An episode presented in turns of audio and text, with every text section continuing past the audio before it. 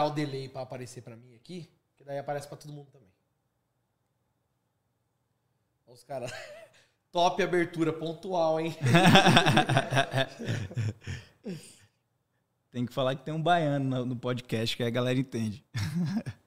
Você é baiano? Sou, pô. É mesmo, né? É, um cara. de mesmo. Fala aí, rapaziada. Agora abriu, agora nós estamos. Já vi que vocês estão reclamando aqui, ó. Que, que, que eu tô pontual e tal e tal. É 8 e 6 agora. Realmente, eu tava esperando o timer aqui. Eu achei que os meninos tinham colocado o timer de acordo com o horário. Ia terminar às 8 horas. Ia começar às 8 horas.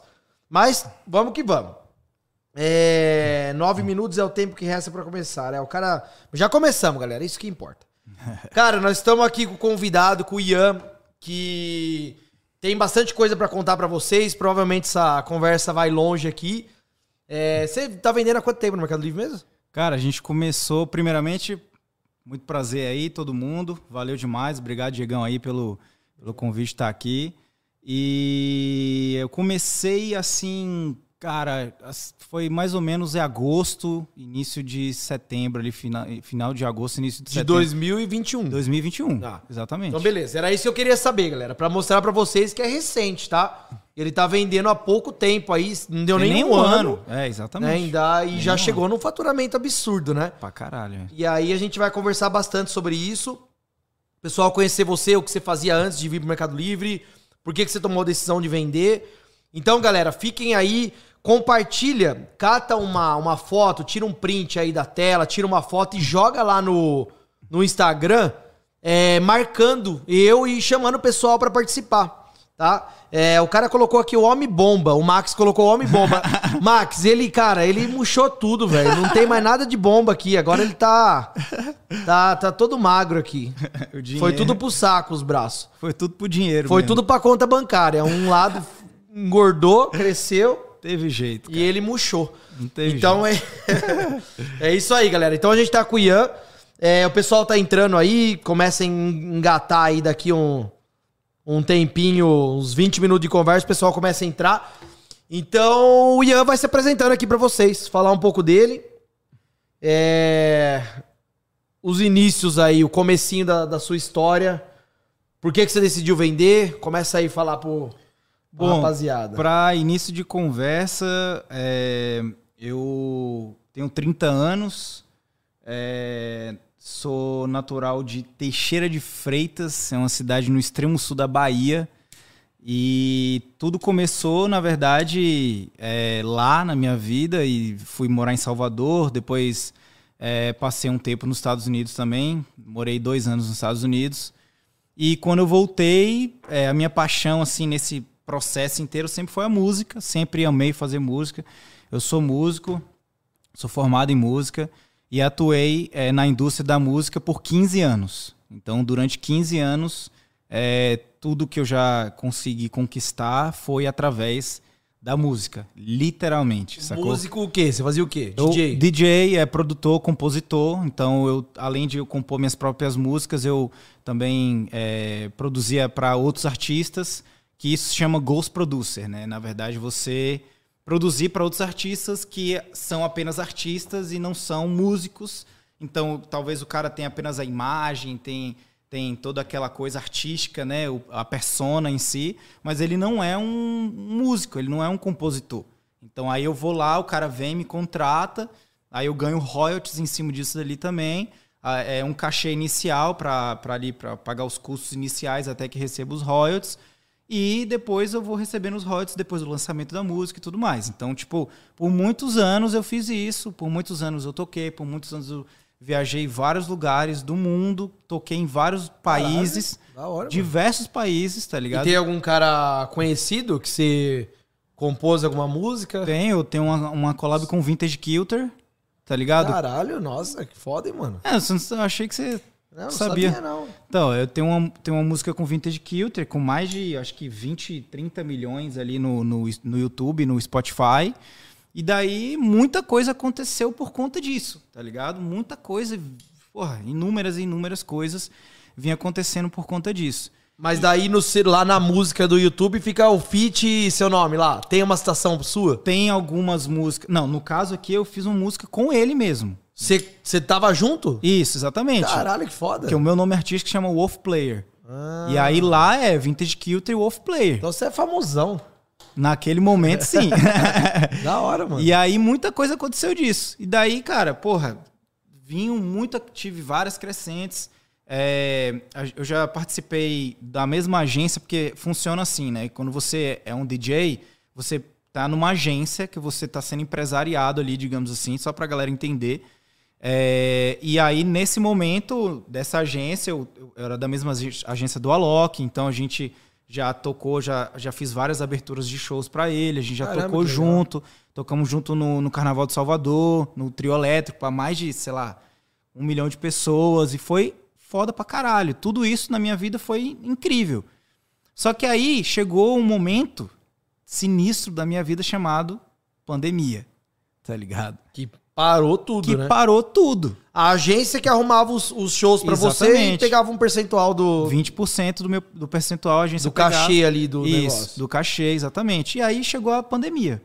Pandemia simplesmente fudeu, porque tava num momento assim que com diversos planos, várias coisas, e eu acredito que isso para Com toda a classe artística, Com né? toda a classe artística. Ator, as novelas Todo mundo. pararam a gravação Exatamente. também. Só que assim, eu, Filme, né, eu, eu também. costumo dizer que a classe artística de evento, de modo geral, assim, não digo só de música eletrônica, digo de qualquer tipo de evento, até de formatura, coisa do tipo assim, foi a mais prejudicada, na- no meu ponto de vista. Porque são pessoas que É. foram os últimos a voltar. Os últimos não foram o último a voltar, literalmente. Então, tipo, os caras se fuderam muito, tá ligado? Pra caralho. E aí foi uma coisa que, pô, como é que você vai fazer? O que, que você vai fazer? E aí, nesse momento, eu tava muito focado, obviamente, na, na, na minha carreira. Fazia um ghost ali e outro aqui, mas não era, tipo, a minha profissão, porque eu tava focado na minha carreira. E era isso. Acabou. Você nem pensava em outra coisa. Não, a era- vida inteira fazendo a vida isso. inteira né? fazendo isso, dando certo, tal. Obviamente que tinha aqueles altos e baixos, como qualquer outra carreira, como qualquer talvez outra profissão e tudo mais. Só que era aquilo ali. Ah, beleza, tava indo muito bem, não sei o quê, ok. E aí, é, na pandemia que eu consegui essa, essa parceria com Vintage. Foi daí que eu fiz essa música, que é Things. Na pandemia. Na pandemia, exatamente. Foi em junho de 2020. E aí, a partir daquele momento, muitas portas se abriram para mim nessa parte da classe artística, aonde muita gente começou a me, me- me olhar para mim como tipo assim, puta que pariu, esse cara é um puta de um produtor. Onde que esse cara tava escondido? E daí a gente começou, eu comecei a vender, porque tipo, pô, você não tinha show. tá ligado? É, para você ganhar dinheiro com música, leva um tempo.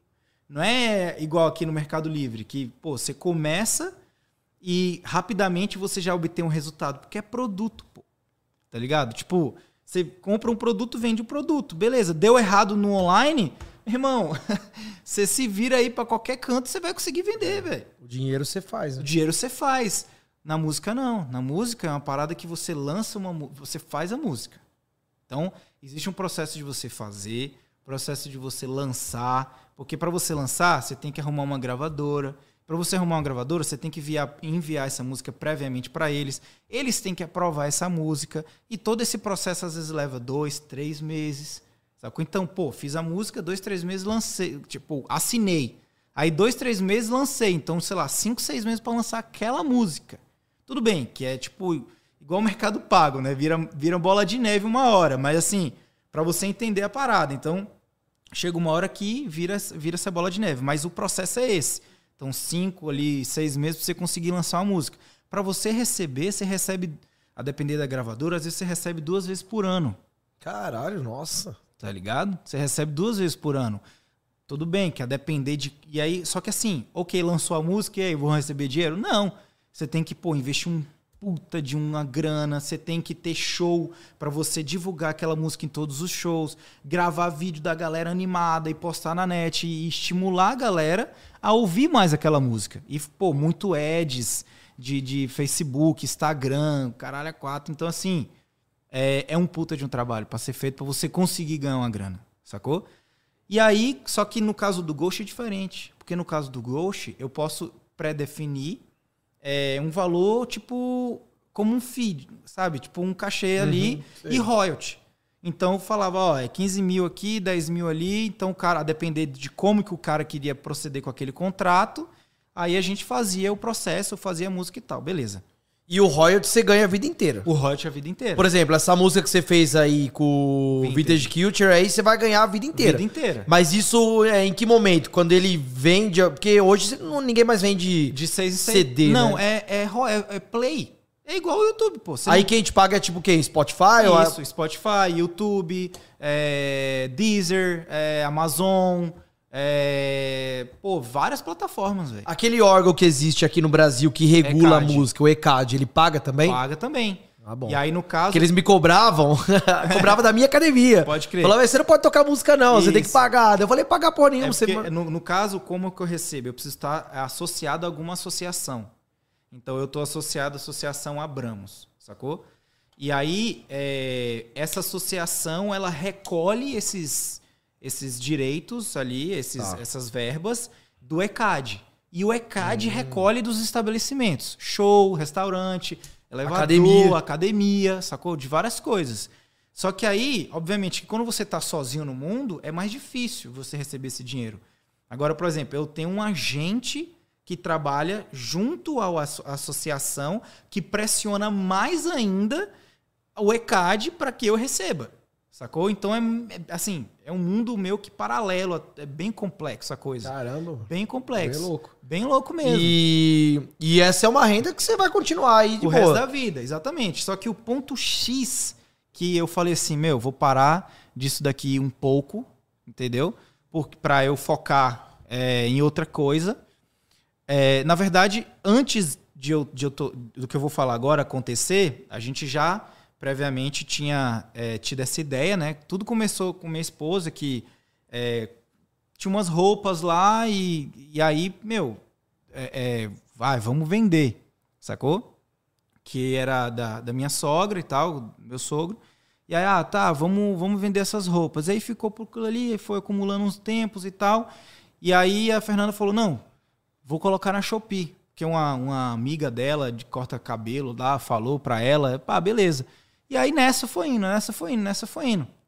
Aí meu sogro chegou com uma ideia de tipo, porra, tem, tem um amigo meu aqui que dá muito certo, mostrou os resultados dele ali, aí, porra, você já cresce o olho, porque nesse momento eu falei assim, meu, eu preciso ter um outro tipo de renda.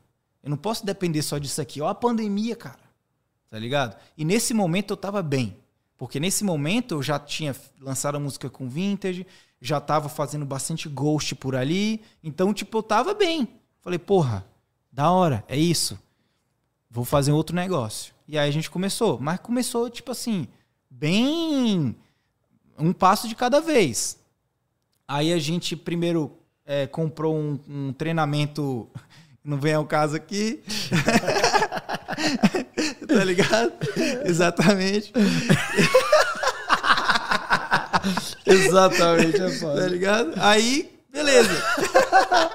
Pode falar, Bia, que é livre. Não, não, não vou falar não, pô. Mas pelo menos é, o cara abriu o- os horizontes ali pra até conhecer você e tudo mais. Aham. E aí, beleza. Aí a gente conheceu você, aí compramos o treinamento do escalada. E aí começou essa história. Só que até então. Eu falo até brincando, desculpa de cortar, que tem um cara aí que veio de treinamento, que ele é o responsável por fazer as pessoas conhecerem Conhecer. outra. É, porque ele é. fala tanto mal de outras pessoas. Exato. Que fala, vai, eu nem ia conhecer outra pessoa se você não tivesse falado tanto mal do cara. Agora me deu curiosidade. Ah, aí o que, que acontece? Você começa a seguir a outra pessoa e fala, caralho, esse cara é melhor do que esse aqui. Exato, ó. Ele exato. perde as pessoas de tanto que ele fala mal, é engraçado. Mas é mesmo, velho, tá ligado? E aí, beleza, né, velho? Aí ficou nessa parada de tipo assim, e aí, tal, é, vamos, vamos começar esse negócio. Aí, beleza, a gente começou. Começou, tava dando certo, tal, não sei o quê. E aí foi a ideia da gente fazer a mentoria contigo. Ih, mas daí você já pulou pro final. Aí daqui a pouco eu te cumprimento e você vai embora. não, não, mas beleza, a gente começou a vender. Na, com, com eu quero saber mais do DJ, pô. Quanto você ganhava, se o Alok é bonito ah. pessoalmente. Esse tipo de coisa. Você tá bom, beleza, beleza. Não, beleza. Então, assim, basicamente. Basi não, tô brincando, pô. Basicamente, a gente, antes de tudo isso acontecer, era, pô, viajava Todo é que o Alok já era grandão, né? Ele fez um show na pandemia, umas lives, e ele Sim, monetizou pra caralho, é, né? Exatamente, cara. Eu conheço o Alok, mano, desde 2008, eu acho, 2009. E ele aí. não era grande ele não época. Era, ele não era, ele era outra pessoa, assim, outro, ele continua sendo a mesma pessoa, mas assim, ele, ele, assim, ele tinha outro projeto, sacou? Era isso que eu quis dizer. Ele não tinha o Alok, não existia o Alok. Uhum. Era o Lógica, que é o projeto dele com o irmão dele, sacou? Que hoje é Bascar também. Tipo, eles tipo, não tem mais esse projeto. Aquele cara que faz umas músicas com ele, tipo um meio gordinho assim, que canta. Ah, tá. Esse daí é ele, o. É tipo. Ele é brasileiro também, é eu brasileiro. sei. Ele canta inglês, ele mas ele é, é brasileiro. É o que cantou é, Hear Me Now, né? Isso, é, é, do Hear Me Now, é. Puta, eu esqueci o nome dele agora, cara, pra você ver que eu tô até... Mas você conhece esse cara também, ou ele já é outra pegada? Não, eu conheço, mas não tão quanto a Loki, assim. Mas ele é o quê? DJ ou cantor? É cantor? Ele é cantor. cantor. É, ele é um cantor brasileiro, tal, que ele tem uma voz muito boa, um timbre muito bom, e deu muito certo. Na verdade, essa música que foi virada de chave do Alok mesmo. É, porque todo mundo... Antes ele tinha vários outros sucessos, só que mais nichado dentro da música eletrônica mesmo. E fazendo música em outro idioma. Isso, é, que em outro idioma. Em inglês é outra pegada, é, né? É mais abrangente, né? Isso, é, exatamente. Por isso que a música eletrônica é mais ouvida no mundo, digamos assim, assim como hip hop e tudo mais. Porque se você for ver, por exemplo, aqui no Brasil, qual, qual é o, o gênero que mais bomba? É sertanejo. Só que é só aqui no Brasil. É só aqui. Por quê? Porque é português. Não quebra muita fronteira. Como né? é que vai quebrar a fronteira, é. tá ligado? E, por exemplo, agora entrando na parte de DJ, que, que aconteceu com você que manja com esses DJ de antigamente, tipo David Guetta, Tiesto, ainda, mas estão em alta ainda? Em alta pra caramba, Caralho. meu. Em alta, só que como não vem muito pra cá, Sacou? Fica uma parada muito lá, mas esses caras são muito, muito Porque os caras criticam muito, né? Tipo, o David Guetta fala que ele é muito comercialzão. É, mas ele é pica mesmo? É caramba, foda, né? Véio, pra estar tá tanto tempo no auge caramba. assim. Mano, se tem alguém falando mal, é porque tá dando é inveja, certo, né? Tá ligado? Porque tá dando é. certo. Te garanto, velho. Te garanto. Se tá falando mal, é porque tá, tá dando bem. Porque... Eu sempre gostei das músicas dele, é, é muito então, louco. Eu acho massa. E é só com um cara foda, né? O tipo David, o Akon. Lá. David Guetta foi o cara que revolucionou, cara. É. Ele foi o cara que linkou todos os gêneros em um só. Sacou? Porque antes música eletrônica era tipo Daft Punk, uma parada é. que eu acho louco, mas era mais assim, coisas eletrônicas, tipo, mais batida é. e tal, pra galera entender. Era mais batida e tal, não tinha uma parada assim que junta. E o David Guetta falou assim: não, vou juntar o hip hop, o RB, o funk, isso, aquilo, aquilo outro. Aí veio, veio é, é, juntou é, Snoop Dogg, juntou, é. juntou todo mundo e fez vários remixes, vários estilos de sons ali, sacou? Dentro do, do EDM. Eu, eu não sei, eu posso estar errado. Eu olhando uma visão de quem não, não entende nada dessa área. Mas o David Guetta, ele foi o primeiro DJ, tipo, superstar, assim, né? Tipo, conhecidaço, foi, assim. Foi, foi. Assim, na... Ou não, ou teve antes, ou antes dele uns mais foda. Teve, teve, mas assim, na grande... Naquela... Mundialmente, naquele, assim, naquele, estouro. Naquela explosão, assim, talvez até... Vou falar Brasil. Brasil, tá, Brasil é. David Guetta foi Brasil. É. Sim. Óbvio, é porque lá fora é diferente, cara. Lá fora a informação ela circula é. de uma forma mais fluida. Aqui tem um negócio que é, um, é meio atrasado, tá ligado? Tipo, as informações aqui para tudo, para informação, para tecnologia, tá ligado? Tipo, aqui sempre é. Pra, tipo, parece que é o último a chegar, é. sacou? O Daft Punk, eu lembro, do. Cara, eu jogava FIFA 99 e tocava é as músicas do Daft Punk, é não é? É isso aí. É isso aí. Daft Punk, mano. Eu, eu, eu era pivete, eu já conhecia nessa época, os caras já eram gigantes. Fanzaço né? do Daft Punk, velho. É fanzaço, da hora. Fanzaço, os caras são foda. E eles acabaram agora. Acabou, como assim? Acabou, acabou. É, acabou a banda. Acabou a banda, é, exatamente. Eles, eles, tipo assim, é, aposentaram, vai dizer assim. Mas também veiam os caras. É, exato. Sacou? Mas, pô, os caras são fudidaço, né, mano? Fudidaço. Criaram, basicamente. Não, e assim, os caras são tão fudidos, velho, que é, até na, na, na, finalização, digamos assim, é, do, do, contexto deles ali, os caras produziram, mano, um vídeo, tipo um clipe de. de mano, de retardado, assim, que você olha e você fala, meu irmão, que qualidade Bizarro. é essa? Bizarro, velho. Ninguém faz. Bizarro, né? assim, tipo, eles são dois robôs, né? Tá ligado? E aí, qual é a parada? Chega uma hora, eles estão no deserto. Aí eles estão andando juntos no deserto, só eles no deserto. Aí chega uma hora que um para e o outro continua andando. Mas assim, numa qualidade sonora muito absurda, velho. Tipo, muito absurda. E aí ele vai, o outro vai andando, vai andando, vai andando. Aí chega lá na frente, ele para, fala, olha pra trás. Caralho, ele volta. Aí ele volta, aí vai atrás do, do, do outro. Parou lá. Tipo, abre uma. Como se fosse uma portinha nas costas dele. E, tipo, meio que liga alguma coisa. liga uma parada lá e continua andando. E aí ele explode. Caralho. Mas, tipo, sabe uma parada. Uma cenografia muito massa, velho. É tipo um clipe isso daí, de uma um clipe, música. mano. Um clipe fudido. Da Só hora. pra dizer assim, end, tá ligado? Psh, The end, acabou. Caralho, foda, hein? Foda. Aí você fala, desce até a lágrima, você fala, mano, puta, acabou mesmo. Tipo, sabe, não é possível. Não, não acaba não, pô. Não acaba não. Porque os Nossa, caras muito são louco. muito foda, muito Eu foda. sempre gostei de música eletrônica. Pô, Mas também. desses DJ mais comercialzão, eu não manjo muito a fundo, assim. Porque deve ter uns que são mais conhecidos dentro do próprio cenário da música ali, né? E outros que já vai pro público geral, né? Sim. Que cata mais o leigo, assim. É da hora, mano. Bem louco. Por isso que eu falei, vamos estender nesse assunto, que é da hora saber, né, dos bagulho também. Cara, essa parada foi o que dominou a minha vida. Eu nunca... Quantos anos fazendo isso? 15 anos. Mas você não vai voltar mais? Ou Não, ainda não. tá Não, paralelo? Assim, eu precisei. É porque tem um, um, um detalhe em específico que eu precisei dar um, um break, sacou? Um detalhe específico que eu, que eu precisei dar um break, que é justamente. é, assim, eu participava. Participo ainda e tal, de uma empresa que não precisa falar o nome, que nem posso falar. Aham. É, aonde ela que me concedia vários direcionamentos para eu para eu estar produzindo ghosts para vários brasileiros e gringos, era mais gringo, sacou? Muita música que eu fiz para vários artistas internacionais. Que você escuta na rádio, cara. Hoje, várias músicas.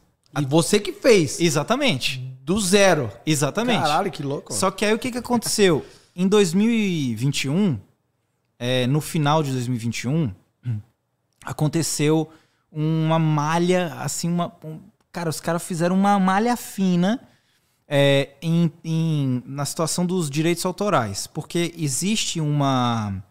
Um, tipo assim, um, um costume bem forte na galera do hip hop de samplear músicas antigas, sacou? O que é samplear? É você roubar ali um pequeno trecho.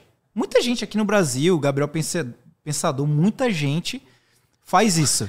tá? Latino rouba a música Mano, inteira, né? Pra caralho, tá ligado? Tipo assim, de pegar o, o, o- a batida, pegar tipo uns Latino só riff. música muda a letra. É, só. aí ele só vai. é. Isso, ele vai e muda a letra, exatamente. Então é, é isso.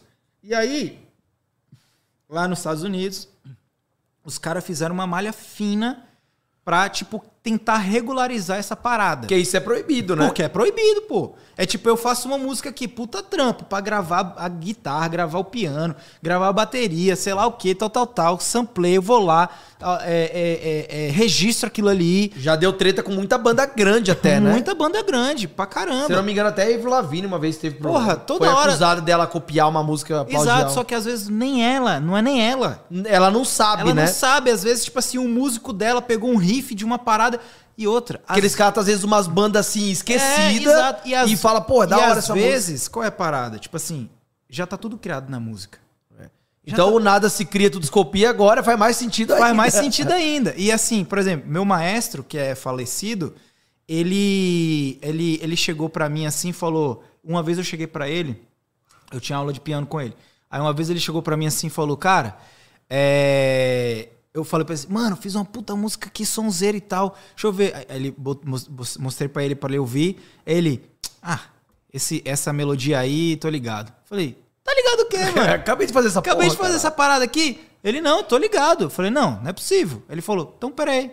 Aí ele foi lá, pegou nos discos dele lá, botou lá na vitrola e tal. Cara, Igualzinho. igualzinho. Só que assim, em outro tempo, sabe? Tipo assim, em outro ritmo, outro timbre, outras coisas, mas você via que era exatamente igual. Ou seja, tudo já tá criado.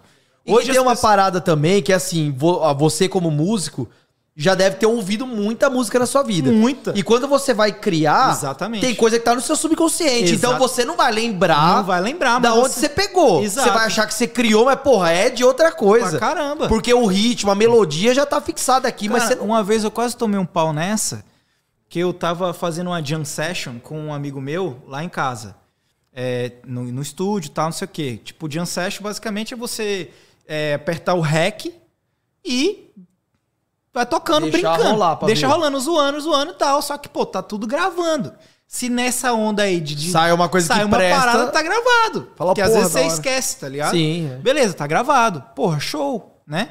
E aí, no dia seguinte, acordei, ouvi lá uma, uma linha de baixo. Nossa, mano, sonzeira essa parada aqui. Aí eu liguei pra ele e falei, mano, posso usar? Ele falou, pode, porque nessa hora eu lembro que ele que fez. Ah, Pode. Ah, beleza, irmão. Fui lá, fiz a música, felizão e tal. Aí, cara, depois tava no processo já de, de divulgação da música pra lançar a música. Mano, juro, eu tava, tipo, sei lá, 4 horas da manhã, dormindo. Não sei por que caldas d'água, velho. Eu acordei 4 horas da manhã com o coração palpitando, assim, sabe? Com uma sensação ruim, cara. Tipo, mano, o que, que tá acontecendo? você tal. já tinha ouvido aquilo em outro lugar. Não, aí né? eu abri o Instagram, velho. Quando eu abri o Instagram, Nego já... um cara, tipo, verificado, tipo, mano, famosaço, tá ligado? Não vou falar o nome aqui. Me debulhando, mano. Me, tipo assim, porra, o cara roubou minha música, tal, não sei o que, eu nem sabia, cara. Juro, e tipo assim, a música não tem nada a ver com a dele, velho. A única coisa que tem a ver é o baixo, tá ligado? Tipo, que também não é igualzão, mas Mas daí, num processo, o cara ganha? não, é- mano, Porque, porra- porra, cara, na dúvida, irmão, eu só liguei pra todo mundo, mandei pausar os lançamentos. No mesmo dia entrei lá, mudei a linha de baixo, sacou? Fiz uma outra ali. Só que assim, o jeito que ele ele foi pra cima, ele quis ganhar em cima da situação. Porque ele poderia ter me mandado uma mensagem no privado, mas ele quis explanar, tá ligado? E aí eu também fiquei puto, né? Eu falei assim, eu vou mudar, mas não vou mudar tudo não. Vou mudar só um pouquinho aqui, tá ligado? Porque, pô, o cara foi cuzão. Porque, assim, se fosse comigo, sei lá, eu mandaria uma mensagem pro cara. Se o cara não quisesse mudar, aí beleza, eu ia explanar o cara. Aí é diferente, mas, Mas, não. por exemplo, imagina que o cara vê que tem uma parte muito parecida com a dele. Se ele existe esse negócio do cara, tipo, pedir um percentual pra ele, fala, velho, me dá 10%, você pode usar. Ou não existe isso? Existe. Existe. Se você quiser fazer um, um acordo. É um acordo. Existe, Pra ele existe. deixar você usar e não te causar problema. Claro. Assina um termo liberando, Com certeza, com certeza, com certeza existe. Existe várias coisas. Por exemplo, existe como você chegar lá e é, um cara lançou a música. O cara é super desconhecido, tá ligado? Você copia e lança a Ni- Não, dele. não, ninguém conhece o cara, sacou? E a música dele não deu certo. Só que o vocal da música dele é animal. Da hora. E, que- Acertou. e se eu pegar aquele vocal e colocar na minha estrutura, vai ser um puta de um sucesso. Aí eu peço pra minha equipe entrar com em contato com a equipe dele e, basicamente, o que, que a gente faz? Do- é- é- dois tipos de negócio. Você quer a verba ou você quer participar dos royalties? Só que o seu nome não vai sair em lugar nenhum, só no contrato. Só pra ganhar o dinheiro ali e ficar quieto. Exatamente. Aí o Não cara vai dar É, holofote pro cara. né? Exatamente. Aí muitas das vezes os caras querem o contrato, porque você vai receber pro resto da vida. E aí muito isso isso é uma prática assim que não é muito bem vista no Brasil, porque a galera no Brasil não, sei lá, cara, não sei explicar, mas a galera no Brasil não tem um, uma opinião muito boa em relação a isso. A galera acha que tipo assim, pô, o cara é músico, o cara tem que fazer tudo, tá ligado? Mas não é bem assim. É. Sacou? Tipo, porra, tem um cara que é cantor, É, é. sacou? Ele Tem não é muito músico, baterista, é, ele não é, entendeu? Então, assim, tem muita E coisa nem todo músico é compositor também, né? Exatamente. Tem música, músico foda que nunca que, compôs nunca, uma música. que não sabe nem ler partitura, que é uma É. coisa normal, tá ligado? Você não é obrigado a ler partitura, sacou? Beleza. Então, é isso que tô falando. Então, tipo, isso é uma prática muito normal. Lá, no, lá fora, é, na Europa, nos Estados Unidos e tal, na Austrália, isso é uma coisa super normal. Na verdade, é uma coisa tão normal que as pessoas sabem que aquele artista não é o cara que tá compondo aquela música. Ele Dizem é que, por exemplo, as músicas da Britney Spears, ela nunca compôs nenhuma, né? É tudo. É, pode ser. Eu não, outros, não tenho não conhecimento sobre ela, mas pode ser. Não Isso daí deixo... me faz lembrar Two and a Half Men. É. que o Charlie era ele só vivia com os. É isso o aí. royalties dos jingle dele. É isso aí, velho. É Era infantil aí. aí dos É, mano, é muito doido essa parada, tá ligado? Então, aí a, a, virada de chave foi exatamente essa. Eu tava compondo muita música pra essa galera. E aí essa galera entrou nessa malha fina do governo lá dos Estados Unidos e tal. E aí eles tomaram um processo. Essa empresa tomou um processo. E aí o que aconteceu com essa empresa? Bloquearam as contas deles. Hum. E aí o que, que bloqueou a conta de quem mais? De todo mundo que estava trabalhando para eles, Sim. inclusive eu. E isso foi agora em janeiro, sacou? E aí em janeiro, 2022. É, agora em 2022. Caramba. E aí isso, e aí eu falei assim, cara, ainda bem que eu tenho outra linha na água. Porque já pensou se isso acontece? E eu não tenho outra linha na água, é. não tenho, que nem agora, marketplace, Mercado Livre e tal. E aí? E aí, nesse momento, foi o ponto que eu falei assim: é, mano, agora eu vou viver dessa parada. Tá ligado? Não vou fazer outra coisa, não sei isso aqui. Vou focar minha vida, meu tempo, minha energia, meu estudo, meu direcionamento nisso daqui. E eu preciso fazer isso aqui acontecer. Tipo, vida ou morte, velho. É isso. É isso? É isso. Então, então bora. E aí foi. Irmão, tô nem aí. Sei lá, dormia duas horas por dia, uma hora por dia, e até de madrugada, estudando, estudando, ia praticando, e praticando. Tudo que eu pegava é, é, do seu treinamento e, e, e, da mentoria, eu aplicava e, obviamente, também que buscava outras informações de outros pontos chaves ali e tal. É, enfim, parte financeira, tributária, peguei muita parte tributária com a Simone, porque a Simone meu, a Simone salva a nossa vida direto. Ela dá vários direcionamentos pra gente, muito, muito da hora é, mesmo. O empreendedor ele tem que estar cercado de pessoas é, qualificadas, né? Não é uma pessoa que Não tem é toda só... a qualificação, né? Exatamente. E aí, beleza. Achar cara. as pessoas certas em cada direcionamento ali já era. Já era, exatamente. Aí foi isso. O negócio começou a desbugalhar, velho. Porque assim. É, é diferente, velho. É aquela analogia que você sempre fala do cara que começa com uma loja física que o cara tem que, pô, gastar uma puta verba para abrir, o cara tem que gastar uma puta verba para dizer que ele tá ali, é, carro alegórico, faz uma uma, uma obra para que o espaço dele fique apresentável. O cara já, se o cara for, for vender produto, sacou? O cara tem que já comprar uma uma, uma, uma muito produto para ficar exposto ali. Porque, é. pô, imagina, o cara, você chega na loja do cara, tem as prateleiras tudo vazias, sacou? Tem que contratar funcionário pro cara dar conta e tudo mais. Então, assim, tudo isso é, é, é meio que assim, é uma coisa que você observa e você fala, cara, o processo desse cara não vai ser igual um processo na internet. Por mais que ele queira investir o Todd todo ali naquela parada, ele vai atingir o quê? O bairro, depois talvez o, o bairro do lado, e aí depois talvez um, um raio de uns 3 km no é, máximo. No máximo, porque ele não vai conseguir atingir a cidade inteira porque não vai comportar dentro da loja do cara. O cara vai ter que começar a pensar em abrir franquia e tudo mais, mas aí o cara já vai estar tá passando muitos anos e muitos anos lá na frente. E no nosso caso, foi tipo assim, que a gente saiu do zero a mil por cento sem saber fazer nada. Sem saber fazer nada no sentido uhum. assim, a gente aprendeu a vender na raça. Na raça. Foi na raça foi dando certo na raça. Exatamente. Aprendeu uma coisinha, aplicou, foi, faz. Foi, vai, exatamente. Só que é isso que eu tô falando. É, não tem tempo. Porque, velho, como é que você vai aprender tudo, porra? Cara faz quatro anos de faculdade lá para ser um financeiro, você vai querer aprender em seis meses, assim. E sendo que nesse. E ó, que o financeiro ele vai aprender na prática. Na prática. É na não. Exatamente. Não, tô querendo dizer assim, tipo, o tempo. Sim, que... não, entendi. Eu nem digo faculdade, tá... faculdade, faculdade é. da vida mesmo. Tipo, cara. Skin the game ali, Skin the tempo, game, né? é. Então, assim. E outra, ali você tem que aprender tudo, pô. Você tem que aprender parte financeira, parte tributária, como vende, como, como você é, pode fazer faz a sua gestão. Você tem uma empresa, uma né? Uma empresa, tá... como é que você, pô, é, é, tem um posicionamento como líder. Tipo, tudo isso, né? Não é somente chegar ali, cagar em cima dos caras e achar que vai dar tudo certo. É. Porra, tem tudo isso. E aí no começo. Porque o e-commerce tem muito também nisso, né? Que você fala, não, é custo baixo, custo baixo, custo baixo. Em questão de é, funcionário. Porque quando você vai abrir uma loja, você tem que ter pelo menos uma galera ali, tá ligado? Não é assim. Né? Agora, quando você tem uma coisa online, dá pra você começar só você. Mas quando você tem um, uma viradazinha de meio milhão faturando, como é que você vai fazer, irmão? É, você já entra em outro jogo, né? Você tem que evoluir o próximo Você tem que nível evoluir, ali, exatamente. Aí você traz, bota um funcionário, bota outro e tal. Aí você, tipo, vai reduzir um pouco da sua margem. Mas pra quê? Pra que você consiga manter aquilo ali. Porque senão você vai ficar sempre... Sustentar o crescimento, né? Sustentar, porque senão você vai ficar operando pro resto da vida.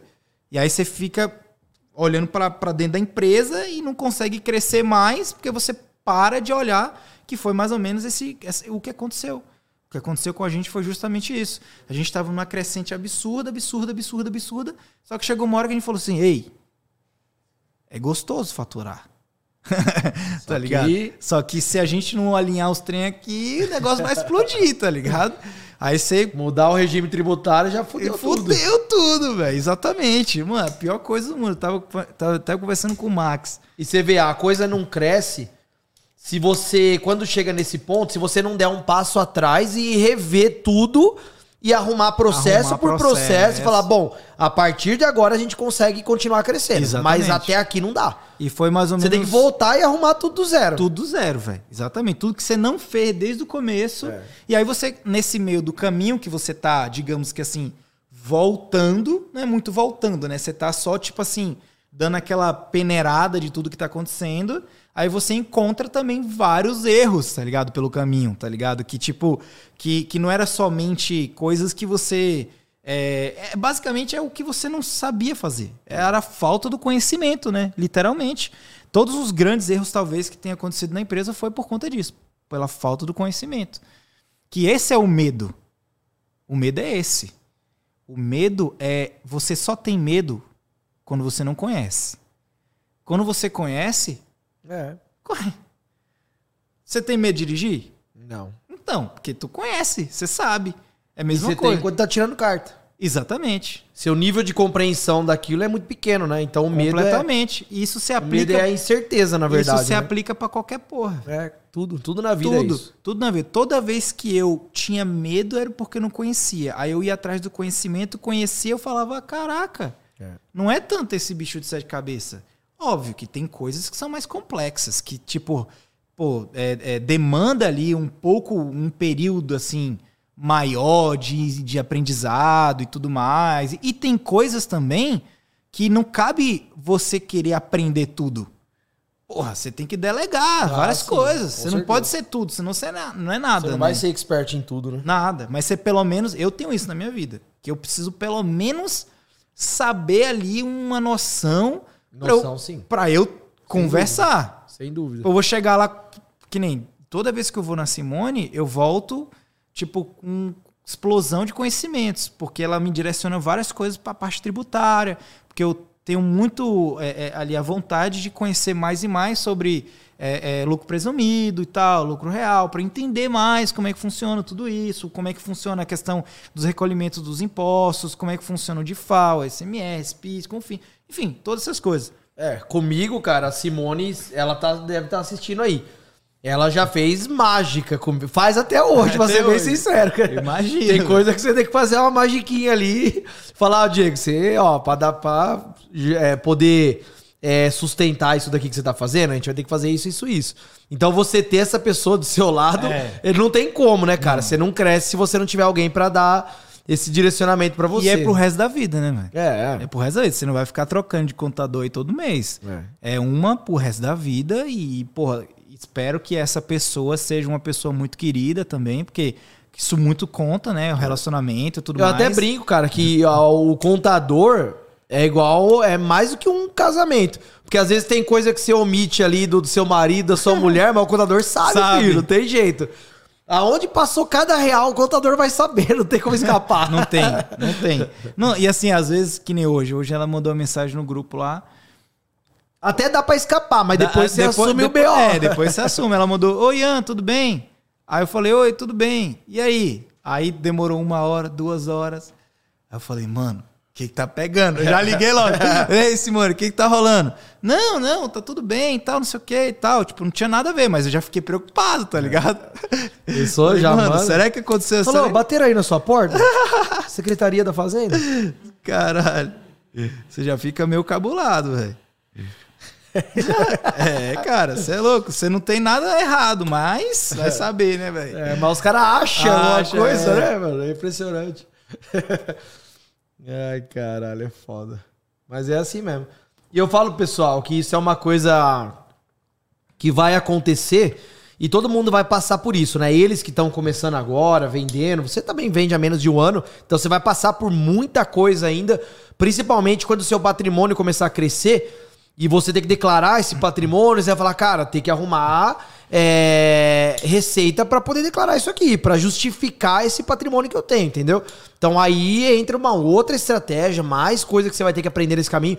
E para todos eles que estão começando agora, é uma, é uma coisa que não adianta querer se preocupar com isso agora. Que às vezes Sim. o cara vê eu e você falando aqui e fala, porra, então quer dizer que eu tenho que ir já olhar é, para tudo agora, colocar tudo Sim. em dia. Não dá, cara. Não, não, dá, dá, não, dá, Né? Porque primeiro que é o seguinte, você que vende hoje no Simples Nacional e tal, beleza. Você pode faturar uma boa grana ainda aí é, no ano e tal. Só que vai chegar um ponto que não vai dar para você crescer continuando desse jeito, tá? Só que se você se preocupar com isso agora, Fudeu, porque às vezes o fornecedor que você tem acesso agora é o fornecedor que cabe no seu bolso naquele momento, na sua estratégia ali. A hora que chegar ao ponto de ir para um lucro presumido, alguma coisa, esse fornecedor que emite meia nota já não serve. Não serve. O fornecedor que emite a nota baixinha já não serve. Já então você vai ter que reformular. Fala, pô, esse fornecedor não. Ah, eu tinha margem de 20% no chinês, agora, velho, eu só consigo trabalhar com margem de 5%. E é e a vida. Lá, né? E olhem lá. Lá. Beleza, eu vou escalar? Vou escalar. Eu vou, a gente tava falando ontem, fez um podcast, eu, Tom Teres, Gilmar e o Igor Savoy. E a gente falou disso, né? A gente falou bastante disso. É, o Igor mesmo, ele é um cara que fatura milhões e ele tem uma margem muito baixa. Sim. Só que vende-se muito, então você começa ganhando volume. Compensa. Então a estratégia do seu jogo, ela vai mudar. Ela vai mudar. Uma coisa que funcionava até esse determinado momento, daqui para frente já não vai funcionar mais. Com certeza. Às vezes o, o... Não digo do Igor, mas às vezes o, o, o, lucro líquido que um cara como ele, por exemplo, tem hoje é o que eu tenho hoje no simples, só que, tipo, vivendo perigosamente, tá é, tá ligado? ele ganha no volume e absurdo. E ele tá ali, tipo assim, pô, é. irmão, tô nem aí, é uma conta só, vou vender aqui zilhões e tá tudo certo, é. entendeu? É vou é ter uma, uma margem... Cara, é uma tranquilidade, uma paz no coração, que você fala, velho, pode acontecer o que for, pode vender o que for, que eu tô suave. Tá suave. É, ô, Matheus, pode dar pra ela comer. Aí depois a gente. É, então é isso, cara. Só que é justamente o que a gente tá falando aqui é para não preocupar ninguém que tá começando claro, agora. Claro, com certeza. Todo né? mundo, cara, você tem que torcer para chegar no ponto de se preocupar, igual a gente tá falando. Exato. Enquanto você tá no simples, é mil maravilhas. É uma preocupação. Ainda vai lá, abre outra no simples no nome da, da, da, esposa, do pai, abre outra em nome do cachorro. E vai, e vai embora, vai ficar, vai até enriquecer assim. Pra caramba. E eu vou ser bem sincero, eu enriqueci assim mesmo eu enriqueci dessa forma. Sim. Depois, até no momento de vender a empresa, aí teve que reestruturar tudo, não peguei o valor que eu gostaria porque não era é, desde o começo da maneira correta, entendeu? A gente migrou depois, a importadora migrou para saiu do simples. Só que, enfim, é uma coisa que você tem que se preocupar lá na frente. Deixa chegar o momento. Claro. Até aqui você vai fazer dinheiro, você vai, cara, mudar de vida. É porque é a dor, né, velho? Você vai aprender Exato. pela dor, literalmente. É, Eu acho vai que, chegar tipo no assim, momento que é, eu costumo hoje visualizar a coisa é, da seguinte maneira: é, existem vários tipos de planilha para determinados momentos. Sacou? Você tem que ter uma planilha mais basiquinha no começo, aonde você vai colocar uma visão mais enxuta é. e depois no decorrer do processo você vai adicionando é, mais informações a essa planilha para que você tenha uma visão mais macro da coisa. É. Tá ligado? Então, assim, eu acho que o processo inicial, com certeza, é focar em vender e deixa é. o pau torar. Entendeu? Porque lá na frente, quando você chegar nesses problemas, é um problema bom, digamos assim, porque você vai estar tá faturando pra caramba e você vai ter que entender agora como você deve continuar faturando Exatamente. aquilo ali. E aí, por essa dor, você fala, pô, agora sim. É, essa dor vai fazer você, cara. A água começou a bater ali na claro. bunda. Você fala, pô, agora eu tenho que. Claro, porque, que não adianta, porque assim, não adianta nada você ter toda uma, uma gestão, digamos assim, ah, financeira, tributária, não sei o que, em dia, no começo e você não ter venda nenhuma. É. Não adianta você. tipo, Exatamente, você é. entendeu? É tipo, essa é a balança. Eu acho que no começo é venda, irmão. É venda. Porque, irmão. pô, imagina, ah, não, quero começar certinho, vou, vou, não quero começar no simples e tal. É. Beleza, vou comprar só de fornecedor bom. Só que esse fornecedor bom, você precisa de grana pra comprar. Você não vai chegar no cara e vai comprar 5 mil reais. Você não consegue nem, nem preço pra E vender no Mercado Livre. relacionamento, né, velho? Ela, é, vai demorar pra chegar nesse ponto. Como né? que você vai conseguir pegar um preço? Como, por exemplo, hoje a gente trabalha com três fornecedores. Tem uns ou outros ali e tal, mas assim. Enfim, mas são três, assim, ponta firme. Três. Hoje a gente já tem prazo de pagamento, já tem um valor, tipo, que você não encontra lá, assim, logo de cara, entendeu? Outro dia eu tava até conversando com um amigo, ele falou assim, porra, eu comecei a comprando, comprando nesse fornecedor, mas eu nunca consegui a margem. Caraca, esses preços você consegue aí? Eu falei assim, cara, lógico, porque eu, eu comprei com ele e continuei, não parei. Então hoje eu chego, ligo lá, tem, sei lá, 100 mil reais lá de, de, de, de dívida com ele, mas aí ele, aí ele me, ô, me manda 20 mil aí, toma. Ah, mas- Não é só o fornecedor que fideliza o cliente, né? O cliente também tem que fidelizar, Fidelizar o o fornecedor. fornecedor. Criar relacionamento, vínculo e tudo. Exatamente. Eu fazia. Ainda faço. Eu sempre prezo, eu sempre bato nessa mesma tecla, né? De você fazer, de você ter isso bem definido mesmo, esse relacionamento. Sim, é tipo assim, são, é é uma parada que eu, que eu consigo enxergar que é o seguinte. Eu, por muito tempo, ainda faço isso, certo? É, eu fazia. a- a- a- buscava o produto para depois achar o fornecedor. Hoje eu faço ao contrário. Eu tenho o fornecedor, já tenho. Já tenho o cara. Aí você vê o que ele vende e vê até onde dá pra você ganhar. Exatamente, porque eu sei que, inclusive, para eu escalar um produto, eu não preciso dar o dinheiro primeiro para frente. Então, às vezes, eu, já, eu ligo lá para fazer uma reposição de estoque, e aí eu falo, pô, sabe aquele produto novo lá? Me dê uma caixa aí. Duas caixas aí. Entendeu? Já, obviamente, que previamente já estudei sobre aquele produto, escalada analytics e tudo mais, então já fiz todo esse processo de, de estudo, porque assim, isso até pra galera é, ficar ligada, porque assim, eu por muito tempo tinha preconceitos é, visuais. Você olhar pra isso daqui e falar assim, ah, isso aqui não vende não. Como é que você sabe isso, velho? Como é que você tem essa Ah, não, não tem como, não Tá tem ligado? como. Mas tem gente que faz isso, pô. Aí é assumir a ignorância, né? É, Porque, tipo, pô, vai lá olhar, vai Vai pesquisar, lá, vai, ver números, mas, né? Sei lá, o cara olha, que nem você dá o exemplo lá no escalada do. do- como é que é o nome daquela parada? É, é, enforca gato, né? Sim, É, sim. Enforca gato. Pô, se você for. Se você for olhar, não tipo. isso aqui? Pode ir falando aí. Um enforca gato, por exemplo, tá ligado? Tipo, porra, aquilo ali abriu os olhos pra mim de uma forma tão foda, porque se, se você falar assim, ah, tô largando 15 anos de música pra vender enforca gato. Que porra é essa? Tá surtado, brother? E tem gente que fatura milhões com essa porra. É. Entendeu? Então, assim, não é muito o visual. O cara vê uma xícara. Sim. Porra, você vai dizer que não vende a xícara? Tá ligado? Cara, a panela, até porque tá ligado? você foi música a vida inteira. O que, que você entende fora desse nicho de música? Exatamente. Entendeu? mano. Eu trabalhei com produtos fitness a vida inteira. Também não entendo de outros nichos. É claro que agora que a gente Sim, tem uma sim. função didática que tá, tá ensinando muita gente, a gente até entra, é, aprende coisas que a gente não sabia no passado, Claro, entendeu? claro, com certeza. É, eu sempre bati na tecla pro pessoal que você tem que olhar pra onde ninguém tá olhando. Foi a época do Enforca Gato, era essa, que eu falava muito isso. Sim. Só que a gente sabe que pra eles que não tem experiência, que não tem vivência de mercado e tal, é complicado você falar isso. Eles têm que entender o conceito. Só que infelizmente a gente vive num momento que você tem muito produto, é, digamos assim, é, prostituído no mercado e é o que vende, é o que o pessoal ganha dinheiro. Então é muito mais acessível para essas pessoas que estão começando com mil reais, dois mil reais, sei lá. lá e comprar um Hug Wug, comprar um Pop-It e vender, Exato. do que você mandar ele buscar um enforca gato. Ele não tem essa, esse, Não tem. esse olho clínico assim pra analisar e falar, cara, isso vai vender, eu vou apostar meus mil reais que eu tenho, eu só tenho mil. Eu vou apostar no enforca gato e vou ganhar dinheiro. Ele não vai saber fazer isso agora. É, o cara entendeu? tá acostumado ali. a- Então, o que que hoje eu prego? Ah, ah, Hoje eu já prego, assim, eu continuo acreditando nisso, que eu acho que o dinheiro tá onde ninguém tá olhando. Sim. Eu sei porque, cara, eu só importava coisas que ninguém vendia. Sim. Eu enriqueci vendendo coisa que ninguém nunca vendeu. Que era anilha bumper, era barra olímpica. Não era coisa que as pessoas vendem, chinês importa. Chinês Sim. não importa isso. Se eu não fosse lá importar, ninguém. não Pesado tinha pra aqui no caralho. Brasil, é. Eu importava dumbbell emborrachada que só tinha nos Estados Unidos. Ninguém vendia isso Ou aqui. seja, outro tipo de importação, né? É. Não é China. Quando já- chegou meu container aqui, cara, a primeira vez. Não, era a China. Só Ah, que tá. assim, a China fabricava para os Estados Unidos. Tudo é China, velho. Não crer. se iluda, não. Nosso iPhone também é China. Não, não, bota a bateria lá da É, China. tudo China. Sim, tô ligado. Ela tá lá assembled em USA, mas é, é tudo. É só é montado nos Estados Unidos. É Entendi. tudo peça chinesa. E Mas é- era fabricado na China, mas saía da onde? Não, saía da China. Sai da China, Só que os crer. americanos compram da China também. A Rogue Fitness, que é uma marca gigantesca lá, comprava da China. E aqui ninguém tinha essas, essas, essas, esses dumbbells, né? Emborrachado.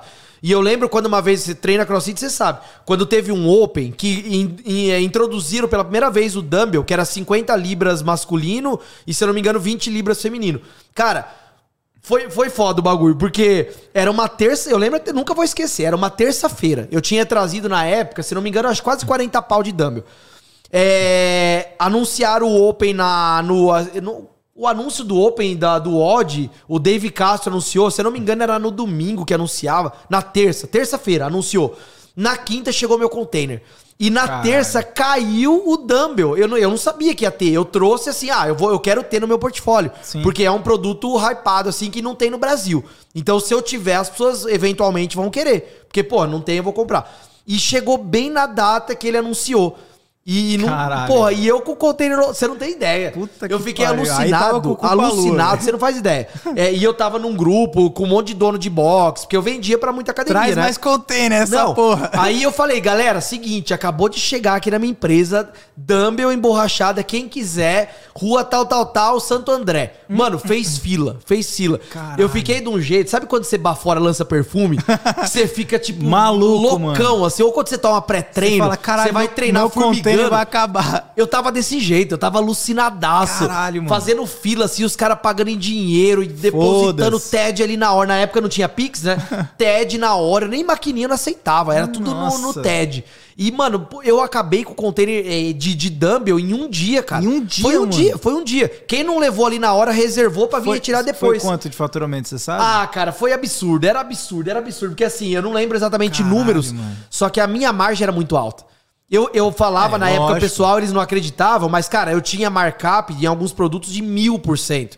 Mil por cento, pra quem não sabe, é você pagar 100 e vender, cara, por mil. Sim. Entendeu? Era, era absurdo. Absurdo. E eu tinha esse a markup. receita até duvida, né, velho? É, duvida. Porra, você fala, Porque não, ninguém não, não. tinha isso. E pra você ter ideia, eu Sim. importava, a Simone sabe, se ela tá vendo o Omar, se tá vendo que era meu, meu importador, eu importava no Simples Nacional. Você não tem Caralho. crédito de nada. De eu nada. trazia pelo Porto de Santos, entrava, cara. E meu lucro era absurdo. Mas por quê? Eu tava num, num nicho totalmente nichado mesmo, nichado, pequeno, elitista, porque quem treinava crossfit na época Sim, tinha grana. é diferente, É um né? esporte caro. Claro, É um esporte. Eu tive com duas certeza. academias de crossfit, eu sei como que Não é. é uma academia simples, né, mano? É, não é simples, as coisas são. é- ela é simples assim, visual. Sim, Só que é visual. tudo caro. Sim. Você vai comprar uma barra olímpica, é 1.800 reais. Você vai comprar anilha bumper, é 38 reais o quilo. E o cara que entra pra fazer o crossfit, ele entra pra querer, tipo assim, comprar todos os. Tudo, Tudo. tudo que envolve. É ah, joelheira, é munhequeira, aí tem que ser da Rogue, tem que ser Isso, coisa boa. Exatamente. Senão o os cara caras não compram. Não é igual comprar academia nano. que você vai lá. É, tudo mambeiro de chinelo lá. É, não, não. é, não, é outra pegada. Então, cara, o meu markup era sempre bizarro. Tanto é que, por exemplo, eu tinha a esteira, que eu tenho até hoje duas lá no galpão, que eu trazia, ela chegava aqui na minha mão por 7 mil reais e eu vendia por 28 mil. Eu tenho anunciado ainda, eu tive que parar de vender porque essa esteira eu importava e depois eu fui descobrir que ela era patenteada por uma marca muito famosa. Esteira de correr mesmo, então. Esteira curva, ela não tem ah, motor. Eu tô ligado, sei, sei, sei. Ela não tem motor. E ela é pa- o desenho Conforme industrial você que eu vai comprava, correndo, ela vai dá acelerando. atração, é. Aham. E ela era patenteado. Aí a empresa entrou em contato comigo e falou, ó, é, mandou uma extrajudicial, falou, ó, a partir de hoje, se você vender de novo esse material, a gente vai ter que entrar com processo e tal, tal, tal. Caralho. Aí eu tirei. Aí eu tirei e vendi no boca a boca pra eliminar o estoque e acabou. Aí fiquei com duas lá, porque eu vou levar uma pra minha casa e tal. E beleza, mas ganhei Eu acho que eu um vi rio lá de no, dinheiro no, com isso no daí. galpão, acho que eu vi uma É, dessa daí. bike, sabe aquela bike da Assault? Sei, aquela- Cara, como é ganhei que é o nome muito daquela? dinheiro. Airbike, airbike. Airbike, né? Muito, muito dinheiro eu ganhei com isso daí. E eu pagava nela, cara, era absurdo. Eu pagava assim, 160 dólares. Eu tenho as conversas no chat com o fornecedor até aqui. 160 dólares? 160 dólares. Pagava nela. Caralho. Ela chegava na minha mão por mais ou menos Não, mas 1.500. aquela Airbike mesmo. né? Airbike, Airbike. Caralho. Mano, você não faz ideia. Nossa, mano, 160 Entra dólares. hoje no, Alex, no Sei Alibaba. lá, seis pau essa parada. Eu não queria nem dar essa dica aqui porque eu ia voltar a fazer isso aí. Entra no Alibaba, se você comprar é, bike de spinning, se você importar bike de spinning, você paga 35, 40 dólares. Caralho. Ela, Não, mas- Só que, claro, ela não chega na sua Meu mão tão irmão, barato mas assim. você pode dar a dica que for, mas o cara pra importar Tem essa um parada tem container, que trazer é. um container. E o que, que eu fazia? Eu trazia esse produto, ele, a bike de Airbike, ela chegava na minha mão a 1.500 reais. 1.500 reais. Na época o dólar 3,10. Sim. 1.500 reais. Eu vendia por 7 pau. Mano, era absurdo. A minha margem era gritante, era gritante. E isso tudo também, assim, no físico, né? Assim, digamos. É, Você é- anunciava também. Não, ficava no Mercado Livre, era Mercado tudo Mercado Livre, Livre. entendi. Todo mundo que me conhecia e pegava meu WhatsApp, é que depois a gente fazia uma rede de contato, Galera- tanto é que tem aula no Escalada, Sim, deu sim. ensinando o cara a configurar o MailChimp, ma- Sim. fazer disparo de e-mail, que era coisa que eu fazia. Eu tinha mais de 30 mil e-mails e mais de 20 mil números de WhatsApp. Então eu lançava uma parada nova e as listas de transmissão comia solto, trrr, Caralho, mandando pra ia. todo mundo. É, hoje você tem que ir na raça É. lá, ver Mano, se até hoje, eu já vendi a empresa faz dois anos, até hoje, não recebe mensagem. Manda mensagem. Os caras, velho, você tem esse produto? Eu falei, velho, eu já não vendo mais. Ó, o contato do cara é esse aqui, Esse você fala com ele lá. era. Eu não vendo, eu vendi a empresa. Não, é, foi- Até hoje, cara. Não, isso acontece pra caralho. Aconteceu, a gente é, vendeu. Tinha outro apartamento, aí vendeu, né? Aí no processo de venda, meu irmão, eu publiquei esse apartamento em todas as imobiliárias que você imaginar, irmão. Já vendeu o apartamento, já tem. Vai fazer dois anos e que os caras não tiraram do ar. Até hoje os caras mandou, "Ô, tá vendendo ainda? Tá vendendo ainda? E é bem isso mesmo, tá ligado? Você, na hora que você tá ali querendo crescer a parada, resolver o negócio, você manda pra todo mundo. É. Ah, cara, mas. E era muito foda, cara. Aí Nossa, nesse mas dia é eu fiquei louco. alucinadaço. Ah, assim. eu falei, com cara. certeza, é mas por quê? né? Agora voltando pra não perder o fio da meada. Porque eu olhei pra onde ninguém tava olhando.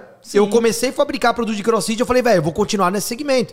O que, que eu poderia ter feito na época? Catar o que mais vendia no Mercado Livre E e, falar, não, vou importar aí, que eu tinha poder in- importar. Mas não, eu falei, velho, eu vou importar minhas coisas. Eu vou ganhar dinheiro no meu nicho, Do seu entendeu? jeito ali, e era tal. coisa que ninguém sabia. E, e nesse, nesse ponto que você entra, você tem até assim, até não, você com certeza tem muito mais controle do seu negócio. Ah, Porque você não certeza. fica na mão de chinês. Tipo assim, que nessa semana a gente passou por uma parada que a gente tem um produto lá que, porra, a gente vende pra caramba. E nunca acabou. E aí, essa semana, ô, me vê aí mais 10 caixas. Acabou. Como assim acabou, velho?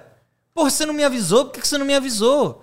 Ah, não, acabou. É. Porra, mas e aí, acabou? Acabou. Aí a Se gente tivesse falado que tinha pouco, você tinha comprado mais e deixado guardado ali. Exatamente, esperado ali, alguma coisa do tipo e tal. Óbvio que tem umas uns truques aí que a gente Ah, faz. é, sempre tem alguma Eu coisa, falo né? que eu chamo de Pokémon, tá ligado? que é você transformar aquele produto em outro produto, rapidinho. Caralho. Só mudar a foto. A gente faz até o anúncio hoje de forma genérica. É, pra não tá ligado? ficar limitado Pra não a um ficar tipo limitado a um tipo de produto, exatamente. E só que assim, quando você vai mais além, quando você vai mais a fundo, quando você busca produtos tipo assim que não são muito é, que, tá- que não estão ali tão fácil acesso, Não é muito visado, Não né? é, vai para um fabricante, uma coisa assim do tipo, você consegue ter mais profundidade de estoque, velho. Que aí não acaba. Com certeza, porque a demanda daquele produto é E mais assim, baixo, né? é- é- cara, sai um pouco de São Paulo, vai para outros estados. E o que, que os caras não paradas. entendem? É, ó, galera, presta atenção nisso. Que, como que funciona o negócio de olhar pra onde ninguém tá olhando. Quando você vende um produto chinês, vende um produto que tá em hype aí, certo? Um produto que tá todo mundo falando dele e ele vai Hug ganhar dinheiro aí, pra caralho. Hug Wug. Hug Wug. Quando começou a vender, beleza, o que, que acontece aqui? A oferta é baixa e a demanda é alta. O que, que é a oferta? São as pessoas vendendo no Mercado Livre. O que, que é a demanda? Pessoas comprando, certo?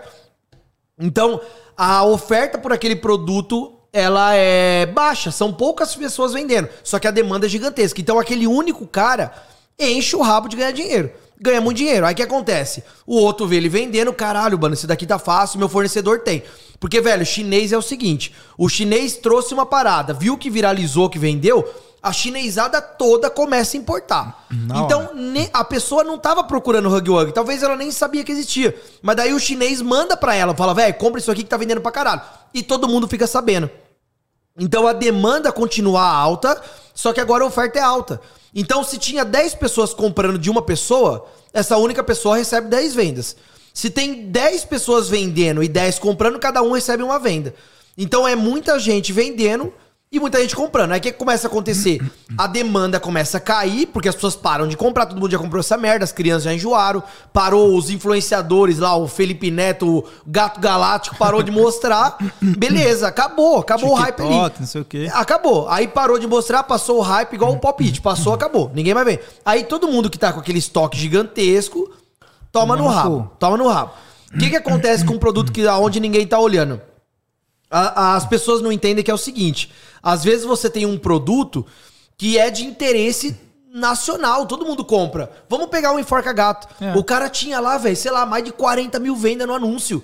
E é antemporal, né? Porra, Uma coisa- é, a temporal, é coisa que a vida inteira as pessoas vão precisar. Fala, mano, eu tô organizando meu computador, eu- esses fios aqui, ó. Qualquer eu quero merda. arrumar. Pô, vamos entrar no Mercado Livre e enforca gato. Então, é uma demanda infinita, gigantesca, e que todo mundo vai querer comprar O eventualmente. É, o- aí você fala assim: ah, não, mas eu vendo carregador.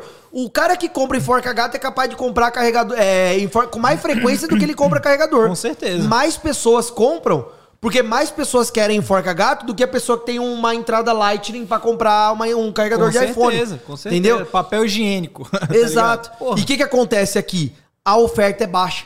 É tipo meia dúzia de cara vendendo. Então você ganha todo o dinheiro pra você. Porque o todo o proce- dinheiro pra você. Claro, porque até o processo de acesso é um pouco mais complexo também. É, sim. Não é simplesmente chegar lá no centro e falar, ô, tem um papel higiênico aí. Não, irmão, não tem. É, e complexa no sentido de você ir atrás. Sim, é Só que isso. não é difícil comprar. Não. Achou o fabricante ali, velho? Fala, velho, eu quero um Já lote era, aí, só que o, 5 pro- mil o, gato. o problema exatamente é esse. O problema exatamente É. é, esse. Que não é, não é nem um problema. Talvez é um, um, um mal que, que a galera que tá ouvindo a gente aí pode até colocar isso na cabeça agora e agora em diante. Quem não aplica isso já começa a poder aplicar, porque assim, cara, a cereja do bolo ali, ela não vai estar ali na, na- em cima da maré. Ela vai estar profunda. É, Só que às exatamente. vezes. Tá escondida. Só que às vezes não é tão profundo assim. Às vezes é só um mergulhinho.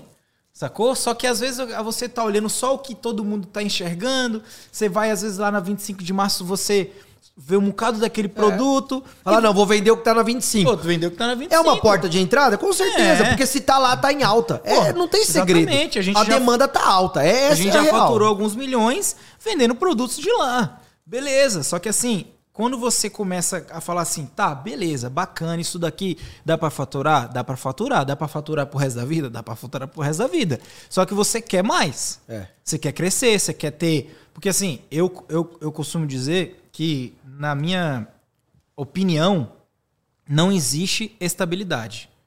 Tipo, eu não acredito em estabilidade. Para mim, Não, não estabilidade. existe pra ninguém. Estabilidade não existe. Se eu não, se eu não tenho certeza que amanhã eu vou estar vivo, qual é a, a É. estabilidade que eu vou ter? Sacou? Então, o que eu consigo construir são momentos estáveis durante a minha vida para que eu esteja sempre numa estabilidade, digamos assim. E por isso que, pô, a gente não se satisfaz. Chega um momento que você fala assim, pá, beleza, mas eu quero mais. Eu quero coisas mais difíceis, porque se são mais difíceis, são mais difíceis de ser acessados. Porque eu penso assim, É. um produto igual Hug Wug, tá dando muito certo agora. Mas vai chegar uma hora que ferrou.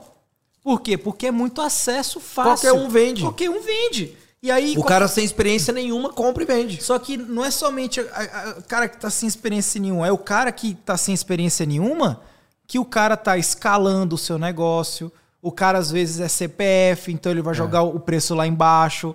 Exato. Então, tipo, ele vai Não te dar- paga imposto, não tem paga funcionário, não tem porra nenhuma. Então vai vir aquela avalanche de um bocado de gente, tipo assim, aventureira, e vai acabar estragando o seu negócio também. Exatamente. Então você acaba querendo. Óbvio, é legal você estar dentro dessas tendências? É legal. Mas que você saiba até onde você vai. Exato. Tipo, eu não vou comprar ali um container inteiro de, de, de Hug Wug, diferente de talvez eu compraria um container inteiro de Foca Gato. Tá ligado? Exatamente. Porque eu sei que, meu irmão, vai vender, brother. Uma hora vai vender. Agora, Hug Wug, até quando? Eu não sei. É. Pode ser que acabe e. Passou o dia das crianças, pum, morreu. Isso que você falou foi uma coisa interessante, porque quando eu comecei a fabricar, eu comecei, todo mundo já sabe minha história, quem, quem é aluno do Escalada, a primeira aula eu conto minha história. E eu comecei fazendo barra fixa. Ou seja, nada mais é do que um tubo 40-40 na época, é um tubo redondo de 28 milímetros é, e, uma, e uma máquina de solda. Qualquer um faz. Qualquer serralheiro faz. Só que ninguém, quando eu comecei a, sei lá, é, era o início do crossfit. Então eu queria praticar em casa e ninguém vendia aquilo. Ninguém vendia. Então eu falei, cara, eu vou começar a fazer. Coloquei no Mercado Livre, bum, virou. Comecei a vender a partir dali. E eu fiz pra eu treinar. Aí depois eu coloquei para vender e vendeu, eu comecei a fabricar para vender. Minha, minha vida começou ali, dentro da, do e-commerce, né? E beleza, só que era uma coisa muito simples. Então, com o passar do tempo, as pessoas viram, opa, esse cara tá vendendo ali. E eu sou serralheiro. Eu, eu também eu faço portão, mas eu consigo fazer essa parada também. É só uma máquina de solda. Eu tenho aqui, é ferro, eu compro. O cara começou a fazer, fazer, fazer, fazer. Então eu comecei vendendo a 320 conto. E, e cara, chego, meu produto chegou a custar 99 por exemplo, entendeu? Chegou a custar 99, o mesmo produto. É claro, eu abaixei a qualidade dele, porque vem um concorrente, joga um tubo que era o meu era espessura 3 milímetros, o cara põe um milímetro e meio, não tem como você cobrar o mesmo preço. É, é mais ou menos essa, essa ideia que você está dando, é mais, eu acredito, é, que seja mais em questão do marketplace em si. É. Porque se você quiser fazer. Ah, não, com certeza. Sim, Tanto é que no meu e-commerce próprio eu vendi de qualidade alta. Exatamente. É isso, quer, quer fazer seu brand, fazer o seu é, Aí é outra história. É outra história. O Mercado Livre, Marketplace, marketplace é isso. É, preço, é money, é money, money, mano. É. Money quer fazer dinheiro rápido. É. Rápido. É, entre aspas. É, né? Entre aspas. Mas assim, muito, talvez, muito mais rápido do que o seu próprio e-commerce. Exatamente. Porque no seu próprio e-commerce você precisa fazer sua marca. Tem que pôr tráfego, velho. Você tem que pôr dinheiro. Não tem como. Ninguém vai entrar no seu e-commerce se você não pôr dinheiro em É não, não tem como. Entendeu? É. A não ser que você seja famoso e jogue lá no Sim, link. E, Caso contrário, não vai. Com certeza, é. Com certeza. Mas assim, é, é, é, é muito disso. Às vezes é. você chega num fabricante, aí você chega e fala assim: pô, eu preciso vender esse produto a esse custo. O cara fala, você tá maluco, para não sei o quê. Mas por quê que o cara fala isso? Porque ele tá olhando para o tipo de produto que ele fabrica. Exatamente. Aí você fala, não, irmãozinho, eu quero esse produto aqui, ó. O cara fala, ah, esse dá. Esse dá. Pô, mas esse é uma bosta, pá, não sei o que lá e tal. Fala, mano. É, eu quero essa bosta eu mesmo. Eu quero essa bosta mesmo, tá ligado? Só quero o preço, faz tira. a bosta que Pô, for. mas minha marca, tira sua marca. Ah, é. mas não sei o que, tira. Ah, meu CNPJ, pode botar o meu aí mesmo. É. Tá ligado? Aí beleza. Aí dá. Então, assim, é muito Exatamente. isso. Às vezes. Isso é uma dificuldade que tem pra galera que tá começando. É. A galera não tem muito essa visão de que marketplace você tem que atuar de um jeito e o e-commerce você tem que atuar de outro. Marketplace você tem que pegar essa visão, que é preço. Tipo, outro dia um amigo da minha mãe falou assim: é, Ah, eu vendo, eu, eu fabrico quadro com é, MDF e tal. E MDF você tá ligado, que vende pra caralho. Só que ele fabrica com, com a espessura gigante, porra, pesado, super qualidade, todo mundo fala muito bem, tudo mais. Eu falei, tá, qual o seu custo? Ele X. Eu falei, tá, qual é o produto aí? Ele, ele tal. Vou fazer uma pesquisa aqui. Eu falei, olha, velho, a galera tá vendendo aqui abaixo do seu custo. Já era. Aí ele falou: Como assim? Tá maluco? Eu tenho o melhor fornecedor do Brasil. O cara traz a madeira lá da puta que pariu. Eu falei assim, irmão, a questão não é a qualidade aqui. Não, mas eu não vou reduzir a qualidade. Eu falei assim. Então não vai ganhar dinheiro. Então você não vai ganhar dinheiro, irmão. Você não vai ganhar dinheiro. Ele falou: Não, mas minha marca tal. Enfim, no caso dele, ele não quis. Mas daí cria uma marca paralela pra marketplace. Exato, eu dei todos esses direcionamentos. Falei, cara, cria uma marca paralela e tal. Ele, não, você é doido ficar vendendo esse negócio aí. Não sei o que. Eu falei assim, tudo bem, então você não vai vender. Isso é engraçado porque é uma estratégia que até empresa grande usa, né, cara? Você cata a marca de chuveiro mesmo, a Lorenzetti é uma marca e tem a marca premium, tem a marca mais podre e é do mesmo grupo. É do mesmo grupo, eles são o mesmo grupo. Só que com qualidades pro público A, público B, público C, entendeu? Então tem tudo isso. E a galera não entende. Por exemplo, outro dia a gente comprou. É até engraçado essa história. A gente já comprou acho que uns três ou quatro liquidificadores da Mundial. A gente já até desistiu. Porque a gente comprava, usava dois, dois dias, quebrava. Ah, mano, que porra é essa, velho? Liquidificador pro resto da vida, velho. É. Quebrava. Não da Mundial. quebrava, quebrava, quebrava. Até o dia que ele falou assim, mano, quer saber, mano? Estamos caindo no golpe aqui. Do, da qualidade baixa. É. tá ligado? Porque não é possível, velho. Não é Agora sabe o possível. que você faz? Compra o KitchenAid. Aí você vai pagar, tipo, 4 mil reais no liquidificador. Mas pro resto da vida. É, mano, é isso. Tem Exato. marca premium, tem marca pra todo público. Você Claro. quer pagar barato? Vai lá na Mundial. Entendeu? Ah, pô, você tem Polishop. Polishop é um puta produto de qualidade, mas não é barato. As Sim. pessoas gostam de zoar Polishop, mas é um puta de um produto. Um puta de um produto. Nossa, é E- bom pra caralho. ele Aquela cons- ninja deles lá custa Mano, 1.500 e conto ele e conseguiu arregaça. escalar o negócio dele dentro de um nicho fudido, de alto. Sim. Por exemplo, a gente comprou um fogão de indução. Cara, animal, pá, não sei o que lá. Vamos comprar as panelas. Porra! A gente foi lá na Polishop, velho. Tava tipo, sei lá, três pau e pouco, quatro pau o kit da, plan- da panela. Naquela realidade nossa ali, é caro. Falei, mano, e de muita gente. É. Sacou? Eu falei, mano, um kit de panela, quatro conto, não é possível. Tipo, o que que tem nessa panela, velho? Tipo, a gente não comprou, mas assim, fiquei ali, mano, essa parada eu vou colocar. Era na aqui. Polishop? Era na Polishop. Era a Flavor Stone. Sei lá, cara. Só sei que era uma parada ridícula, assim, de boa, porque realmente. Aí, beleza, a gente foi, comprou um pouco mais inferior ali e tal, mas também fomos muito felizes com aquilo ali. Mas tudo, tudo tem o seu preço. E o seu público. E o seu público. E muitas vezes é a mesma empresa que é dona do grupo e faz É, um público diferente. Exatamente, que você nem sabe o que, que tá acontecendo e os caras estão vendendo lá. E tá Mano, tem um. a- Lá onde foi o Econ Summit, eu já tinha ido lá uma vez numa palestra sobre, sobre fundos imobiliários, né? Da, da Suno. E É, lá no shopping DD. No shopping DD. Ele é pra artigos de casa, assim, né? Pra. pra sei lá, vende móveis. Não é um shopping pra você passear e comprar roupa. Não tem loja de roupa lá, é só artigos de casa mesmo. Residência, né? E a, Lá nesse local. nesse local. Que tem a praça de alimentação é ali. É, você tava lá, você foi Sim. lá, né? É lá, porque daí você chegou a andar no shopping e Aham. tal, você viu que é só loja de, de móveis, Vi, né? percebi. A primeira vez que eu fui lá, eu fui comprar um tapete, né, pra, pra sala e tudo mais, comprei. E é engraçado que, velho, é, tem coisa ali... Quando você vê uma marca boa no, no, no shopping, você vai na Casa Bahia, tem marca boa lá também. Claro. Só que você não faz ideia. Tipo, a marca boa que tá lá não é pro público A. O público que tem grana mesmo, velho, é umas marcas que você nunca ouviu falar na vida. Imagina. Você entra nesse shopping aí, pode entrar. Você vai na de eletrodoméstico. Mano, tem geladeira que você nunca ouviu falar o nome. Você nunca ouviu falar da marca. É melhor que você Brastemp. Não, é. Aí você vai na... Por exemplo, você vai na Fast Shop, que é caro pra caralho. A Carol queria comprar uma geladeira lá. Custa 21 mil reais. Mas é uma geladeira de uma marca, se eu não me engano, era da própria Samsung, não sei. Não, da Electrolux. Brastemp? Brastemp, Brastemp. É uma... Fui, custa 21 pau. Mano, você vai nesse shopping, tem geladeira que você nunca ouviu falar de 50 pau, de 60 pau. Tem fogão de 40 pau. Juro por Deus, mano. Quem Não acha que eu tô é- não, mentindo, vai lá e vê. Eu, vai lá eu e vê com os próprios olhos. Eu acredito em tudo, velho.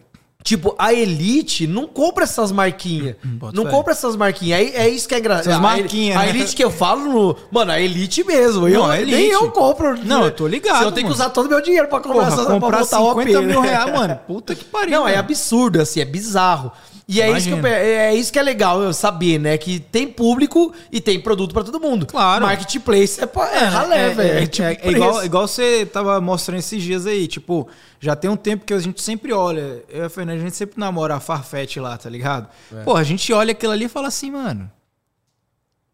Animal, velho. Tá ligado? É. 10 pau no tênis, é 15 mil não sei o quê. Tipo, fala, não, não rola, tá ligado? É Ou caro. é caro, é um investimento maior e tudo mais, a qualidade tudo mais. É, é exatamente isso. Você quer ir lá na Renner? É. Você vai arrumar várias roupas massa, maneira, que estampa, bonita tal. Mas a qualidade é diferente. É. Vai numa Versace da vida pra você ver. Já era. Você vai comprar aquilo ali, você vai ficar com aquilo ali, ó, É. muitos e muitos anos. Não, é outra qualidade. É outra qualidade. Eu comprei os dois tênis da, lá da, na Farfetch lá e a Carol também E é comprou pra ela. impossível você replicar aquilo ali. É impossível. Possível, Você não viu o que eu mostrei no story? Mano, é tipo assim, 80% de. É, como que chama? Era couro de cabra. Era uns bagulho bizarro. Não tem como, mano. Não tem como. tem você pode como. falsificar um igual ali, com Não, material parecido, O mas. velho, design. o design, sim. A Design. qualidade A nunca. qualidade né? impossível, mano. O peso, sei lá. E, e, e você só sabe quando você pega. É, sacou? O cara que exatamente. nunca usa, talvez ele até visualmente, assim, né? Passando aqui. Cara ele, ah, ele vê. ele, até, acha que é original. Ele acha que é original e É. tudo mais. Aquele cara que já o previamente usou, É. ele depois ele bate o olho e ele já sabe. Sim. E ele eu tava até conversando com a Carol esses dias. Quando eu quero comprar uma coisa melhorzinha hoje, Eu evito o Mercado Livre, cara. Eu também. Eu evito o Mercado Livre. Eu dei até um exemplo pra ela. Eu tenho, eu vendo na- lá na empresa, a gente tem suporte de celular veicular. Você colocar, né? Porque põe lá no, no- na saída de ar e tal, aquele de ventosa. Cara, é uma merda. Eu já comprei vários no Mercado Livre, são todos uma bosta. Nunca funcionou. Beleza, você paga lá R$29,90, aí você cata uma marquinha melhor, paga lá 59. Beleza, esse dia eu tava andando no, no Iguatemi lá, Entrei numa loja e falei, velho, vou comprar um suporte celular. Que eu ia viajar lá pra Campos de Jordão. Eu falei, mano, eu quero um suporte pra colocar aqui. Sei que daqui do- dois meses eu vou jogar. Dois meses não, daqui de uma semana não vai, vai Lá colar fora. nada, vai soltar. No primeiro buraco, o carro treme, já cai o celular. É mesmo. ok. Principalmente com aquele de ventosa É, que não é nem de não, é vidro, né? bosta, Aquele é. do painel. Aí eu cheguei, velho, entrei numa loja e olhei lá, cara, primeiro, eu nunca vi aquele suporte no Mercado Livre, aquela marca, não conhecia. Eu falei, velho, caramba, é, eu vou querer, eu quero um suporte de celular. Aí o cara pegou três, três modelos. Eu catei os que sempre dá merda, que é aquele que tem as garrinhas que você põe na saída do ar, assim, ele enfia. Ah, puta, mano. sempre que, cai. Que é tipo aquele negócio que você... ap- É, é. ligado, sempre ligado. cai aquela merda. É merda mesmo. Aí eu falei, mano, esse daqui, por incrível que pareça, eu acho que é o menos pior, porque ventosa sempre soda. Eu falei, vou levar esse aqui. Aí o cara falou, não, beleza, acho que tava tipo 200 e poucos reais. Daí eu falei, mano, tá certo esse preço aqui? Tá errado, não, não pode ser. Daí ele falou, não, é 200 e poucos reais. Daí eu falei, não, mano, tá errado. Não tem outro mais barato aí, não? Daí ele falou, ó, não tem, porque essa é uma linha, essa é uma linha premium, não sei o que, não sei o que. Começou a explicar, mostrou o site. Daí eu falei, mano, quer saber? Compra eu vou apostar porra. nessa porra, porque toda vez que eu compro pelo Mercado Livre é uma merda. Eu vou pagar 200 conto. Eu sei que shopping tem o custo da loja, é Claro. caro pra caralho. Aluguel, então uma coisa o quê. que custa 100, eles vendem a 400, porque é Realmente. caro manter, né? Claro. Só que como eu nunca vi no Mercado Livre, eu falei, eu vou levar. Velho, é outro nível de suporte. Tá É outro até nível de hoje lá. suporte. Até hoje nunca deu uma, nunca mexeu um Nada. bagulhinho. Nossa. Até se eu tento arrancar ele, ele é duro. tem dificuldade. Capaz ele de até com uma- arrancar o módulo inteiro da Exato, ele vem com uma chapinha que você põe atrás. Tá até aqui, ó. Tá vendo essa plaquinha de ferro que você põe aqui? Ah, ele se Aí só- ele puxa. Pum, mano, era. não treme, você pode passar no buraco que for. Então, tá vendo? É tipo, o preço define a qualidade Define do bagulho. não, qualidade, não tem com como negar. certeza. Você quer comprar no Mercado Livre Se suporte for celular? verídico, né? Claro, se não for um sim. golpe. Não, lógico. Claro, se for você quer verídico. comprar suporte de celular no Mercado Livre? Ok, mas você sabe que você vai ter que trocar daqui dois, três meses. Exatamente. E é esse é o- é- é- essas são as, inclusive, é, dores de cabeça que todo vendedor vai passar para vender no Mercado Livre quando se vende a- só a, ba- a base de preço. Porque Exatamente, o cara é. vai começar a receber muita reclamação pelo fato de que o cliente que está lá do outro lado, ele não entende isso. Ele acha que ele vai comprar. Ah, a gente vende um fone a 129 reais, 139 reais. Tem lá o AirPods, que é dois conto, dois pau, quase 3 mil. É. Irmão, você é retardado ou você vive em que planeta? Você tá pagando um fone a 129 reais. Você não vai ter a mesma qualidade de um É, AirPod de tem 3 como. conto, brother. E o cara fala, não, porque... Não, já teve gente que falou assim, não, porque o AirPods... Então compra, velho. É. Sacou? Tipo, o cliente reclama, né, por conta disso. Mas, mano, Quer comparar, né? quer comparar, Fala, ah, o AirPod dura seis horas, esse aqui não durou uma hora. Vai, É. então compra a porra do AirPod. Então compra o AirPods, velho. Compra o AirPods, tá É. ligado? É, compra o AirPods. Eu tenho AirPods, sacou? Mas eu não uso o que eu, o que eu, o que eu vendo, tá ligado? Não, eu também não. Eu comprei até aquele ali, ó. O AirPod Mel, o Max, o grandão ali, ó. Ah, sei, o do É, headphone. é. Pode crer. Porque, Que- mano, né, é outra parada, É outra né? parada, tá Então ligado? você quer Outra qualidade, parada. você vai pro outro canto. Com Mas você, certeza. como vendedor, tem que saber que o seu cliente, ele vê, ele vai muito por foto, né, cara? Foto É, não mostra exato, qualidade. não mostra qualidade. Então você pode ter o mesmo produto ali na foto. Um custa 500 conto, o outro custa 100. Só que a hora que você pegar na mão, um do lado do outro, você vai ver, velho, esse daqui na Exato. foto era igual. Exato. Uhum. Na foto era idêntico, mas aqui não é. Entendeu? Então, pra quem é fabricante, velho, não tem como fugir. É abaixar a qualidade do negócio e, e vai que vai. É o único jeito, não tem o que fazer. Se o cara não fizer isso, É. o cara não vai vender online. Mas conta aí pro pessoal agora, quando você começou. O que que você vendia? O que que você foi atrás pra começar a vender? Como que foi o começo aí? O começo, o começo do começo foi tipo um, o amigo do, do meu sogro, ele ele vendia no Mercado Livre. Ele ainda vende. E, pô, vende legal e tal. E aí tinha uns, ele vende uns fones lá que importava da China, ainda importa e tudo mais. E ele falou, mano, vende esse produto aí que dá certo. Ele falou, caramba, como é que vai importar essa parada aí? Não, porra, no começo a gente comprava pelo AliExpress mesmo e tal. Porra, mas... E esse amigo do seu sogro também comprava pelo AliExpress? Não, ele já estava importando simplificada. Mas ele começou vendendo assim. Beleza, a gente começou importando assim, pelo AliExpress. Começamos assim, literalmente. Tipo, um dos primeiros produtos foi esse. Aí, o que já deu resultado, assim, foi esse. Então a gente começava a comprar pelo AliExpress. Aí tem aquela parada de 50 dólares lá, tá ligado? Aí, pô, mandava mensagem no chinês lá e tal. Falava, ô, faz aquele esquema lá e pronto. E aí começou a trazer só. Aí, aí, tipo assim, às vezes só podia trazer duas, três. E aí porra, vinha 20, 25, sacou? Aí você, import... aí você comprava de 10 em 10, exemplo. Aí 10, 10, 10, fazia um. Tudo fracionado. Tudo fracionado, sacou? Comprava 10 de 10, 10 de 10, para não ultrapassar aquele limite de 50 dólares, que é. Na época era 300 reais e tal. O custo batia, acho que era 50 reais do, do produto e a gente vendia ele. Obviamente que no começo teve aquele processo de ranqueamento e tal, mas vendia 169, 189, sacou? Tipo, um bom lucro. Para quem não tá tendo custo nenhum, tipo, começamos no, no quarto da, da Fernanda e tal. Então não tinha custo nenhum. E aí foi isso. Aí ele falou, porra, tem um, tem um drone aqui também. Aí, pai, começamos o drone, não sei o quê. E aí pronto. Aí depois que a gente meio que ficou só nesses dois produtos, já faturando na nossa visão, ali razoavelmente legal. Aí começamos a cair na malha ali do, dos China. Chegamos. Não, ó, beleza. Mas a gente não tem que morrer aqui, tem que buscar mais produto.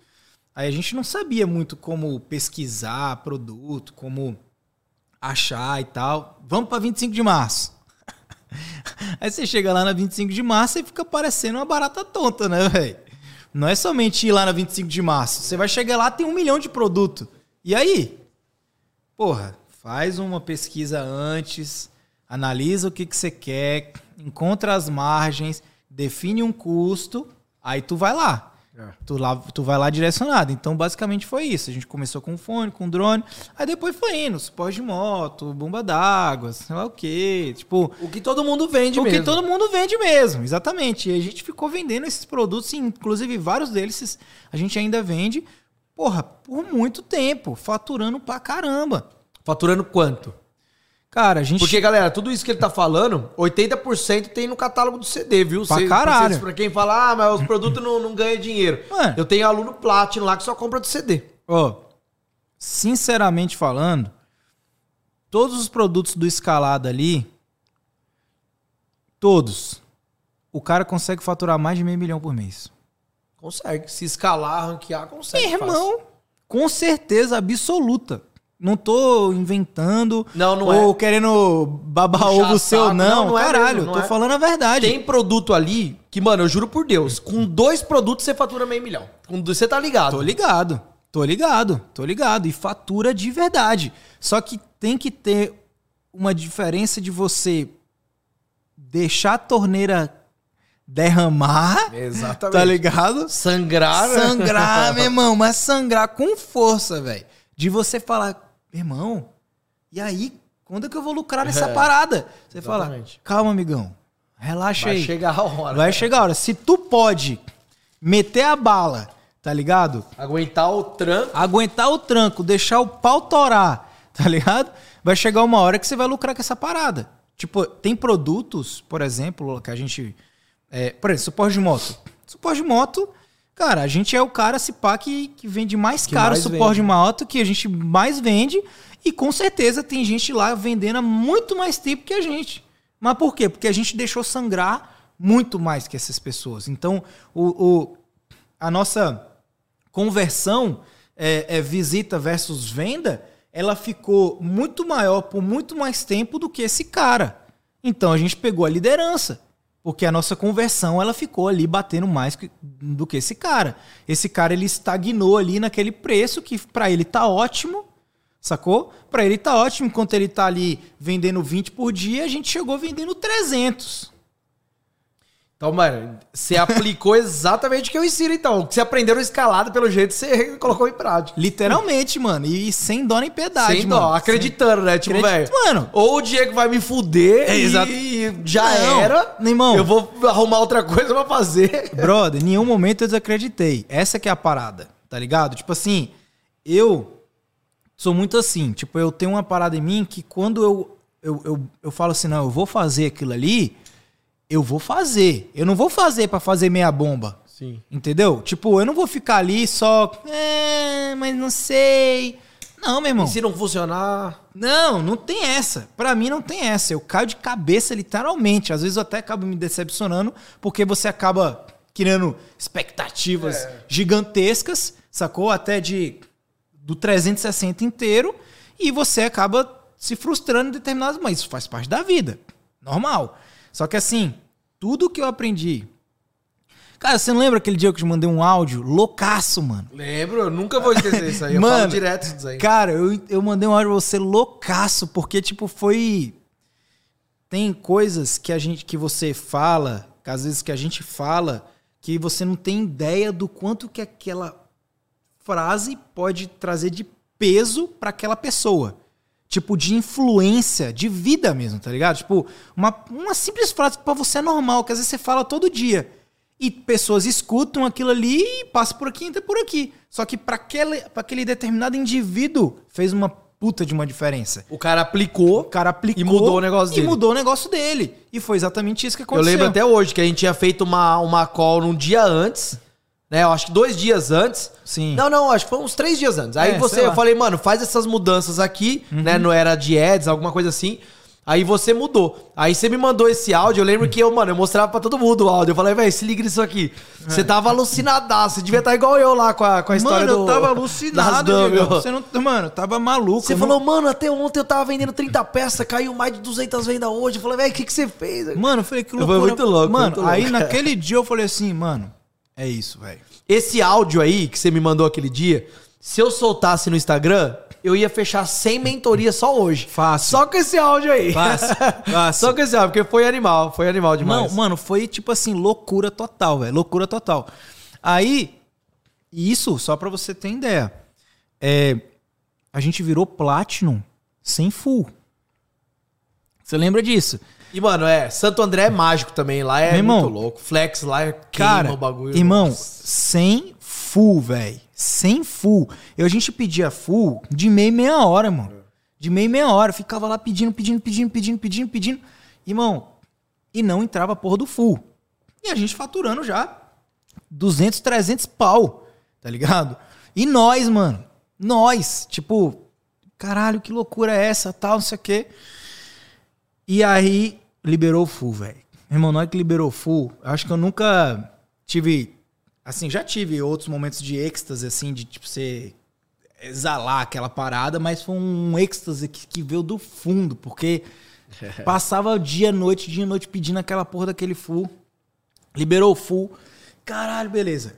Aí o que, que a gente fez? A gente pegou a métrica passada, né? Da média de vendas, falou, tá, vamos fazer a compra aí. Bum. Aí compramos pra caralho e tal. Eu me lembro que a gente tinha uma média de, sei lá, nesse momento que já estava quase num valor ali precificado, o suporte de moto, por exemplo, a gente vendia ali 70, é, por aí, por dia. E aí mandamos pro full. Mano, eu não sei o que aconteceu. A gente mandou tipo duas mil peças pro full. Acabou em uma semana, mano. Foi que nem água. Foi que nem água. Teve um maluco lá que entrou e comprou, tipo, 300 peças. Um único cara. 300 peças e depois ele comprou mais 200 peças. E não era nem ranqueando, já era preço final. preço já. final. Já ganha dinheiro. E esse cara, ele compra com a gente todo mês. Caralho. Até hoje, ele entra lá, 100 peças, 150 peças. E Sacou? você nunca ligou lá pra fazer um esquema com ele por fora? Fala, velho. É, é isso, mas a gente já tentou. Quem, quem lida direto com ele é a Fernanda, por exemplo. E aí, tipo, que a gente tem o WhatsApp, que é, antes de ter essa parada de aceitar a devolução em dois dias antes para não computar a reclamação, a gente é, colava no- na, na caixa de todos os produtos aquela etiqueta, né? De Sim, não abrir exato, reclamação. né? Exato, então todo mundo começava a chamar, então, então flodava ali o mesmo WhatsApp. E esse cara chamou lá. Pô, eu queria comprar, que eu faço parte de uma associação de sei lá o quê. Sei lá que porra que o cara é.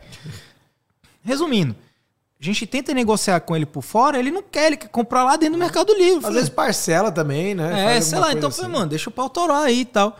E o cara, até hoje, velho, que o preço já tá, tipo, muito mais alto daquela época, ele continua comprando, velho. Da hora. Muito louco, mano. Ele entra lá e, e às vezes ele chega. e, Mano, e quando, quando tá acabando o estoque, ele manda mensagem: Ô, o estoque tá acabando. Cara, ele que chama, ele que controla seu estoque. Ele manda mensagem: Eu preciso comprar mais 100, mano. Vai acabar seu estoque. Aí eu falo: Já "Mano, liga pro fornecedor. Meu irmão, pode comprar, tá ligado? Pode comprar. Eu tiro do full aqui, começo a vender aqui no GLP. Eu chamo de GLP, o Galpão. Continuo vendendo GLP aqui e, e pau tora, porque a gente faz muito isso, tá ligado? Sim, sim. processo de tirar do full, deixar ali pra não deixar pausar e tudo mais. Tipo, em nenhum momento a gente deixa pausar. Bem, bem, bem certinho essas coisas. E aí é isso, assim, cara.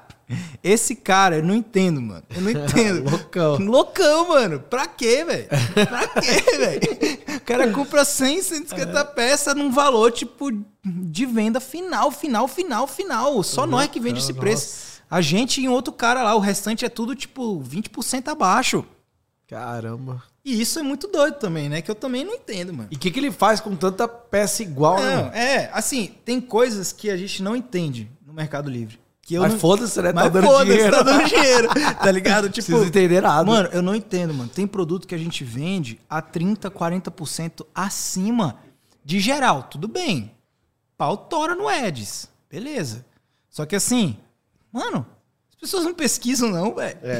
tá ligado? Eu quando eu vou comprar alguma coisa, pelo menos, tipo, sei lá, vou comprar no Mercado Livre. Cara, você pode ser o cara mais rico que for, mas, sabe, você, você vai comprar um- um- uma coisa que é o mesmo, mesmo qualidade, mesmo produto, se você puder pagar um pouco mais barato, que mal tem? É, lógico. Ué, que mal tem, tá ligado? Exatamente, então é bem isso. Os caras entram lá, devem entrar lá no anúncio e compra. Agora, como, mano? É, foda-se, tá funcionando, tá manda bala. funcionando, só vai. Só vai, velho. Só vai. Hoje a gente tá com cinco contas. Cinco? Cinco contas. Cinco contas que, assim, é Olist, Shopee, conta um e dois Mas Mercado Livre são duas. são duas e Ou tá, três. tá duas e tá abrindo a terceira agora. Tá. É, qual, é, qual é a outra? Magalu, Magalu. Tudo CNPJ diferente. É. Aí tem que ser. É, vai fazer como, né? Não tem jeito. E Shopee agora tá estralando, mano. Shopee tá estralando. Ah, tá. Eu fiz uma, uma, uma, uma mentoria com, com o Breno. Até dar o salve aí pro Breno, porque realmente, velho, foi foda. E tipo, E você tá vendendo os mesmos produtos. não. É Algum- produto. alguns sim, mas outros só pra Shopee. Específico. Porque tem coisa que lá vai funcionar bem melhor, né? Cara, na minha opinião, Shopee, os caras peca pra caralho nessa parada da logística e tudo Ah, mais, é. tá ligado? Mas muito. Vai melhorar muito, né? Vai cara? melhorar muito. E vai encarecer muito também. Vai né? encarecer muito, com certeza. Mas assim, é, é, é, é muito fácil você escalar lá e é tão, é tão fácil que tu, tu até gera umas dúvidas. Se É. você fala, mano, não é Será possível essa mesmo? parada aqui, tá ligado? Até velho? quando vai desse é, jeito mano, aqui, tá né? muito fácil esse negócio aqui, velho. Eu tive que, irmão, ralar pra caramba, velho, pra conseguir ter esse resultado no Mercado Livre. Entrei na Shopee aqui, o negócio fez pum! É. Mano, como assim, velho? Não é possível que foi tão fácil assim, tá ligado? E é, mas a margem. É. A margem é uma merda. É, tem que saber aproveitar a oportunidade, né? Se tá dando pra ganhar lá também. Sim. É, vamos lá, o, eu vou falar da- das duas marcas lá. Pode comer à vontade aí agora. Que é porque. Agora é a hora do merchan, hein, galera. Seguinte. Vamos, vamos, vamos comprar Analytics aí. Bota aí a Cartago. Tá. Ó, galera, é o seguinte. Eu sempre falo, é coisa rápida também, tá? Eu sempre falo da Cartago Comex, que ela é parceira nossa aqui do podcast. E o Matheus também, parceiro meu, é o cara que faz as nossas importações aqui da empresa. E é, ele é uma importadora, tá? Ele tem uma, uma empresa de Comex, a Cartago, que a gente faz todas as nossas operações. E simplificado para você que não tem muito capital, quer trazer até 15 mil reais de produto, você pode trazer pela pela Cartago, entrar em contato com eles, fazer um estudo de viabilidade. Então, por exemplo, o que eu e o Ian tá falando aqui, você pegou algumas ideias, entrou, pô, o Diego falou da bike de, de spinning, né? Entre em contato com eles. Você pode fazer a precificação, eles vêm para você, porque como o cara tem acesso a muito fornecedor, né, é diferente você ir lá conversar com o fornecedor e querer comprar 15 mil reais, porque você só tem esse poder de compra, 3 mil dólares. Ele, como compra para, cara, dezenas de pessoas, com o mesmo fornecedor, então o poder de compra dele é maior, consequentemente os preços que ele consegue é bem melhor. E eles fazem tudo isso para você. Então, por exemplo, você entrou no Mercado Livre, catou lá os mais vendidos de cinco categorias, listou, colocou numa planilha do Excel, manda para eles e eles te entregam isso precificado. Vai falar, ó, aqui na sua mão vai chegar por tanto, vai chegar esse por tanto, esse por tanto. Aí você fala, beleza, esse dá para trazer, esse dá, esse daqui já não dá preço, esse aqui dá para vender na Shopee. Então ele faz um estudo de viabilidade para você. Aí você depois vai definir se dá ou não dá para trabalhar, tá? Mas isso é um trabalho que eles fazem com o fornecedor deles, inclusive, com o que eles têm já relacionamento lá na China. Ele, ele tem escritório lá na China e tudo mais, eles cuidam de tudo, tá? Do de ponta a ponta da importação. Desde o momento que você fecha com eles até o momento que chega aqui na sua mão, tá? E a simplificar a, a importação compartilhada, se você quiser trazer container fechado ou compartilhar um container que sai mais barato, Cara, com 30 mil reais, 40 mil reais, você já consegue trazer. Então, cara, um, dois produtos vale a pena você trazer em grande quantidade para conseguir preços bons, né? Então, vamos catar o um exemplo da bike de spinning aí. Aí dá, numa compartilhada você coloca no pallet, você vai ocupar tantos pallets, vai empilhar eles e vai trazer. Beleza? Então, entre em contato com eles aí, o Matheus da Cartago, e faz orçamento lá, sem compromisso também. Vocês vão ver que muita coisa dá preço muita coisa dá preço, tá? Coisa que você não consegue em fornecedor chinês aí, às vezes você consegue trazer num preço bom, beleza? Tudo que eu importo é com eles. Você importa tudo com a Cartago também? Tudo com eles. Aí, cara, eu nem sabia disso. Então tá aí, ó. Tudo com a prova viva. ah, é verdade. É, Matheus é Isabela, né? É. Tudo, tudo é com eles lá, até hoje, velho. Inclusive, a gente vai fazer uma importação agora, essa semana. Boa. Direto. Você já chegou, já tá trazendo container ou ainda tá Não, só na simplificada? Simplificada. A gente faz, tipo, algumas, né? Sim. Vai fazendo e tal. E porque container é uma coisa mais complexa, né, velho? Você depende muito do tempo de, de, de, importação ali. Requer você tá com fluxo. O controle de... tem que ser maior é, também. o fluxo né? de caixa tem que estar tá mais em dia é. e tudo mais. É um, é um contexto, né? Não é simplesmente é. assim, sacou? É, é bem, bem, bem por aí. É Mas, aí. porra, simplificado, o cara fica milionário também, Não, tá fica. ligado? Você é tá porque o, o que acontece? Os caras vão fazer uma simplificada. Aí vai lá, né, entra no Alibaba, começa a estudar, tá, ah, não, mas o frete vai comer todo o meu lucro, não dá para trazer. Aí quando você faz com um cara igual o Matheus, que ele consegue enxugar um pouquinho aqui, enxugar um pouquinho aqui, fazer um desconto aqui, você consegue ter margem, entendeu? Tem produto, galera, você vai trazer em pouca quantidade, você não vai conseguir preço mesmo. Né? Você tem que trazer uma quantidade maior para dividir o frete pelo número de unidade que você está trazendo. Isso é um estudo que ele vai fazer. Ele vai ah. te dar o preço na mão. Fala, velho, esse aqui esquece. A cubagem dele é muito grande, a caixa é grande, dá para trazer muita coisa. É um estudo que, que ele vai fazer vai pra vocês. fundo. É, ele vai. fundo, lá localmente, né? Tipo. Sim. ele ter... tem a gente lá, né? Manda a gente, gente lá. É, não, animal, é. velho. Você é vai. legal. Você vai, assim, é, ter a, a tranquilidade de todos os processos, inclusive quando chega aqui para fazer o desembaraço aduaneiro. Tudo, tudo ele faz. Que é um, é um momento ali que se acontecer qualquer coisinha, que não é questão de que você tá trazendo alguma coisa ilegal, coisa do tipo, não, não é isso. É que dá BO é mesmo. É porque dá BO, dá mesmo. Às vezes o cara encarca na sua lá e tal, trava sua mercadoria, é. e aí você vai falar com quem, para quem, para onde, mas não, é. o Matheus já sabe com quem ele vai falar. Já conhece os caras. Já conhece os caras, já vai direto no ponto, já é. sabe inclusive como é que fala com eles e como é que eles vão entender, então eles vão conseguir liberar tudo aquilo ali para você. É. Obviamente que você tem que estar tá trazendo também uma coisa né? Que é tudo certinho e tal. Pronto, é. já era. e tem... outra coisa, tem nota de entrada, entendeu? Chegou a invoice aqui, você dá entrada no seu CNPJ, tudo bonitinho, registra, não vai ter BO, entendeu? Hum, zero. É, e outra coisa, o Escalada Analytics também. Hoje eu não sei se vocês todos viram aí, mas eu coloquei lá no Instagram um cupom de desconto, que é o Diego20. Diego com H, hein, galera? Vocês não aprenderam a escrever meu nome ainda, pelo amor de Deus, hein? É Diego com H. Eu vou dar uma palestra dia dia 2, dia 1 um, ou dia 2 agora, dia 2, né?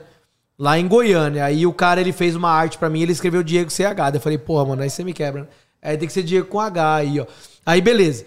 E é o seguinte, eu coloquei esse cupom Diego20 do Escalada Analytics e tudo isso que a gente está falando de pesquisar produto para saber se dá para vender no Mercado Livre, você precisa de ferramenta para te auxiliar nisso, entendeu? E nada melhor, cara, na minha opinião, foi criado por mim, o Escalada Analytics, é uma empresa minha, então a qualidade vocês já conhecem, né? O layout dela, o, o front-end dela é lindo, assim, não compara com nenhuma outra do mercado que copiou a gente, que veio depois. Mas enfim, a nossa é, é top demais, tá? Você tem o precificador, que você vai colocar seu preço de custo, seu custo, seu, seu imposto, e ele vai te dar o preço que você precisa vender no Mercado Livre e tal. Cara, é, é sensacional. E ela é anual. Custa 349 por ano, você paga um ano e fica todo esse período. A gente está desenvolvendo agora um site também, onde vai, você vai poder acompanhar todo o lucro que você tem na conta, seguir concorrente, tudo dentro desse preço. O preço vai subir, mas quando lançar essa, quando lançar essas ferramentas novas, o preço vai subir. Mas você assinando agora, qualquer atualização que aconteça dentro do período de um ano, você é, atualiza o seu também pelo mesmo preço. Não aumenta preço, não é cobrado nada extra, nada mais, tá? Você continua com o mesmo preço. E tem 20% de desconto. Só que um detalhe, esses 20% só vale hoje. Amanhã já não vale mais. Hoje é dia. Que dia que é hoje? 15? 15. Hoje é dia 15, porque tem muita gente que vai assistir esse podcast depois. Hoje é dia 15, então é só hoje que vale, tá? Assistiu depois. Se também passou, tá vendo depois do dia 15, vai lá no meu Instagram e vê se eu soltei outro cupom lá, beleza? Então é isso aí. Entra aí, lê o QR Code, entra no site e compra aí. Que eu quero ver o, as vendas caindo aqui, senão eu já vou ficar puto também. já vou ficar puto da vida. Você já. vendeu a escalada analítica. Não tô vendo nenhuma venda ainda, galera.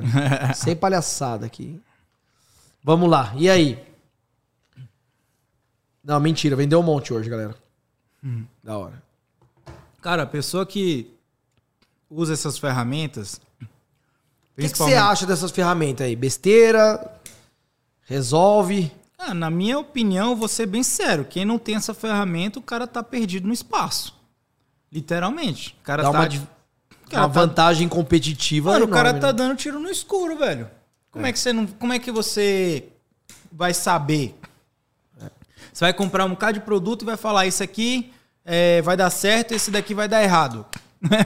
tá Porque ligado? só as, aquelas informações que o Mercado Livre disponibiliza, tipo assim, quantidade de venda. Porra, isso daí não quer dizer nada. Irrelevante. Eu vou ver então, eu vou entrar no anúncio do Pop-It ali e vou falar: caralho, é, meu irmão, é. estourei. O cara vendeu 40 mil peças, mas desde Já quando? Desde quando? Será que agora ele tá vendendo? Exatamente. Né? Ali no Analytics você tem o gráfico de visita que você vê se nesse mês tá, tá tendo Exatamente. visita. Exatamente. E não só isso é o ponto principal, mas tem as outras coisas que ah, favorecem. Um outra coisa. Ah, vou fazer o anúncio ali, já gera o código EAN rapidão, tal, já ajuda, tipo, facilita, né, meu? Ah, tipo, os, os, processos que você acaba desenvolvendo ali é, facilita o processo de escalar a coisa. É. Você não tem que ficar entrando lá para gerar aqui, para ser aqui. É, estudo de mercado, cara, se você não aprende a fazer isso, e tem que aprender desde o começo. Se deixar para depois, você já vai não. tomar muito tombo muito aí tombo. até então, desde o primeiro momento, ah, nem vendo no Mercado Livre ainda. Então já aprende isso agora. Não, já cara... aprende a precificar, já aprende a pesquisar, já aprende a fazer o que tem que ser feito.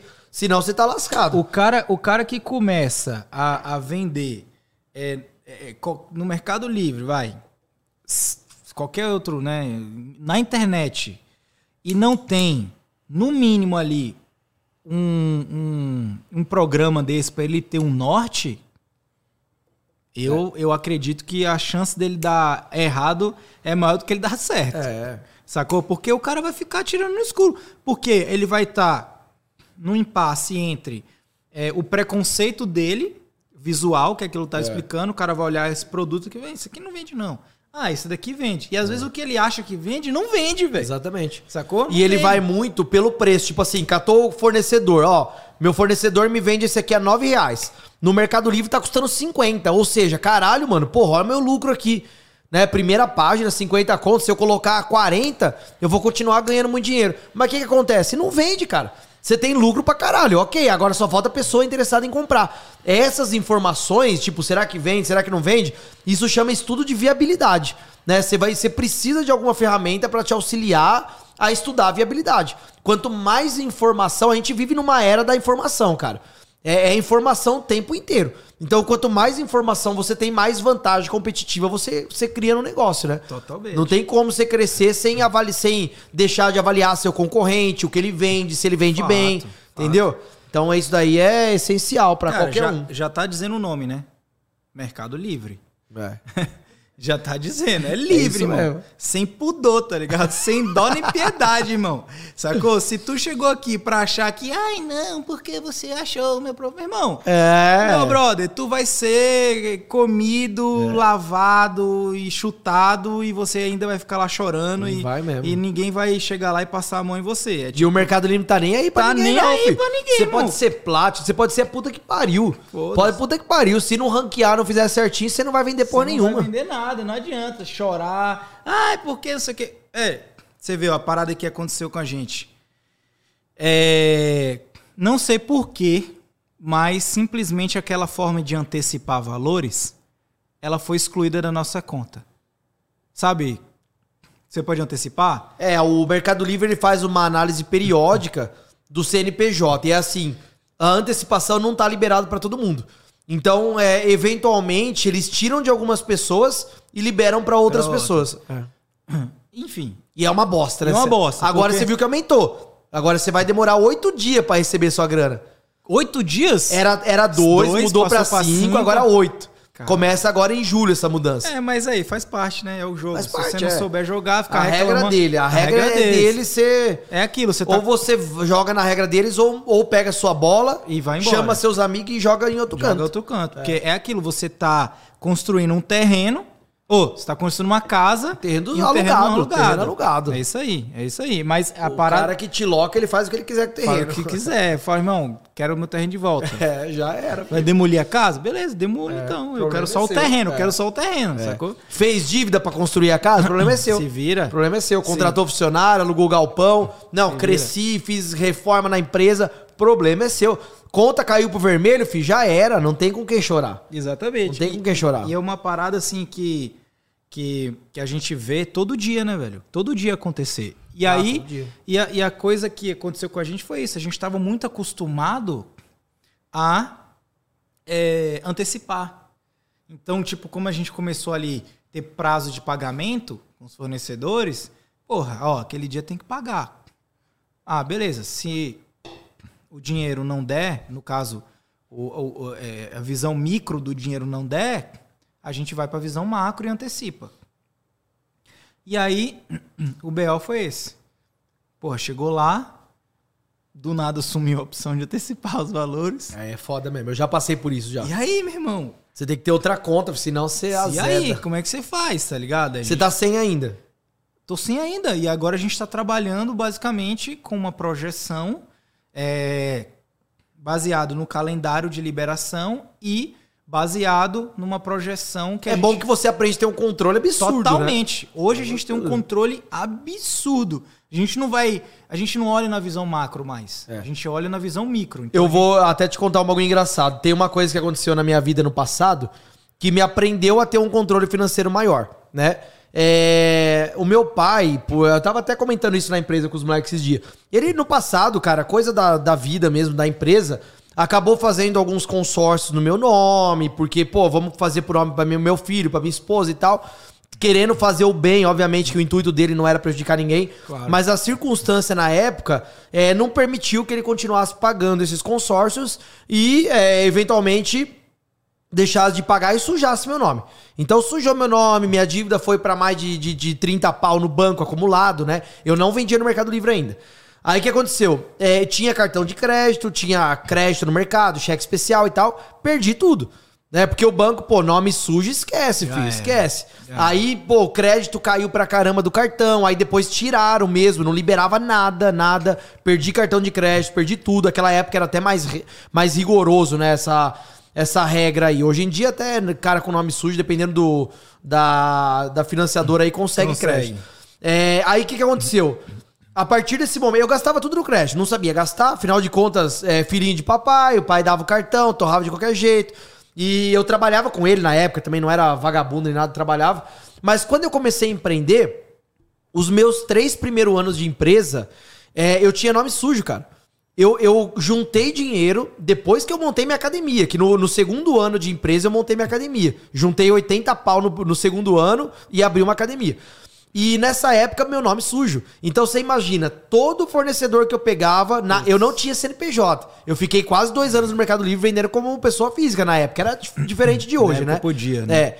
Então, cara, é, tudo era pago à vista. Eu não tinha sequer, cara, um chip de celular. Eu não podia ter um chip pós-pago. Não tinha. A Claro não dava, Não nenhuma dava. dava. Caralho. Era tudo pré-pago. Tinha que pôr crédito, senão acabou e, Você acabou, e já Você era. aprendeu a fazer o seu fluxo de caixa pela O dor. que acontece? Eu aprendi a ter um controle financeiro absurdo. Que eu falei, cara, isso daqui eu preciso comprar, mas eu só consigo comprar quando eu tiver o dinheiro. Então o que, que eu tenho que fazer? Poupar. Eu tenho que fazer as melhores escolhas aqui na minha empresa pra eu ter condição de comprar aquele negócio. Então, pô, eu quero aumentar minha produção, eu preciso do maquinário. Esse maquinário, eu lembro que minha terceira, quarta máquina foi uma pintura eletrostática. Ela custava 15 mil reais usada, que eu comprei na época. Uma cabine e uma máquina de pintura eletrostática a pó, né? Então eu juntei os 15 contos, cheguei, Tó, você não tinha crédito, você não tinha como pegar um empréstimo no banco pra alavancar seu negócio. Então, cara, você tinha que fazer o negócio ser lucrativo, primeiro ponto. Se ele não der lucro, você não cresce, porque você precisa do lucro pra investir em outras coisas. Então eu, eu aprendi desde cedo, por conta do nome sujo, a ter um controle absurdo. Então tem coisa que, que acontece na vida, há males que vem pro Há bem, males né? que vem pro A- bem. o, o ditado já tá aí. E isso também na antecipação. E você pode ter certeza que você aprender a trabalhar com as datas que o seu dinheiro vai ser antecipado, vai te dar um aprendizado, um Com controle de certeza. caixa gigantesco. Com certeza, né? porque você você precisa tipo assim voltar pra dentro e você analisar aquilo ali e falar assim, bom, é isso que eu vou viver. Não tenho o que fazer, não tenho que eu vou chorar pra quem, É. eu vou pedir, a- a- não tem jeito. É isso aqui. É isso aqui, exatamente isso aqui. Eu preciso trabalhar com isso daqui. É o, é o princípio do estoicismo, né, cara? Aquilo que foge do seu controle, que não tá no seu controle, você não tem que gastar um segundo se preocupando com aquilo. Exatamente. Falar, caralho, não consigo antecipar, mano, não preciso. Cara, esquece. Não Já adianta era. xingar Mercado Livre. Não. Não. adianta ir lá no Reclame Aqui. Esquece. Cara, foge é- do seu é- controle, cara. Essa é a diferença do vendedor para o empresário. É.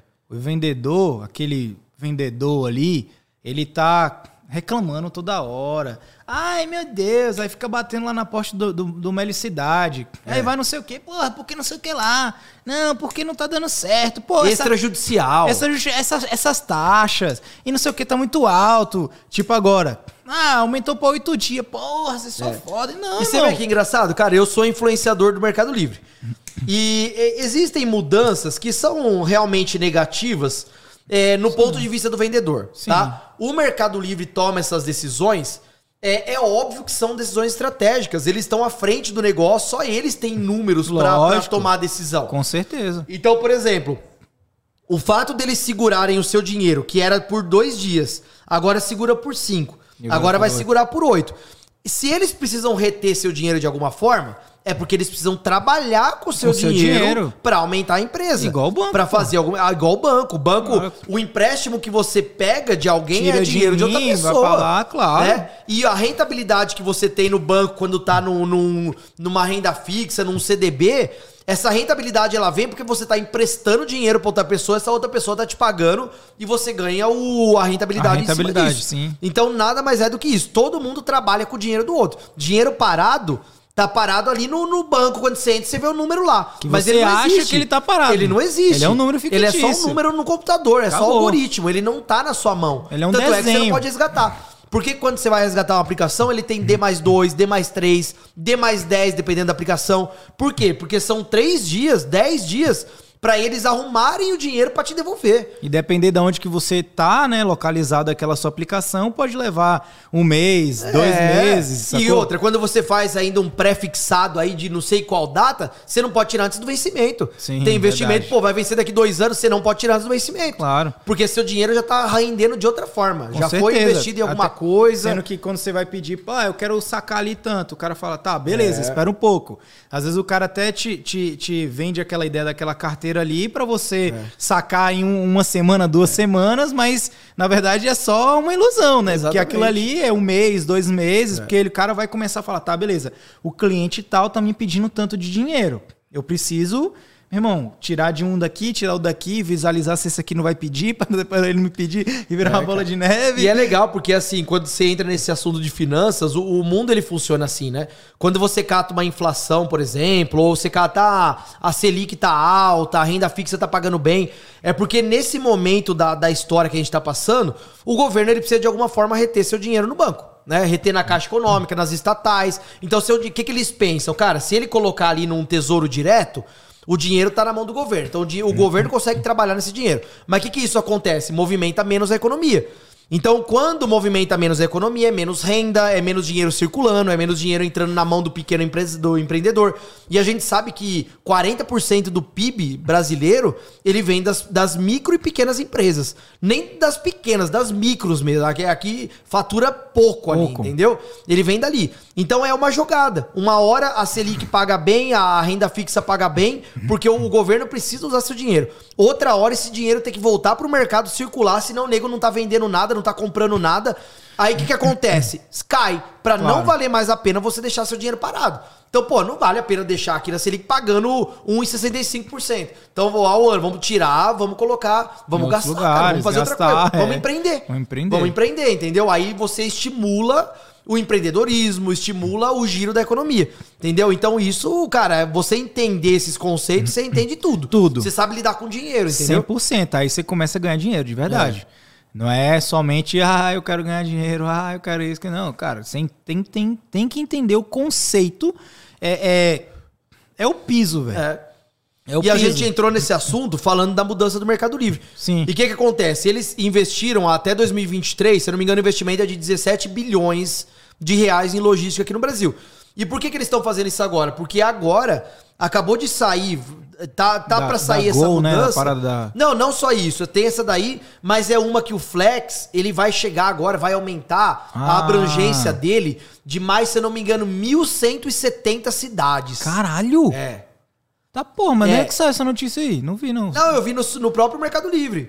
É, no próprio Mercado Livre. Aí o que, que vai acontecer? Eles já colocaram uma frota a mais nas ruas e coleta a mais, Nossa. entendeu? Então, velho, tudo tem um porquê. Claro. Tudo tem um porquê. O seu dinheiro tem que mais. ser retido por mais tempo porque ele tem que ser usado aqui também.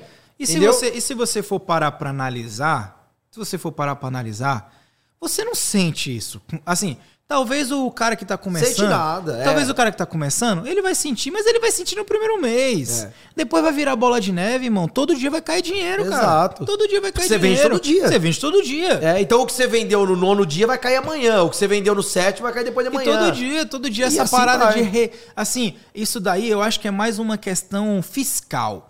Sabe? Tipo assim, de, de ética, sei lá. É. Tipo assim, ah, eu vou dizer agora para os meus clientes que a gente vai segurar o dinheiro deles durante oito dias. É. Agora, você perguntar para você, perguntar para mim se eu tô sentindo que ele tá segurando meu dinheiro durante oito dias, eu não tô sentindo porra nenhuma. É, não, não eu tô vendo o pau Porque você vende todo dia. É, exato. A partir de Cara, passou oito dias que você tá vendendo, é. vai cair todo dia. Vai cair todo vai cair, dia. Não vai se, ter se receber segredo. os produtos lá naqueles... Exatamente. Você vai receber. E aí eles querem o quê? Que as, não só reter o seu dinheiro, como que as pessoas antecipem paguem a taxa para eles ganharem mais ainda. Sim, entendeu? Claro. E não tem nada de errado. Nada. O Mercado Livre é uma empresa de capital aberto, é uma empresa em, em expansão. Né? É uma empresa que está muito longe do potencial que pode chegar. Apesar de dominar, acho que, se não me engano, 70% do mercado interno do e-commerce, ainda tem muito para crescer. Porra. Ainda tem muito para crescer, tem muito espaço. Cara, imagina tanto, tantos milhões de pessoas que não compram não pela compram, internet. Mano. Você viu que, que é a 12% pandemia só que compra, não é? É uma quantidade bem baixa. idiota, velho. Bem baixa. imagina é. 250 milhões de habitantes que tem é. no Brasil. Tem gente que não confia. Eu acho que é isso, né? Confia. Sei lá. É. Exato. Porra, imagina, é 12% é, acho que é disso. é 210 milhões de pessoas. Sei lá, é 12% dessa fração aqui compram. Cara, imagina quando tiver 50, 70%. É, exatamente. Tudo bem, vai ter concorrência, mas assim, é assim, é aquela ideia que a gente começou a falar. O vendedor, que ele é só o vendedor, ele tem essa coisa de reclamar disso, daquilo, daquilo outro.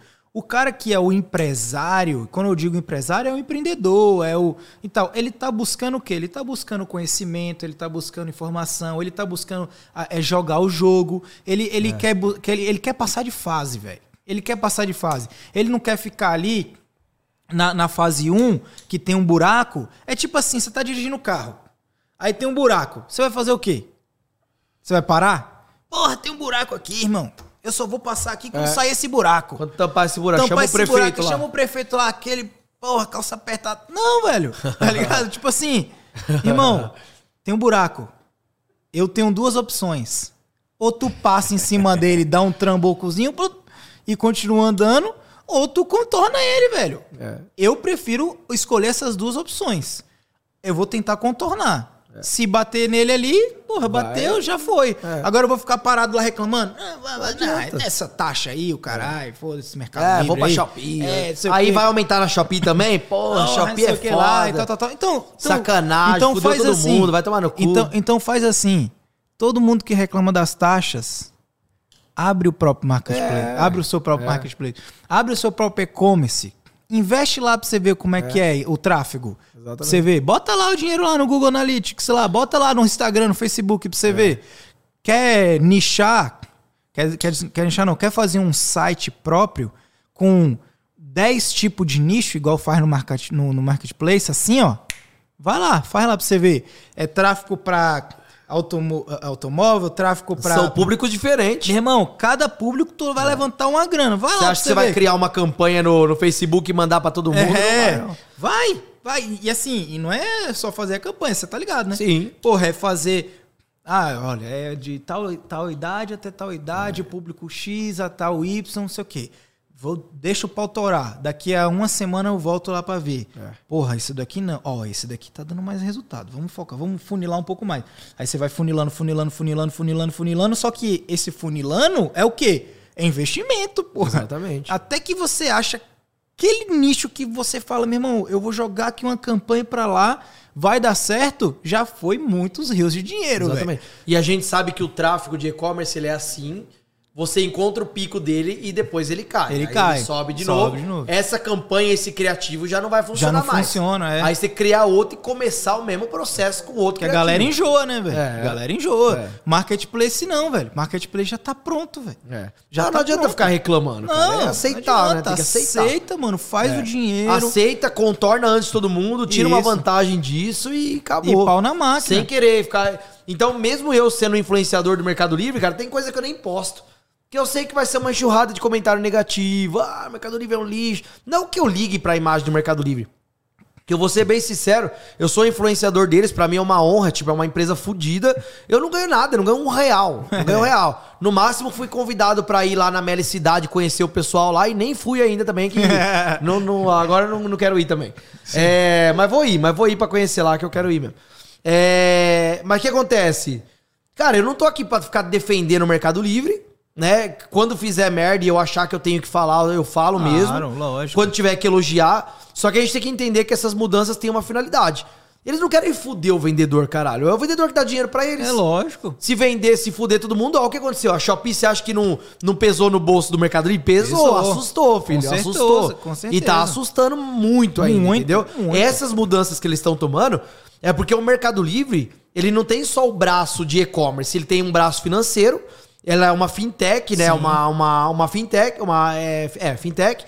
E ela tem um braço logístico, velho. Pra Agora caralho. eles estão criando a, tipo, a maior empresa logística do Brasil. Pra passar correio, pra passar tudo. Pra caramba. Então, cara, eles são uma empresa gigante em todos os segmentos que eles, que eles entram. É, e o mais... Ads é mais uma maneira de monetizar. Pra caramba. É, pra você ter ideia, por exemplo, o, Zucker, o Zuckerberg lá, eles faturaram mais de um trilhão lá do Facebook.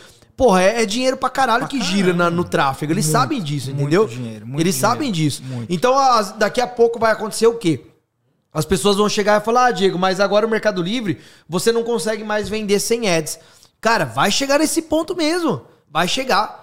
Vai chegar um ponto que o Mercado Livre vai falar, velho, agora você tem que me dar dinheiro para vender. Tenta crescer no Instagram ah, sem rodar tráfego. Você fala, você fala o quê? Tipo, você acha que vai chegar um momento que eles vão cobrar para você, tipo, uma taxa mensal? Não, vai chegar um ponto que o orgânico já não vai vender, não vai performar ah, bem. Ah, você vai ter que, tipo, obrigatoriamente dinheiro, vai ter que pôr dinheiro. dinheiro. Não que isso vai virar, tipo, ah, não vou mais ganhar dinheiro, vai ganhar. Não, vai ganhar. Só que o Ads vai ser, tipo, a virada de chave. É igual Sem já é ads, é no Já é, já é. Exato, já, já é, é, já é. No Mercado Livre também já é. Já, já você é. põe o Ads, você vê que seu faturamento triplica. Mano, ó, Sem Ads, você não faz isso. 10 mil vendas por mês. Dessas 10 mil vendas, 50% é Ads. Então, Tá Mas vai chegar um ponto vai ser de mais. você ter 80%, 80% de dependência do Ads. Exatamente. E tem gente que não consegue enxergar isso porque talvez é uma coisa que não é clara para essa pessoa. É. Sacou? Não é clara, mas tem que deixar muito claro que quanto mais você é, se aprofunda nessa questão do Ads, você consegue, cara, sem Ads, não vai rolar, irmão. Você vê que ultimamente eu tenho aprofundado muito esse assunto aí, porque eu já consigo enxergar isso. Cara, eu respiro isso todo dia. Sim. Não só na minha conta. Eu tenho mais de 30 contas de, de mentorado logado ali. Eu vejo isso em todas elas, cara. Sim. Eu faço setup de campanha de ads em todas elas. Eu sei que isso vai acontecer. Não, aquele, aquele áudio que eu te, te é, mandei. É, era de ads, era, era mudança de ads. De ads. Mano. Porra, então eu me aprofundo ali... nisso porque, cara, eu falei, velho, eu sei que eu tenho que falar disso. Porque o pessoal que não tiver preparado pro ads, ele vai falar, porra, fudeu, não consigo mais vender nada. Então, se você não souber que isso é uma parte da sua empresa Faz parte. e que você vai ter que investir nisso. Você coloca na planilha isso é, daí, tá ligado? Exatamente. É um custo. Mano, tá achando que até quando vai ser tão fácil assim? Igual é. você falou, pô, shopping é impressionante, você taca lá, vende. Até quando vai ser tão fácil? Vai parar, não vai ser não assim vai inteira. Rolar, não adianta. O Mercado Livre já vai. foi assim. Já foi. Exatamente, é o processo. Vai dificultando. É aquilo que você fala, o Mercado Livre hoje é o mais próximo do ideal. É. Sacou? Só que assim, do mesmo jeito, a Shopee, uma hora, vai também é. chegar lá. Tá ligado? Já foi mais bagunçada, agora tá um pouco mais organizada, Exato. mas ainda tá um pouco bagunçada. Mas o negócio vai melhorando, melhorando. E a parte da melhora é isso, porque é, é tipo assim, não tem o processo de ranqueamento do anúncio? É. Tem o processo de ranqueamento da conta. E tem o processo de ranqueamento das empresas.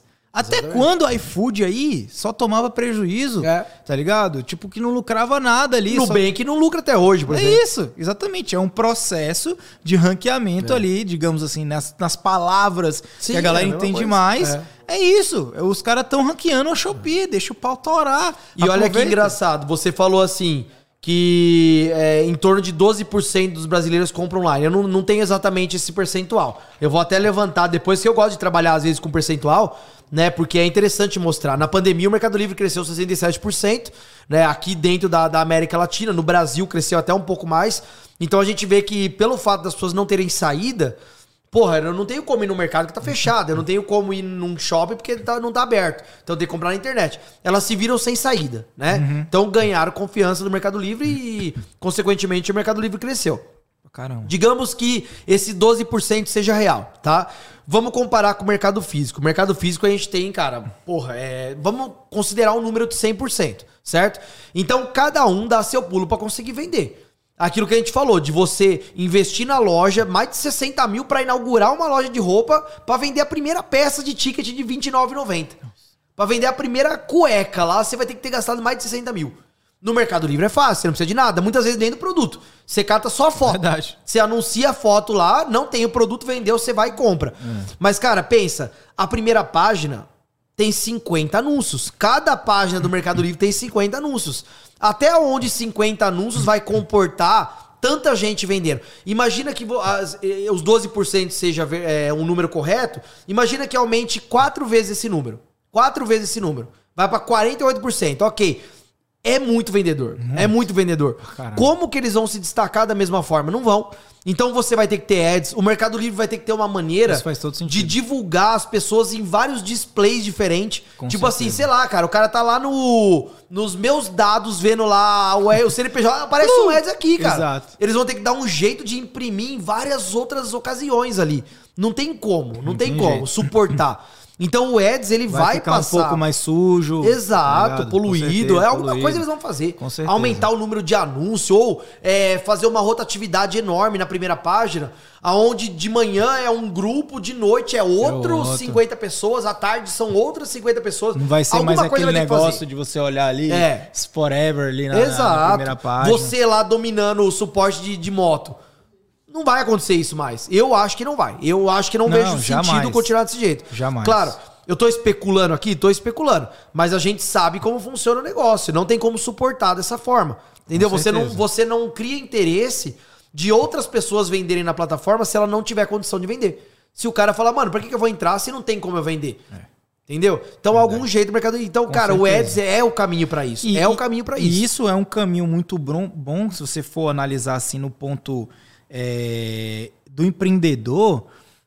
Eu penso assim, cada vez que se cria uma nova dificuldade, eu vejo que com certeza é uma dificuldade, porém eu vejo como uma coisa positiva, porque eu penso assim, mano, já livrou de uma galera aqui. Já Que, tipo assim, filtrou. A, a régua fez isso aqui, É, ó. o cara já falou assim, ei, aqui não dá, pra- dá mais pra mim não. Falou, Vai arrancando os caras. Beleza, então, brother. Valor, abre espaço pra mim aqui. Exatamente. Pau, pau tora. Então, acho que a visão ela tem que ser essa.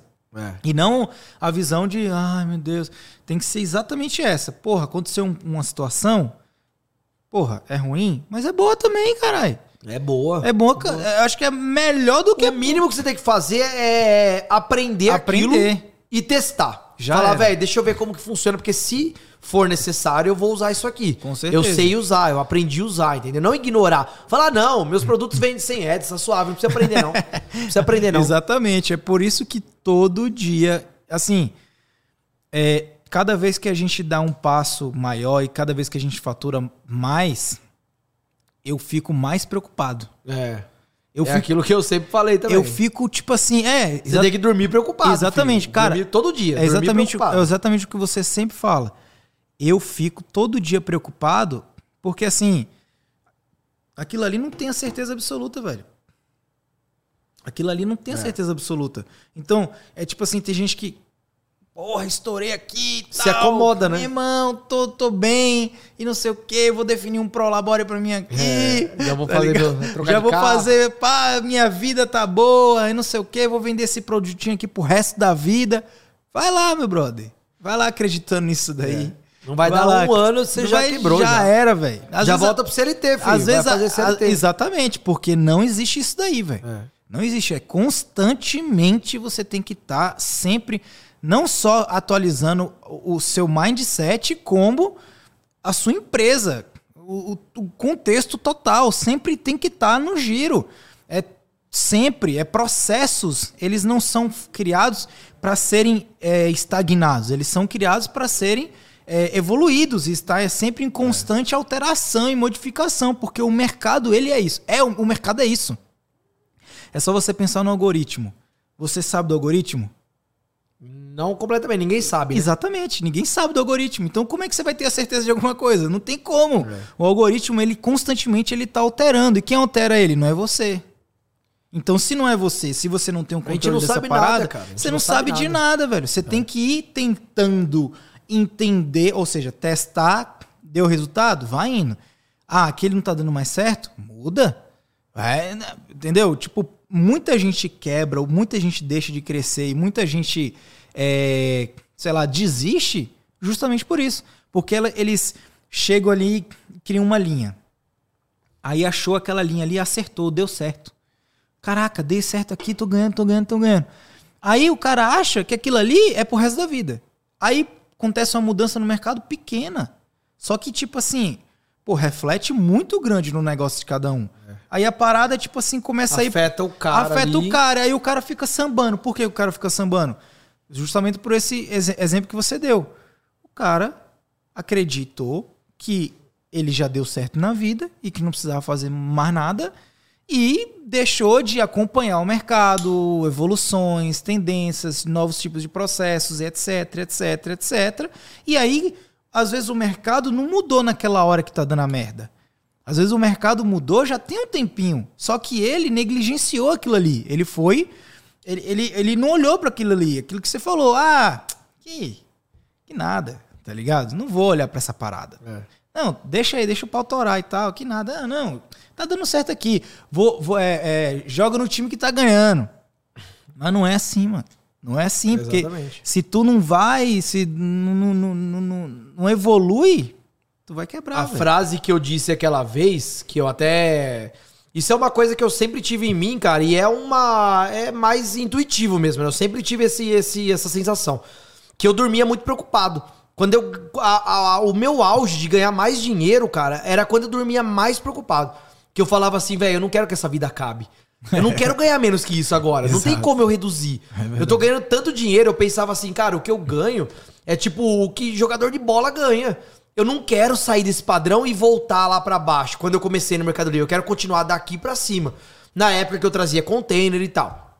Então você dorme preocupado, que você fala assim, e se isso acabar? E se parar de vender essas merdas? E se Ferrou. der alguma zica? Né? Então eu, eu coloquei aquela frase que reflete tudo isso que eu passei na vida, que é, Totalmente. é, quando tudo estiver bem, você deve agir como se tudo estivesse mal. Com certeza. Então, pô, tá tudo dando bem pra caralho. Essa mas você tem que aí- dormir preocupado. Você tem que essa- falar, mano, fudeu. Essa frase, mano, revolucionou vários pensamentos que eu tive na minha E vida. olha que essa frase é rosa, vírgula Diego, viu? Fui eu que criei. eu que criei. Quem falar isso depois de mim copiou, hein? E, e eu copio, eu copio essa frase. Porque. porque Olha lá, copiou. Porque eu, Direitos co- autorais. eu copio mesmo, porque assim, é uma parada, mano, que faz completamente todo sentido. Se você esperar dar a merda merda. você tentar resolver, você vai ter que resolver a merda e depois que você resolver a merda, você vai ter que criar solução, tentar criar a solução. Depois de tentar criar a solução, você vai ter que tipo fazer a prática daquilo ali, construir aquilo ali, ou seja, o tempo que você tá perdendo pra resolver esse problema, se quando tava tudo bem, você já projetou aquela Exatamente. situação, então você não vai ter que passar por esse momento de tsunami e você sempre vai estar ali crescendo, Exatamente. crescendo, crescendo, crescendo, crescendo. Então, é isso. Então você vai criar aquelas estabilidades ali perante o que você consegue enxergar. É. E mesmo que você não consegue enxergar, e também tem que arriscar, né, velho? Mano, imagina que você tá vendendo, tipo, você tem seis produtos curva A, que vende bem pra caralho, seu faturamento 80% é dele. Se você chega na sua casa à noite, começa a pensar, fala, cara, agora imagina que esses. Amanhã eu acorde e esses seis produtos pararam de vender. O que, que eu faria? Já antecipa o movimento, que é o que você comentou. Se antecipa. Então o que, que eu faria? O que, que você faria? Se os seus produtos pararem de vender? Seis produtos principais não vendem mais. De imediato. de imediato. Do nada, parou de vender. Bom, assim, basicamente, é, eu constantemente estou colocando novos produtos.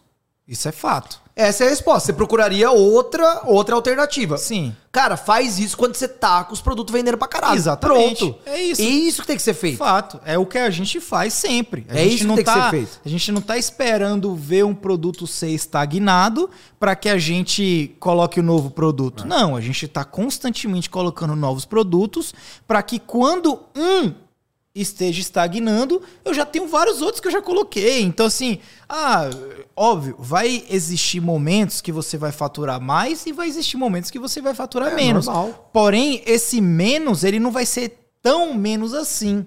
Entendeu? Exatamente. Não vai ser tão menos assim. Ele vai ser apenas uma variável. Você vai ali. minimizar, né, cara? Exato. Você vai minimizar. Vai ser aquele gráfico, em vez de ser aquele gráfico assim, assim, assim, É. vai ser aquele gráfico ondular ali. Que vai- Ondulado e subindo, e né? subindo, É. lógico, ondulado e subindo, porque você tá colocando força nele, você tá batendo a rede ali. É. Então ele tá indo, tá indo, tá indo, tá indo. Ele vai cair um pouquinho, vai subir um pouquinho, vai cair um pouquinho, vai subir um pouquinho e vai indo, vai indo. Então eu acho que todo mundo tem que pensar assim. Eu acho que assim, é, a visão mais profissional, na minha opinião, em relação a esse tipo de, de, de vida que a gente vive, de, de venda e tal, é você pensar na projeção do ano inteiro. Dois anos para frente também. Em todos os picos do ano. Se você quiser ser multinicho, principalmente multinicho, dá para você atuar desse jeito também em nichos específicos, mas multinicho você tem que analisar todos os picos do ano. Então, por exemplo, ah, eu tenho o Dia das Mães, eu tenho o Dia dos Pais, eu tenho o Dia das Crianças, eu tenho o Halloween, eu tenho isso, eu tenho aquilo, tenho aquilo outro, Natal, é, enfim, Carnaval, inverno, verão, papapá. Então, assim, você antecipadamente se planeja para todos esses picos do ano e você participa daquele pré- pré-pico, ou seja, sei lá, vai ter o dia dos namorados que foi agora. Se dois meses, três meses antes, você já tem um produto que é vendido lá no dia dos namorados e você já tem ele em estoque, você já está esquentando o motor dele ali, quando chegar ali faltando um mês pro dia dos namorados, você vai estar vendendo pra caralho.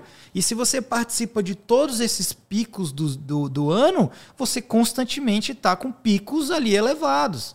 E isso também se aplica para nichos específicos. Você, você quer vender brinquedo.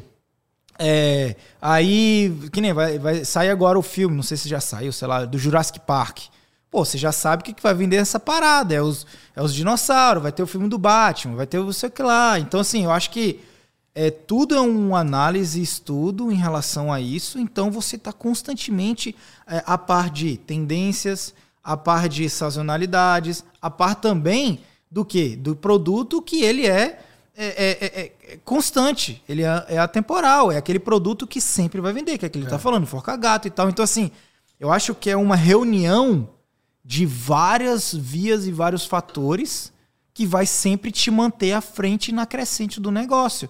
Não é somente produto que que todo mundo compra sempre. Pô, você também quer tirar uma fatiazinha ali do Dia dos Namorados? Você também quer tirar uma fatiazinha é ali? Lógico. É lógico. Pô. Onde der pra você ganhar Onde mais. é, exatamente. Eu acho que é. Se abster é isso aí. É, é, é, é mais. Eu penso que é isso. Então, o cara que se estagna. Ai, porra, tô aqui faturando meia milha e tá bom demais. Ah, beleza, mano. Daqui a três meses você vai estar com 300 mil Daqui a três meses você vai estar com 100. Aí começa a se coçar. Aí você, ai meu Deus, ai meu Deus. Dá o desespero. Só que aí fudeu, por quê? Porque aí você vai estar com. Nesse momento que você tiver com um faturamento de 500 mil, o que está acontecendo com o seu custo? Tá subindo também. Exatamente. E aí você vai fazer o quê com essa galera? E você pode ter certeza que esse é o cara que financiou um AP, que trocou de carro, que tem um monte de conta pra pagar. Exatamente, mas você vai fazer o quê com Aumentou essa... o padrão de vida. Você vai fazer o quê com essa galera? Você vai sair demitido todo mundo? Toda hora, to, toda vez que você vai fazer isso aqui.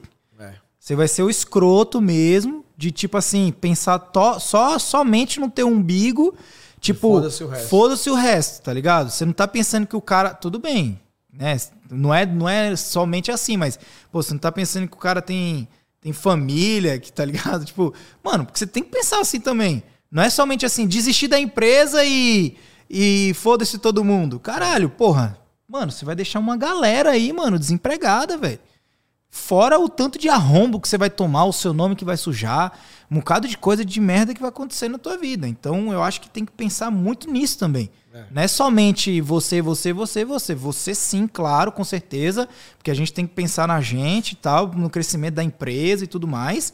Só que também tem que pensar nesses lados. Então, para que isso não tenha que acontecer e que você nem tem que pensar nisso, só continua acrescentando mais coisas, aprendendo mais coisas. E você sabia, cara, que, por exemplo, eu tava até vendo, não sei quem, aonde que eu vi isso recentemente, que esse tipo de preocupação, sabe essa preocupação com o futuro que a gente tem? Uhum. Eu, eu, eu não sei você, eu sou uma pessoa muito preocupada com o futuro.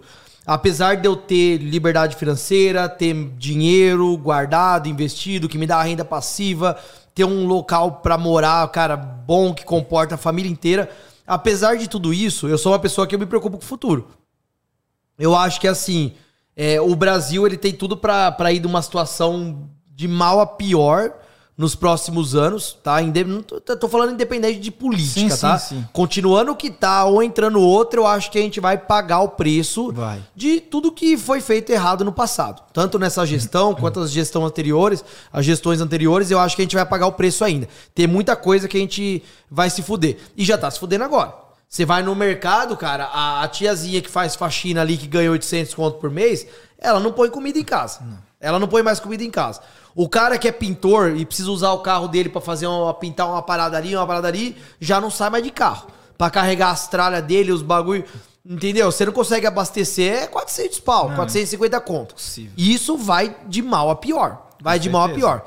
E eu às vezes não consigo entender, cara, tipo, é, caras com 30 e poucos anos, sabe? 35 anos que não tá nem aí com a vida tá, tá, satisfeito naquilo que ele ganha, tipo, ganha dois, três salário mínimo e o cara fala ok, mas não tenta fazer nada além disso.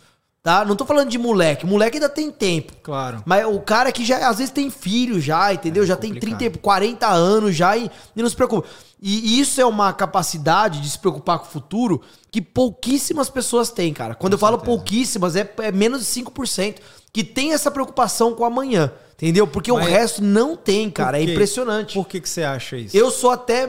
O quê? Por, por, por que, que você acha que, que as pessoas não se preocupam? Porque acho que não vai dar merda sei lá, ou o cara se contenta com a vida que tem, Você acha que é não o vê medo? perspectiva. Medo, o cara tem muito Eu medo. não acho que é medo. Não acho que é medo. Porque se tivesse medo, tinha preocupação. Você acha que Ele tem- não tem medo, isso que é o pior. alguma coisa correlacionada com a forma que, que, que foi investida o nosso país, né? Que não investiu em educação, em. Cara, eu é, é uma junção de tudo. de tudo, né? É, é uma junção de tudo, principalmente de herança familiar. Também. No sentido assim, do que, que sua família passou pra você em relação a São- valores, são- o que, que é importante na vida. São as raízes, né? Exatamente. Pode crer. De todas aqui, aquilo que você traz desde a sua infância, entendeu? É, uma junção acho- de vários fatores. Eu acho que tem mais a ver com isso, sacou? Do que colocam na sua cabeça desde que você nasce, É. sacou? Eu acho que é muito essa coisa, né? Tipo, é, o Flávio Augusto, ele fala muito sobre isso. Que ele que, que na verdade essa, essa parada de acreditar que a estabilidade não existe, eu, eu pego muito dele. Eu assisto Ele fala muito isso. Fala né? muito isso. Eu tenho o aplicativo Meu Sucesso, né? Eu assisto sempre. É, que lá tem vários, é, vários cursos, são mais de 800 horas Sim. e tal. Tem um que a gente é, começou a assistir, que é do Zero ao Real, que é muito louco. E, e, e fala, cara, fala várias coisas. E uma das coisas é ex- exatamente essa. Que as pessoas, elas estão, tipo, tão enraizadas com que elas cresceram com aquilo ali, É. que elas acreditam fielmente como que só existe aquilo ali, que, porra, não, olha, eu vou fazer um concurso público porque é mais seguro. Mas seguro de quê, caralho? É, é que verdade. segurança é essa, irmão? Seguro de você trabalhar ali de 8 horas até 18 horas e você ganhar dois, três salário mínimo e você não conseguir curtir a vida, sacou? Você vai ficar sempre É restrito seguro àquela porque o cara acha que parada. não vai ser mandado embora, né? É, exatamente, mas mandar de dó- Mano, então quer dizer que, mano, assim, na minha visão, Você foi mandado embora do futuro já, filho. exatamente. Você vai ter essa Exatamente. vida que você conseguiu pro resto da vida. Exatamente. Tipo assim, você tá. É, Basicamente, é uma junção de tudo, como você falou. Mas assim, eu não consigo me ver me privando no futuro de coisas que eu quero. Independente do que for. Não, f- assim, não é, não é questão de. Ah, porque isso é mais caro, isso é mais barato. Não. É questão de, tipo assim, eu quero uma coisa. E eu quero. Só que se eu for um concursado, todo respeito à galera aí, mas é, que é e tudo mais, que eu entendo e tudo mais. Mas assim, se eu for um concursado, eu não vou ter aquilo ali. Nunca- Cada um tem as suas ambições na se vida, você né? fosse concursado, você ia ter uma, uma. É o que? Uma Porsche, né? É. Você ia ter uma Porsche?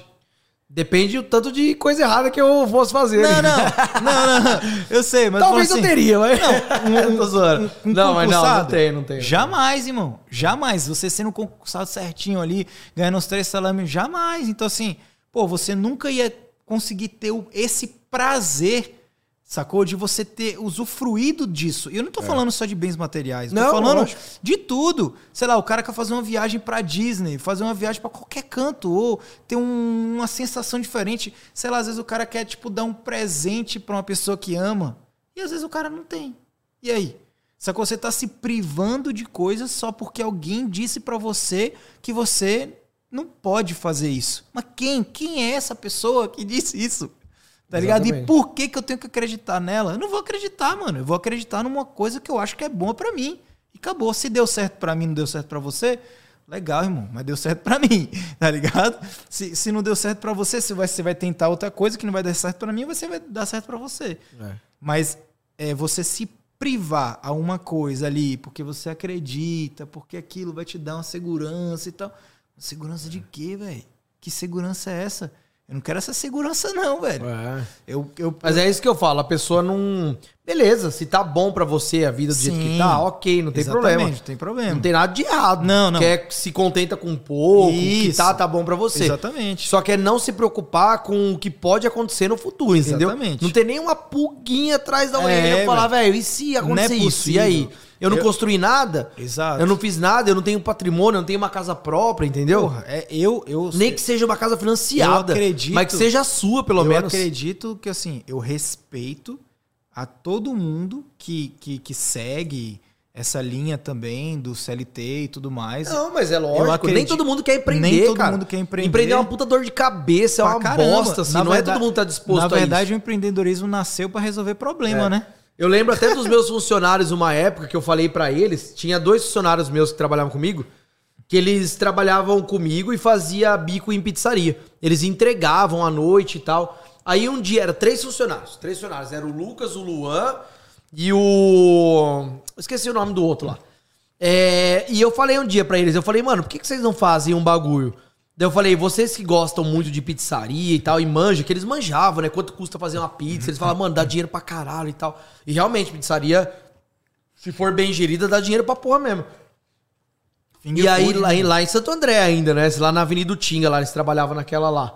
Aí, beleza. Aí um dia eu troquei uma ideia com eles. Eu falei, mano, por que, que vocês não fazem o seguinte? Que eu sempre estimulei isso, né? Eu nunca catei meus funcionários e falei, mano, eu quero que você fique trabalhando pra mim a vida inteira. Eu falei, você tem que crescer. Não, é. né? E eu falei, por que, que vocês não juntam os três e eu pago a rescisão de vocês? E eles eram bons funcionários. Dois deles, né? um não era, não. Tanto é que depois eu mandei embora. É, por que, que vocês não. Eu mando vocês embora, pago a rescisão de vocês com o dinheiro, porque eu falei assim: quanto custa um forno? Ah, custa tanto. Quanto custa não sei o que? Ah, custa tanto. Eles já me. Eles, eles tinham tudo desenhado. Tipo, os valores de cada Só coisa. faltava o aporte. É, aí eu falei, mano, por que, que vocês não fazem isso, mano? Aí eles começaram a pensar, ele falou, mano, a gente vai até pensar e tal. Aí um deles chegou pra mim e falou, mano, nem fudendo que eu quero empreender, eu quero ir ficar de boa, trabalhar, ir embora pra casa e tá ok, não quero dor de cabeça pra mim não. Ele falou Dele- é, falou. Aí os outros dois depois vieram com a mesma ideia, ele falou, mano, beleza, dá dinheiro, mas é uma bucha do caralho, é só BO, que não sei o que lá, e é motoqueiro que falta, e é entrega pedido errado, que a É pizza esfria tem que jogar fora.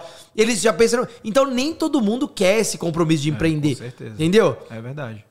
E é até bom, é até bom, pô. Ah. Se todo mundo empreender, fudeu. É, não tem mais serviço, não tem mais não tem- prestador, não, não tem tem mais mais nada. todo mundo vira, não tem mais funcionário. Você É. vai empreender e quem? Você vai contratar quem? Se o outro ali tá empreendendo, o outro... É, não, é o- perfil da pessoa. tem Claro, pessoa que não perfil. quer empreender. tem, acabou. Tem gente, tem gente que não tem perfil É. e acabou, já Porque era. não é chato, velho. Falar pra você que é, é desgastante pra Pra caralho. caralho, velho. pra É desgastante. Agora que a gente tem um nível financeiro melhor, se eu quiser catar hoje, falar, mano, eu vou deixar os moleques aí, eu vou viajar, eu vou ficar duas semanas fora. Hoje eu tenho essa condição. Mas até chegar até aqui, velho, ó, eu, eu tirei uma, eu fiz uma viagem na minha vida pra Itália com a Carol, uma. Eu tô há oito anos com a Carol. A gente tirou uma semana na Itália porque eu não queria deixar a empresa sozinha. Eu tinha máquina rodando, eu tinha funcionário, muito funcionário. Cara, se um falta numa segunda-feira já fode a produção e o Mercado Livre fica numa conta no vermelho porque não enviou os bagulho. Eu fiquei uma semana e eu ficava no telefone. Eu falei, velho, eu não vou catar o telefone pra fazer coisa do trampo. O quê? Eu não consigo largar o bagulho. Eu ficava respondendo pergunta na Itália, velho. Porque e- não dava. Eu falava, velho, foda-se. Não tem jeito. né? É, é o trabalho, entendeu? Então é uma coisa que nem todo mundo tá disposto. Às vezes o cara fala, mano, eu prefiro ganhar aqui 3, 4 pau como CLT e dormir tranquilo. Não levar problema pra, ca- pra, pra, pra casa. Tá tudo bem também, É, né? tá, tá bem. Tá ótimo, É, tá Porque ótimo. você não leva problema, você não leva dor de cabeça pra casa. Zero. Quem leva é o dono da empresa. Com certeza. Se a empresa tá indo mal ou não, você vai receber o seu de qualquer jeito. É. Beleza, você pode ser mandado embora? Pode. Mas você vai receber. No fim do mês, não vai vai falar, ó, mano. outro emprego ó, lá esse mês, infelizmente, eu faturei menos, eu vou ter que te pagar só 50%. Você fala, ah, tá, tá bom. Se vira, filho, vende seu carro, vende seu AP. Pô, quantos ah, é, clientes do meu pai, velho, que meu pai tinha um comércio e ele vendia pra muita indústria. Quantas vezes eu vi, cara, eu vi isso acontecer, inclusive até suicídio. Teve um amigo dele que se matou no escritório porque tava endividado, deu um tiro na cabeça, dentro do escritório, lá em Mauá, amigo de Mauá. Surtou. Deixou a mulher e dois filhos. Se matou, endividado e tal. Quantas vezes eu vi cara ter que vender casa de praia, vender não sei o que, vender apartamento pra pagar a dívida da empresa. Então, pô, os caras chegaram assim no auge da empresa, ao ponto de conquistar um monte de patrimônio. E quando as, as coisas vão mal, Era, era o quê? era o, que, o quê? O tipo... Era usinagem de peça de carro. Ele fazia amortecedor. Mas foi o quê? Tipo o Gest- Tebão, sabe? o Mas Tebão? Foi gestão ou Ah, foi... cara, eu não sei. Endividou a empresa. Endividou. Gestão, tudo, né, cara? Circunstância, tudo. Porque desde aquela crise de 2000 2008, lá do subprime, lá dos Estados Unidos, aquilo pegou muita montadora. As montadoras se fuderam todas. E como eles faziam peça de autopeça, que era pra montadora e tal, consequentemente foi um efeito dominó. Desde os pequenos que vendiam pras montadoras terceirizado, quanto meu pai que fornecia matéria-prima pro cara fazer a peça da montadora. Então foi um efeito dominó, né? Caralho. E aí, tanto é que meu pai faliu também. Se não fosse eu começar a vender no Mercado Livre, eu não, não tinha conseguido Não tinha manter ele, entendeu? E, E, e, tipo assim, e qual é a probabilidade, na sua opinião, disso acontecer com a gente, por exemplo? Cara, é, por exemplo, é, há dois Quais meses. são a- as vias que passam na sua cabeça, Tá. tipo isso? A, a pandemia pegou todo mundo de surpresa, tá? Mas foi bom. Não, foi bom, foi bom. Sim. Só que é o seguinte, é, amigos meus que traziam container, eu tenho um amigo que eu até entrevistei uma vez ele no Instagram, que é o Pedrinho, e ele só vende máquina injetora, importada da China. O container ficou parado. Não entrou máquina, ele ficou sem faturar. Vendia pra caralho, inclusive um dos galpões que eu tinha alugado em Santo André era dele. Ele montou o galpão, ele montou outras fontes de renda. Só que ele vive única e exclusivamente de importação. Então o que, que aconteceu? Ele ficou, acho que, sei lá, seis meses sem trazer uma máquina Caralho. parada no porto e tudo mais. É, Os preços aumentaram bastante na China durante essa pandemia também. Recentemente, há uns dois meses atrás, teve uma nova onda lá na China e também acumulou container no porto e não saiu nada de lá. Lembra, parecia umas formiguinhas. Exatamente, é. Tudo amontoado lá, não saiu pra ninguém. Se isso acontece e, e não chega mercadoria aqui pra nós, digamos que em cinco meses, Acaba. o que, que acontece com você que só vende coisa chinesa? É o gargalo- Entendeu? é O que, o que acontece com a gente também? O meu, os produtos que eu vendo no CD pros alunos são todos chineses. Sim. E a renda do CD é uma puta de uma renda pra mim também, entendeu? claro, eu tenho uma renda disso daí. Sim. Um dinheiro que entra no meu bolso. Eu não quero deixar de ter. Só que a nossa conta também tem muita coisa chinesa. As coisas da, da Budapeste, por exemplo, é tudo importado também. Não tem uma marca nacional. é tudo marca importada. Se acontece uma merda dessa de travar container, de não entrar, acabou. Se numa dessa o, o próximo governo quer estimular a produção interna, as indústrias, porque foi o que aconteceu. Quando teve essa abertura pra China entrar no país, quebrou muita indústria aqui dentro. Porque, pô, como que o cara que fazia uma, uma tigela de plástico ali é, e o preço final era 4 reais ia competir com uma que vinha da China a 60 centavos? Com- com- Não tinha como. com Mão de obra escrava. Exato. Então quebrou um monte de indústria naquela época aqui. Aí depois, obviamente, não teve pra onde recorrer, todo mundo começou a comprar e é o que é. A China domina tanto aqui quanto os Estados Unidos. Os Estados Unidos também come na mão da China. Né? Quem mora nos Estados Unidos fala que lá, é, cara, a indústria é praticamente quebrada. Não tem. É, Não, esse- você tem Vi- ideia, come na mão da China, Quando- come na mão da quando China. eu f- morei nos Estados Unidos. É como se os Estados Unidos estivesse numa situação assim precária nesse sentido, entendeu? Quando eu come morei- na mão da Quando eu China. morei nos Estados Unidos, eu morei numa cidade chamada Kalamazoo, que é no estado de Michigan, que é do lado de Detroit. E o que aconteceu com Detroit? Detroit já era, cara. E a cidade de, de Detroit era tipo uma, uma indústria praticamente. É. Tinha a GM lá que saiu e tal, porque quebrou também as paradas de, de, de montação, de, de- de fabricação. Porque realmente é, faz todo sentido, né? O que você está falando. É, China dominou a parada, literalmente, em questão de fabricação. Você vê o. Como é que é o nome dele? Do, do- da Chili Beans? É. Caíto Maia. O Caíto. Se fudeu também na pandemia. Se fudeu também na Se não pandemia. tivesse pego pro Namp lá, tinha se ferrado. Ele mesmo falou que teria quebrado. E ele, e ele alavancou as coisas dele com a China. Porque antes, É tudo chinês, né? que antes ele até tentou fabricar aqui no Brasil, É. foi uma parada dessa, e depois ele conseguiu umas fábricas lá na China, então é tudo vindo de lá, sacou? Então você vê, por exemplo, é, é óbvio que isso é difícil de acontecer, porque nós somos parceiros comerciais, né? Então a gente fornece pra lá, também minério de ferro Claro. vai muito pra China. O Brasil é um dos maiores exportadores também de minério. Então isso é difícil acontecer hoje, chegar ao ponto de fechar a entrada de mercadoria não tem como. Fudeu. Porque hoje o Brasil depende. Já o entrou num nível de governo, dependência. governo, né, é, abriu tanto as pernas para produto estrangeiro que entrou num nível de dependência que é irreversível. Total. Se você quiser fechar, fale todo mundo. Fale todo mundo. Do mesmo jeito que faliu é, a- o o setor país, né, industriário, é, não, quebra o país. Quebra o ca- e os o Estados Unidos está preocupado por causa disso. Porque só é a maior potência do mundo por enquanto. Por enquanto. Porque não tem como parar a China. É, não tem não como tem. parar a China. Já Desculpa, era. mas não dá, não Já dá. era, era. Pode fazer o que for, mas não para a China.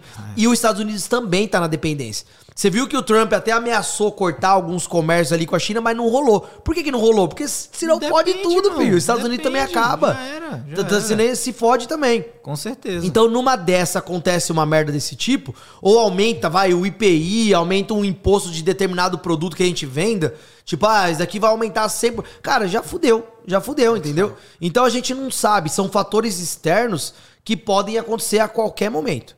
né? Ficar parado, não receber mercadoria, dar merda lá no porto, um novo surto lá São e outro vírus e são fuder tudo. situações que não dá pra prever. É. Mas é, é aquilo, por isso que se chama de crise, né? É. caso. É uma crise que acontece, que você não sabe o que vai acontecer, ela pode acontecer. E tem até uma parada que os caras falam que assim, uma pessoa rica ou com uma mente de milionário, é, ela tem até, ela tem pelo menos sete fontes de renda. Eu não cheguei em sete ainda, mas tô quase ali. Ali. Já tô tentando buscar aquela minhas sete é fontes aquela de renda. história de você ter 10 empresas, uma faliu, você tem 9. É. Porque os caras falam assim, porra, ah, Diego, então agora quer dizer que você só vende curso. Não. Vender treinamento é mais uma fonte de renda. Claro. Um empreendedor, ele tem que ter mais uma fonte de renda. Eu tenho meus investimentos que me dá uma renda passiva, bem grande, inclusive. Eu tenho a. Mas, o- não, a- mas não começou dela. não, ela é um Exatamente. braço da É um principal. braço. E se não fosse as outras, você não tinha ela também. Não tinha ela. Claro. Se eu não tivesse começado a vender no Mercado Livre, não tivesse Exato. enriquecido com isso, eu não venderia treinamento de Mercado Livre. E também você não conseguiria investir lá 5 milha pra você ter um retorno legal, sacou? Porque Exatamente. aquela É. história de você investir de 100 em 100 reais né? Não. não. vai enriquecer ninguém. Vai. vai ficar com 60 anos lá, você vai pegar uma... Então, pô, eu tenho uma empresa hoje de software, que é o Analytics, que ele dá um bom dinheiro. A gente já chegou num faturamento de quase um milhão nele. E é um milhão praticamente livre, né? Que é uma empresa de duas pessoas. É, eu e o programador. Caralho. E, e é um bom dinheiro. Então é uma fonte de renda. Aí você, você fez uma sociedade com esse cara e... Ele tem 20% e eu 80%. Pode crer. Ele programa e eu, programa, eu faço o faz resto, o a parte da gestão, da divulgação e tal. Tudo, lógico. É. Então a gente tem isso daqui, eu tenho o CD, que é mais uma, eu tenho as nossas operações no Mercado Livre, eu tenho o treinamento, entendeu? Então a gente tem que buscar ter mais de uma opção. Porque se Claro. uma para, você ainda tem seis. Exato. Se duas param, você tem. tem- Então é isso, vai. cara. Você tem que ter. Tem que ter, Lógico, buscar tem que diversificar a parada, né? Porque senão você fica muito preso a uma coisa só. É. Que isso, isso, se, isso quando você vai é, é, é, é funilando, você, você deu uma visão macro. Você deu a visão macro de você ter vários tipos de negócio. Sacou? Pra galera que não tem vários tipos de negócio, você consegue aplicar isso dentro do seu próprio negócio, quando você, na linguagem real aqui, produtos, né? Exatamente. Você ter vários tipos de produto e constantemente você tá é, criando novos produtos, você tá tendo essa mesma visão. É. Como um parou de vender, você tem mais nove para cá. Exatamente. E você botou outro, tem dez, mas aí o outro parou de vender, você aí vai isso indo. é uma mentalidade, cara, que eu não tenho de agora, e é até engraçado, assim, parece até. Mas eu nunca li livros sobre isso. Quando eu comecei, eu já tinha essa preocupação, desde o começo. Tanto é que no meu primeiro ano de, de venda no Mercado Livre, eu juntei 80 mil pra abrir minha academia, pra ter outra fonte de renda. Depois da academia, eu abri uma marca de suplemento. Que não deu certo vender suplemento, mas virou uma marca de paz de amendoim, que foi vendida e existe até hoje.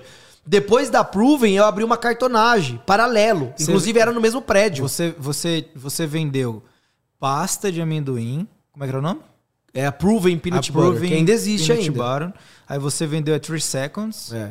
e, E a cartonagem. E a cartonagem. Então eram três empresas. E as academias. E as Duas academias. é, a, é, main e a franquia. É.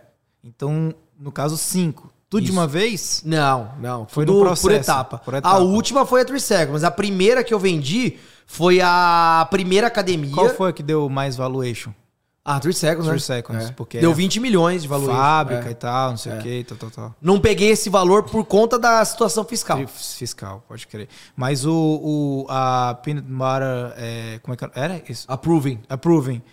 É, você fabrica. Como é que é o processo? E a gente começou fabricando paz de amendoim num galpão, uma salinha fabricava mesmo. pequena. Fabricava. Catava o amendoim, comprava o amendoim pronto e moía ele. Tanto é que eu conheço a KitchenAid porque na época a gente comprava processador aqui pra triturar o amendoim. Ah, pode crer. E nenhuma virava pasta, porque ele queimava antes de virar. De virar. O, o- a ventoinha, como é, o motor aque- aquecia muito e ele queimava.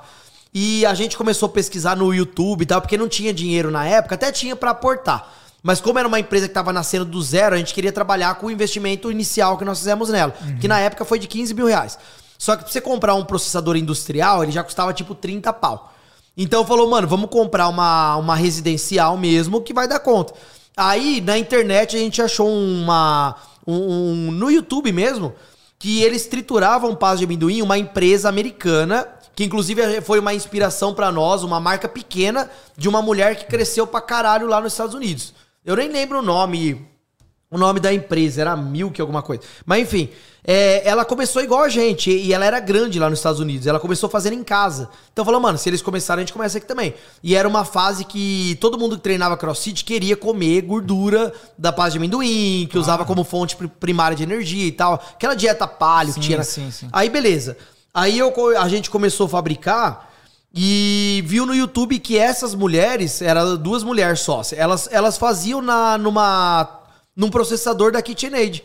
Aí só conseguia importando, era caro pra caralho. Aí a gente achou no Mercado Livre, custava quase 4 mil reais, compramos ele e começamos a fazer em casa. E aí deu certo. Beleza, começou a fazer as bateladas de pasta. E a Carol que desenvolveu todos os sabores, cara. A gente tinha sete sabores. A Carol que, que fez a receita dos sete sabores e tal. Gostoso pra caralho.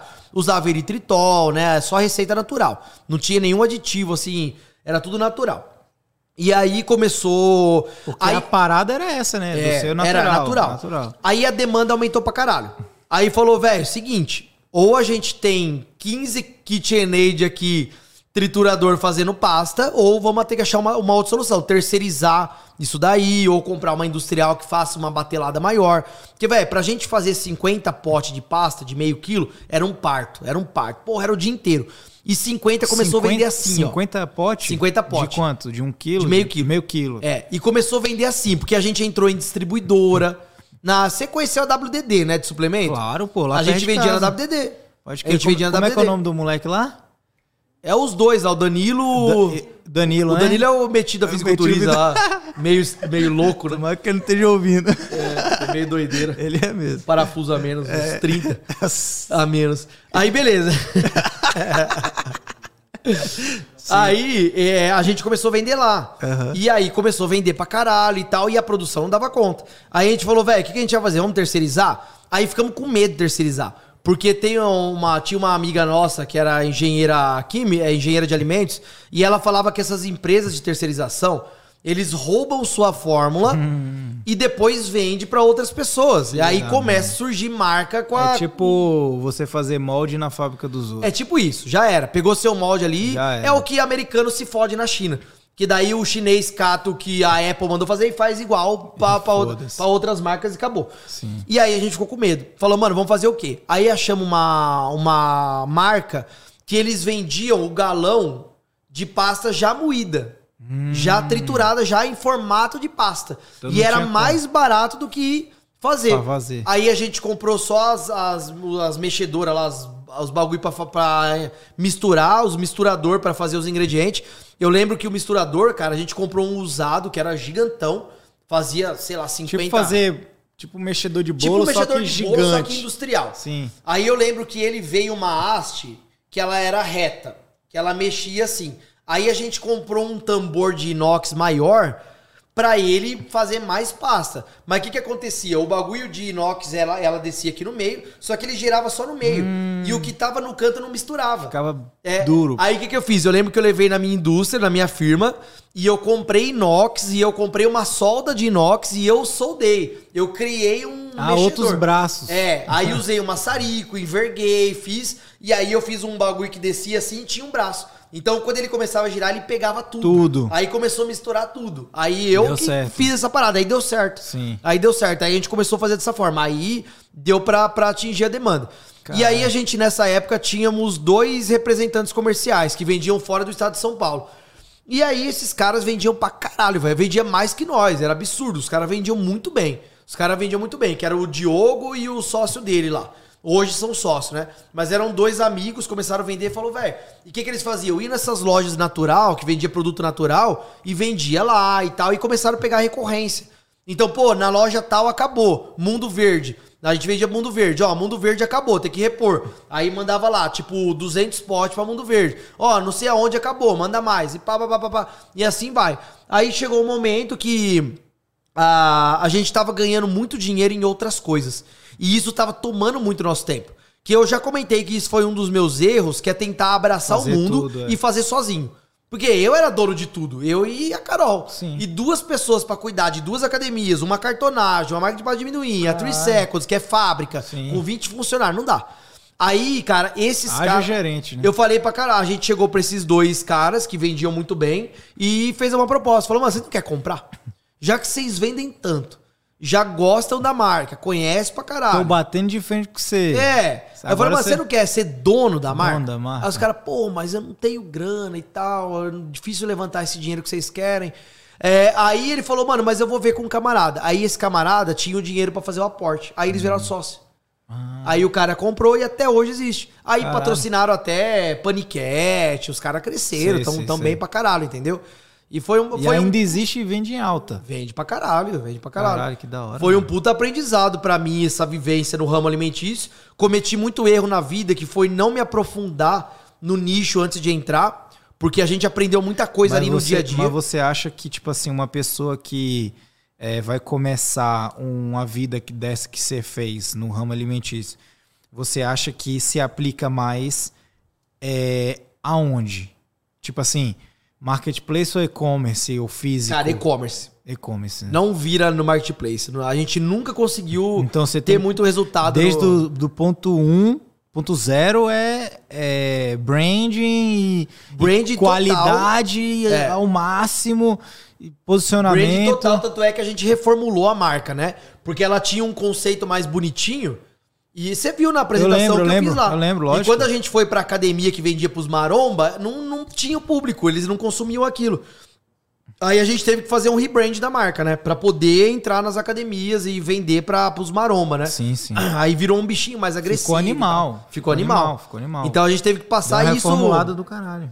Foi um puta aprendizado. A gente aprendeu e serviu pra tudo que a gente faz na vida hoje, entendeu? Tudo que a gente faz.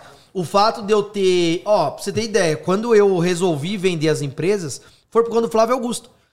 Porque ele falava muito de equity, equity, Equity, equity. equity. Aí eu falava, o que, que é essa porra de equity? Aí quis aprender. Aí ele falava que equity é você criar um negócio que tem valor de mercado e que não depende de você. Sim, você total. criar algo que tem valor e que você pode passar pra frente e outras pessoas tocarem sem depender de você. sem problema algum. Que ele falou que empresa tem três destinos, né? Ou ela é herdada, Ela é- ou ela é vendida, ou ela fale.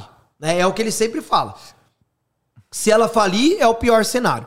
Se ela for herdada, depende De da capacidade do seu filho de, de, de, De tocar o negócio. e às vezes seu filho não quer assumir uma parada que você criou. Aí ele vende. Porque quando você criou, fazia sentido pra você. Fala, mano, eu sou apaixonado por crossfit. Sim. Eu montei a 3 Seconds, que é de crossfit. Só que o meu filho é músico. Ele não quer saber da porra, então ele vai herdar e Vai vai lá. fazer merda. Com certeza. Então o que, que é o melhor cenário dos três? Vender, Vender, empresa. porra. Fazer valor e vender. Com certeza. Só que empresa, você não vende quando ela tá falindo. Você Não. vende quando ela tá no auge. Com certeza, porque aí você consegue projetar o valuation. Exato, você consegue projetar e ganhar dinheiro em cima disso. Claro. Então, depois que eu comecei a acompanhar o Flávio Augusto, a primeira coisa que eu fiz foi alugar um, um escritório longe da minha fábrica, tipo assim, não é longe, longe, era em outro bairro, mas é cinco minutos de carro. Sim. Mas eu acompanhava tudo à distância. Porque eu falei, velho, a partir de hoje eu quero ver números só. Parei de ir lá soldar, eu mesmo ia lá às vezes pintar, soldar. Eu falei, a partir de hoje eu só quero ver números. Porque se eu quero vender isso daqui, eu tenho que trabalhar com número. É o que a gente faz na nossa empresa. Então, eu quero gente- trabalhar com número. gente- Eu saí totalmente do operacional. A gente tem as câmeras lá, É. sacou? Aí tem todas as câmeras, tem o funcionário, às vezes a gente passa tipo uma semana sem ir lá, tá ligado? E a coisa anda, cara. Então, é tudo isso. anda, tudo Mas anda. lógico que anda, A gente cara, criou, na assim. verdade, tá andando mais ainda. Porque parece que quando a gente vai pra lá, é como se tipo o funcionário ele te ele te, te persegue, tá ligado? É. Tipo, você você chega lá, o cara falou Ô Ian, ô Fernando, ô, isso aqui." É. é tipo assim, o tempo inteiro. Agora, quando você não tá lá, o cara, tipo, velho, o cara fala, velho, vou ter que dar Você um tem que jeito estar nas aqui. decisões estratégicas, cara. Exatamente. Então, por exemplo, você cata o Flávio Augusto, eu lembro até hoje que eu acompanhava muito ele, que ele acordava, ele falava que acordava 9 horas da manhã, tomava o café, se trocava, porque mesmo trabalhando na casa dele, ele se trocava, ele se arrumava e tal, pra estar num ambiente mais confortável. Aí ele entrava na sala dele e era aquele monitor gigante, que eu acho que dá o tamanho disso aqui inteiro, cheio de tela, com o Salesforce aberto assim, só olhando o número. Aí eu falei, mano, é isso que eu quero. Fui telefone aqui na minha mão e olhar Já número. É É isso. isso. que eu tenho que fazer, entendeu? Aí eu comecei a me preocupar com isso e aprender muita coisa. Sim. Aí eu falei, mano, valuation, é isso que eu preciso fazer. Gerar valuation. Quanto que vale a minha Normal. empresa? Quanto que eu posso estimar ela? Aí, pô, estimamos e tal, vale isso, essa daqui vale isso, então eu posso vender por isso. Aí, cara, eu fui vendendo por partes, né? E muito louco, porque isso aconteceu na sua vida, você já tendo as empresas. É. Tá ligado? Tipo, você já tinha empresa, tinha vivido o, o chão de fábrica, já tinha vivido todos os processos, e aí chegou a cerejinha do bolo e fez. Pluk! Aí você falou: caralho, velho. Não, Exatamente. é isso. Tá você vê isso, traz umas ideias pra você que você aplica ao longo da sua vida. Sim. Hoje mesmo. Então, por exemplo, essa minha empresa, o Analytics, ele já tem um valuation por baixo uns 5 milhões. A Escalada Econ tem um valuation já muito mais alto do que isso. Claro. Muito mais alto do que isso. Pela geração de caixa dela, crescimento. Mas o Escaladecom, como é que você se aplica com essa parada? Então, aí que eu vou te falar agora. Eu tenho que gerar valor pra ela. Certo. Então, como que você gera valor pra ela? Tendo suas próprias ferramentas e não dependendo de terceiros. Eu acabei de pagar por um aplicativo. Esse aplicativo, eu- ao invés de eu comprar uma software house, que é uma é uma, um grupo de pessoas que vai desenvolver o software pra você, eu comprei o código.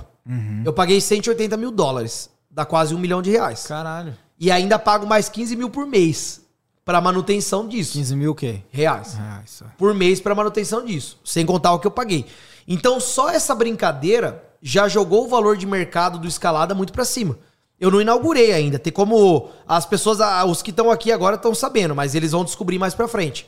É, que eu, vou- eu ia fazer a inauguração dia 20 agora, mas como não aprovou ainda na, na Apple Store, eu tenho que esperar aprovar em tudo para depois a gente lançar. Então, isso já eleva o valor da minha empresa em pelo menos uns 7, 8 milhões. Eu tenho o meu próprio aplicativo, meu próprio código-fonte, que ele é uma rede social, inclusive. Você vai ver que ele é muito parecido com o Instagram, a hora que você. Cara, tá surreal. Eu não vou dar spoiler, não, que só depois que o cara começar a usar que ele vai ver. Só que é assim, pra eu chegar nessa mentalidade de falar, cara, pra eu crescer o valuation da minha empresa, eu preciso dar esse passo, esse passo, esse passo, foi aprendizado da vida que eu trouxe pra Claro. cá. Entendeu? Foi entender que eu preciso gerar valor pro meu negócio. Como que eu gero valor num negócio que é um SaaS, num, num aplicativo que não tem nada tangível? É tudo intangível. Sim. Então, por exemplo, eu tenho o podcast, que ele é um produto dentro do escalado, ele é um braço do escalado. Claro. Então ele tem uma fonte de renda. Sim. A gente tem patrocinadores, patrocinadores bancam, eles pagam mensal. Sim. Isso que eles pagam é uma receita para a empresa. A gente tem AdSense também, tem o que ganha de monetização. É pouco, é, mas não deixa de ser um braço da empresa. Só que isso vai agregando nome, né? Eu vou ganhando mais nome, eu como autoridade, o escalado eu vou divulgar, as pessoas me conhecem, eu vou crescer. Então isso é um braço. Eu tenho o Analytics, que também faz parte do grupo escalada, que é mais um braço do escalado. É um 360, né? Exato. Eu tenho agora o aplicativo que eu vou lançar, que é a rede social para os alunos e tal, que ele vai ser uma captação para topo de funil. Então, cara, eu vou ter pelo menos ali, eu tô chutando até o final desse ano aqui, 40 mil usuários usando esse aplicativo. Que ele vai virar uma rede social de e-commerce. Então, é um outro braço da empresa de receita. Entendeu? E, velho, é isso. Aí você vai agregando valor ao seu negócio para ele ter um valuation gigante. Então a minha ideia é chegar num valuation de, sei lá, de 50 milhões para cima e vender para uma empresa grande que quer agregar uma, uma edtech dentro do seu braço também. Entendi. E aí, ele- aí ela, ela vai trazer todo o corpo daquilo ali que já vai tá- levar tudo. vai ela vai levar tudo. tudo. Fala, ó, eu quero tudo.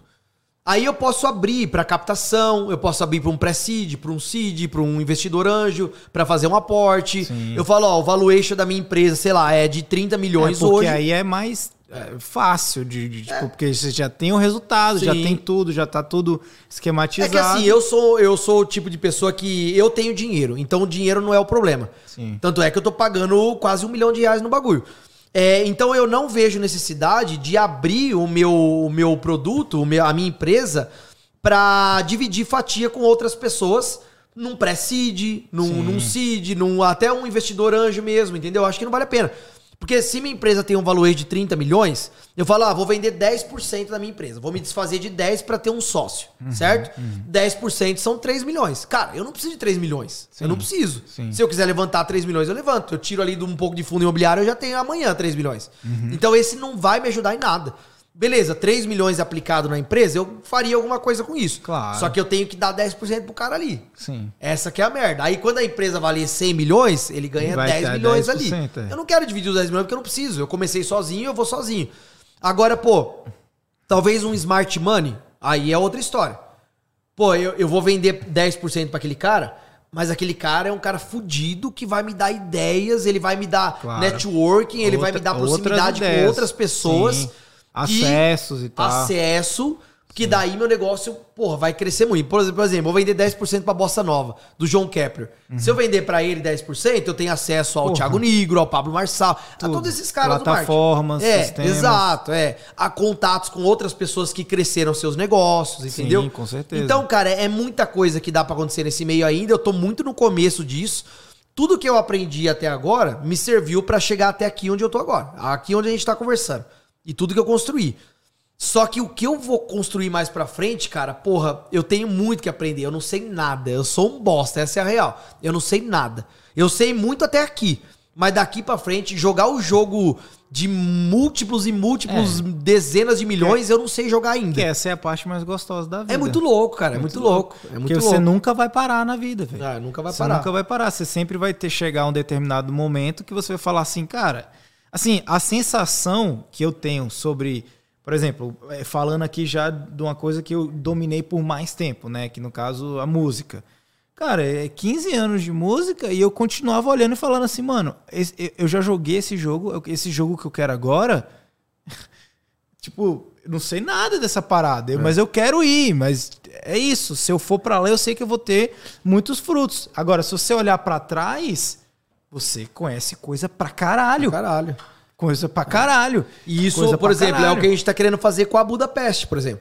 A Budapeste, o que, que a gente tá fazendo? É, eu tô aplicando todo o meu know-how de venda de empresa, de construção de brand, de construção de negócio, meu e da Carol, para que a gente consiga criar valuation para ele. Então, mano, para quem acha que, para quem tá assistindo aqui e acha que a Budapeste é pra gente faturar e tirar o lucro pros sócios, esquece. É uma empresa que a gente nem pretende tirar lucro, nem pretende tirar dinheiro dela. É Vai só aí girar lá Pra gerar e tal. valuation e, por exemplo, vender pra uma re-rap da vida. Falar re-rap, ó, eu quero um braço aqui de, de artigo infantil porque eu só vendo brinquedo. Então, quanto que vale? Vale E 30? no, Tó. ca- no caso, no caso, nesse caso da Buda, por exemplo, é, você está criando um valuation perante é, a, a- a- o brand, né? Exato, o valor da marca. O valor da marca. É, o valor Por- percebido, né? Não, sim, é porque, tipo assim, é, todos os, os produtos ali são importados. São. E aí você hoje ainda utiliza é, de, de, é, de marca. é, ali você está vendendo marcas, no caso. Você está vendendo Sim. diversas marcas. Mas a ideia de vocês, no caso da Buda, é permanecer dessa forma. Ou é tipo fazer A P- gente PL e tal, essas paradas. A gente pensa em TPL de algumas coisas ali, é enxoval principalmente, só que a grande maioria não. Só que isso não é impeditivo de gerar valor É pro seu isso, negócio. Porque Você cata uma re-rap, ela não tem brinquedo marca re-rap. Sim, Você claro. cata uma PB Kids, ela não tem brinquedo Ah, PB Kids. Cas Bahia, blá, blá, blá, Exato, né? é, exatamente. sim. Então isso não tem nada a ver, Nada a entendeu? ver, entendi. É, a gente tem que aumentar o portfólio, trabalhar com o maior número de marcas possíveis, entendeu? Fazer o negócio ter valor de mercado. Uhum. Mas aonde está o valor percebido do meu negócio? No atendimento, no recebimento, na experiência do cliente, entendeu? Quando o cara recebe uma mercadoria, é aquela caixinha, você viu, deve ter visto meus stories, a caixa personalizada, o papel de seda, o cartãozinho, o adesivinho O delicado. NFT, né? Cara, a gente contratou uma mulher pra embalar, porque mulher é mais delicada. Sim. Porque quem embalava lá eram os moleques do escritório, que mesmo que embarra, embala Os suporte celular. chinês, é, então o cara quer que se foda, ele pega a mão suja lá, tudo cheio de graxa, Nossa. põe e foda-se, entendeu? É, foda. Não, então desde o primeiro momento aqui da etapa da compra, o atendimento, a mensagem automática que ela recebe agradecendo a compra, o, pré, o pós-venda, o recebimento da mercadoria, tudo isso é a experiência do cliente. Isso gera Claro. valor pra marca, entendeu? Com certeza. Então o que, que a gente quer fazer? Criar uma empresa pra ser vendida. A, a única finalidade é essa. Não é tirar lucro. Ah, mano, eu quero daqui dois anos tirar 50 mil livros Esse da. é o lucro. Não, não, não, não, não. Esse é o lucro. O lucro é na venda. Lucro Lucro, é na é na venda. venda. Pode Nós crer. vamos lucrar lá na frente. Daqui dois anos, três anos, não sei, daqui um ano, não sei. Depende mas vai de- lucrar lá na Depende de venda. vários viés da situação, né? Ela caso. vai ser vendida. Ela Com vai ser certeza. vendida, isso com certeza. Pode crer. Por múltiplos milhões. No mínimo, sei lá, 5 milhões no mínimo. E online, você tem, você pensa só no online, no caso. Tipo assim, Na Budapeste? Budapeste. Cara, até que não. A gente tem algumas. Porque, diferente de tudo que a gente já se meteu, no caso da Buda, a gente fez uma grande pesquisa de mercado. É um, um nicho com muito potencial de crescimento. Afinal de contas, bebê nasce Porra, todo, todo dia. dia. então é é uma coisa que vai ter demanda infinita pra sempre, né, cara? E a gente sabe que tem muitas lojas que são bem estabelecidas no físico também. E a gente consegue, tem esse potencial pra fazer isso também. Só que por enquanto o foco é no online. Talvez seja uma segunda estratégia que não tá no nosso radar, Sim. mas a gente nunca descartou. E isso- Existe a possibilidade. E isso é, é, aumentaria com certeza o valuation, talvez. Sim. Porque, tipo, Depende, se ela for lucrativa, sim. Sim. Se ela não for lucrativa, talvez não, Talvez entendeu? não. Se ela for algo que só faz o negócio girar, talvez não. Porque a gente consegue tornar ela muito mais reconhecida online do que Claro, físico. com que é aquilo certeza. que a gente tava falando da limitação Sim, regional territorial ali, né? Bem. Não, Não, não tô dá pra sair eu, muito eu tava daquilo. pensando mais em questão de fachada e tal, tá ligado? Ah, Essas- não, aumente. Sim, Você falar, pô, entendeu? eu tenho 10 lojas. É, Isso. porra, aumenta pra caralho. É isso que eu tô pensando. Tá, Não mas tô- quantidade de tô lucro? Ah, não pensando- lucra nada. Então, Ah, ai, porra, é, É, porque história. o cara que vai comprar, ele vai olhar isso, né? Exatamente. Com certeza. Porque, por exemplo, eu tava até vendo uma matéria esses dias aí que tava falando da Dafit. A Dafit foi a única empresa do segmento que foi vendida com lucro. As outras empresas foram vendidas sem dar lucro. Com valor de mercado. Entendeu? Com valor de mercado. Tem muita empresa que você nem imagina, cara. Por exemplo, o Warren Buffett fez um investimento de 500 milhões de dólares no Nubank e o Nubank dava prejuízo. A Netflix deu prejuízo por mais de 12 anos. Ela começou a dar lucro a partir do momento que ela fez uma, uma base de usuários gigante e aumentou 10 reais no valor da mensalidade. Esses 10 reais já viraram bilhões, de Bilhões, reais, claro. entendeu? Porque só de aumentar 10 reais. Por quê? Ela fez uma base de usuário muito grande. E aí todo mundo não ia sair fora, porque É. todo mundo tá viciado naquela Exato. coisa ali. Então o que, que é era. o poder do negócio? O poder é você ter é, base de, de clientes. E você vê entendeu? que o negócio cresceu tão grande ali, já pensando no que da na Netflix, que mesmo as grandes potências vindo para concorrer com ela, no caso é, é, é, Discovery, Disney, é, HBO tal, porque hoje todos É. estão no streaming. Então. Mas se você for parar para pensar assim, a grande massa, é, todo mundo pensa Netflix. Netflix virou tipo Uber, tá ligado? É referência. É referência, né, velho? Perdeu o market share, perdeu, pra caralho. pra tanto é que as caralho, ações pra caralho, tá caíram caindo, mais de é. 11%, perdeu 200 e poucos milhões de valor de mercado. Com certeza, até porque os caras também, quando chega pra, pra vir, não chega pra brincar. É. Pô, Disney, sei lá o quê. Mas você viu, teve até uma declaração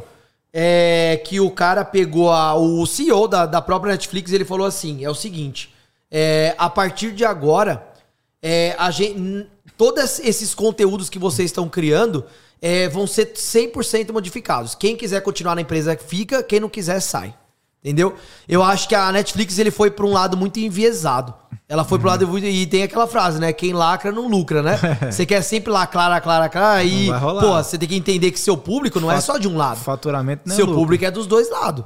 Tem gente que gosta de uma coisa, apoia uma ideologia, tem gente que Claro. apoia a ideologia. Com certeza. Quando você toma um lado só, Vira novelinha. exato, aí você, pô, você vai agradar um lado só, e normalmente o lado que tem dinheiro é o lado que você tá desagradando Com certeza. né? E a Netflix sentiu isso na pele. Tanto é que ele, o próprio CEO já deu o recado que vai reformular todo o conteúdo da Netflix. Vai reformular tudo. É, porque virou novelinha. É, cara, é, é aquilo lá, né? Toda, toda série que sai tem a mesma É, cartilha de- de- que a gente já conhece, Com entendeu? certeza. Beleza, tem que falar mesmo, tem que pôr isso, Claro. é, quebrar esses. É, é, é isso que a sociedade já tá enraizado, de preconceito e tal, tem que quebrar mesmo. Só que quando você insiste nessa parada, entendeu? É um bagulho ruim. Com é um certeza. bagulho ruim. É você, é, é É. você insistir numa parada que não tá dando certo. E é legal que a indústria sentiu isso com a chegada do filme do Tom Cruise aí agora. Você viu o tanto que a crítica falou bem, o tanto de prêmio que ganhou. E é um bagulho sem viés nenhum, é um negócio, pô, legal pra caramba. É. totalmente ali dentro dos padrões e ok. Eles Caralho, viram irmão. que isso ainda é lucrativo, Com entendeu? certeza. Ainda é lucrativo. Pra caralho, velho. Entendeu? Caralho. Não é- Então- Não é, à toa que tem Velozes Furiosos um milhão, tá Exatamente. então tem tendo. coisa é, que, porra, tem que ser bem pensado antes de fazer.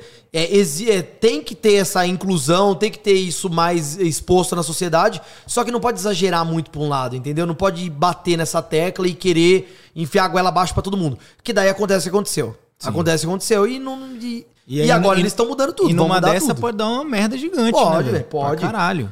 E, cara, é isso que, é, que a gente pensa nos nossos negócios também, entendeu? Animal, velho. Animal. É, aí. isso daí, com certeza, é o direcionamento que eu quero aplicar pra caramba. Porque tudo é um, é- é- é- são etapas, né, velho? São etapas, não é simplesmente chegar e falar, ah, eu quero isso. Sacou? Tipo, tem muita coisa. A gente tá num momento na, na- lá na empresa que. Ganhar dinheiro, aumentar ganhar faturamento. dinheiro, aumentar exato. faturamento, é, é, criar gestão, é. é, processos Quando você entrar nesse tal. jogo do valuation aí, você já vai enxergar com outros olhos. Sim. Você já vai falar, foda-se o lucro aqui agora. Quanto vai valer minha empresa daqui um ano? Quanto vai valer daqui cinco? Quanto vai valer daqui dez? Claro. Você já vai querer, o seu objetivo vai ser outra coisa. Porque nesse momento eu já tenho uma outra empresa me dando Exatamente. lucro pra eu sobreviver. Porque assim, empresas que não vendem, que não tem lucro nenhum, a Uber não dá lucro até hoje. E o valuation da Uber é de bilhões e bilhões de dólares. Entendeu?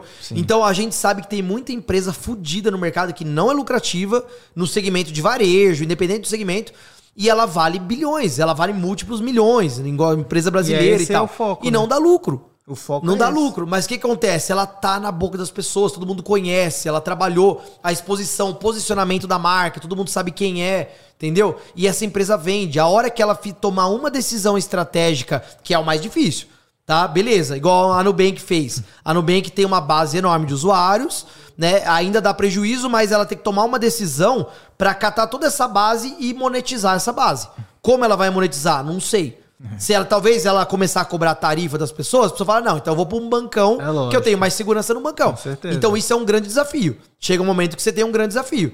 Só que não interessa, A sua empresa é bilionária. A corda começa Se você ficar- vendeu no Nubank para outra empresa, você já põe bilhões no bolso. Já então é o jogo é esse, entendeu? Se você cata, por exemplo, a Budapeste e a gente faz, mesmo ela não sendo lucrativa, ó, ela tem um custo operacional de 800 mil e ela fatura 800 mil. Mas é uma empresa de e-commerce É, que todo mundo conhece que fatura 800 mil. É, pratica- ela prati- já vale uns, alguns milhões já. entendeu? praticamente hoje em dia você cria uma empresa pra você vender o seu fanbase, tá ligado? Exato. É Aí, por exemplo, você cata uma ReHap que já sabe esse jogo de melhor que ninguém, e ela fala, cara, dá na minha mão, porque eu catar uma empresa dessa, com a exposição que eu tenho, com a, a- com tudo que eu sei, eu faço Sim. essa empresa lucrar em dois dias. Rapidão. Ela sabe fazer, entendeu? Tudo. Ela sabe fazer. Que ela falou, ó, a partir de agora essa é a nova empresa do grupo ReHap. Acabou, já é outra empresa. Meu Deus, na hora. Entendeu? E no meu bolso entra uma grana. Entendeu? É Feliz isso, cara. vida. Aí o objetivo vai, é abre esse. outra empresa. Vai abre- começar com muito mais experiência. Muito mais experiência. Você vai chegar lá muito mais Muito rápido. mais aporte. É. Pô, eu levei o quê? 11 anos pra vender meu negócio.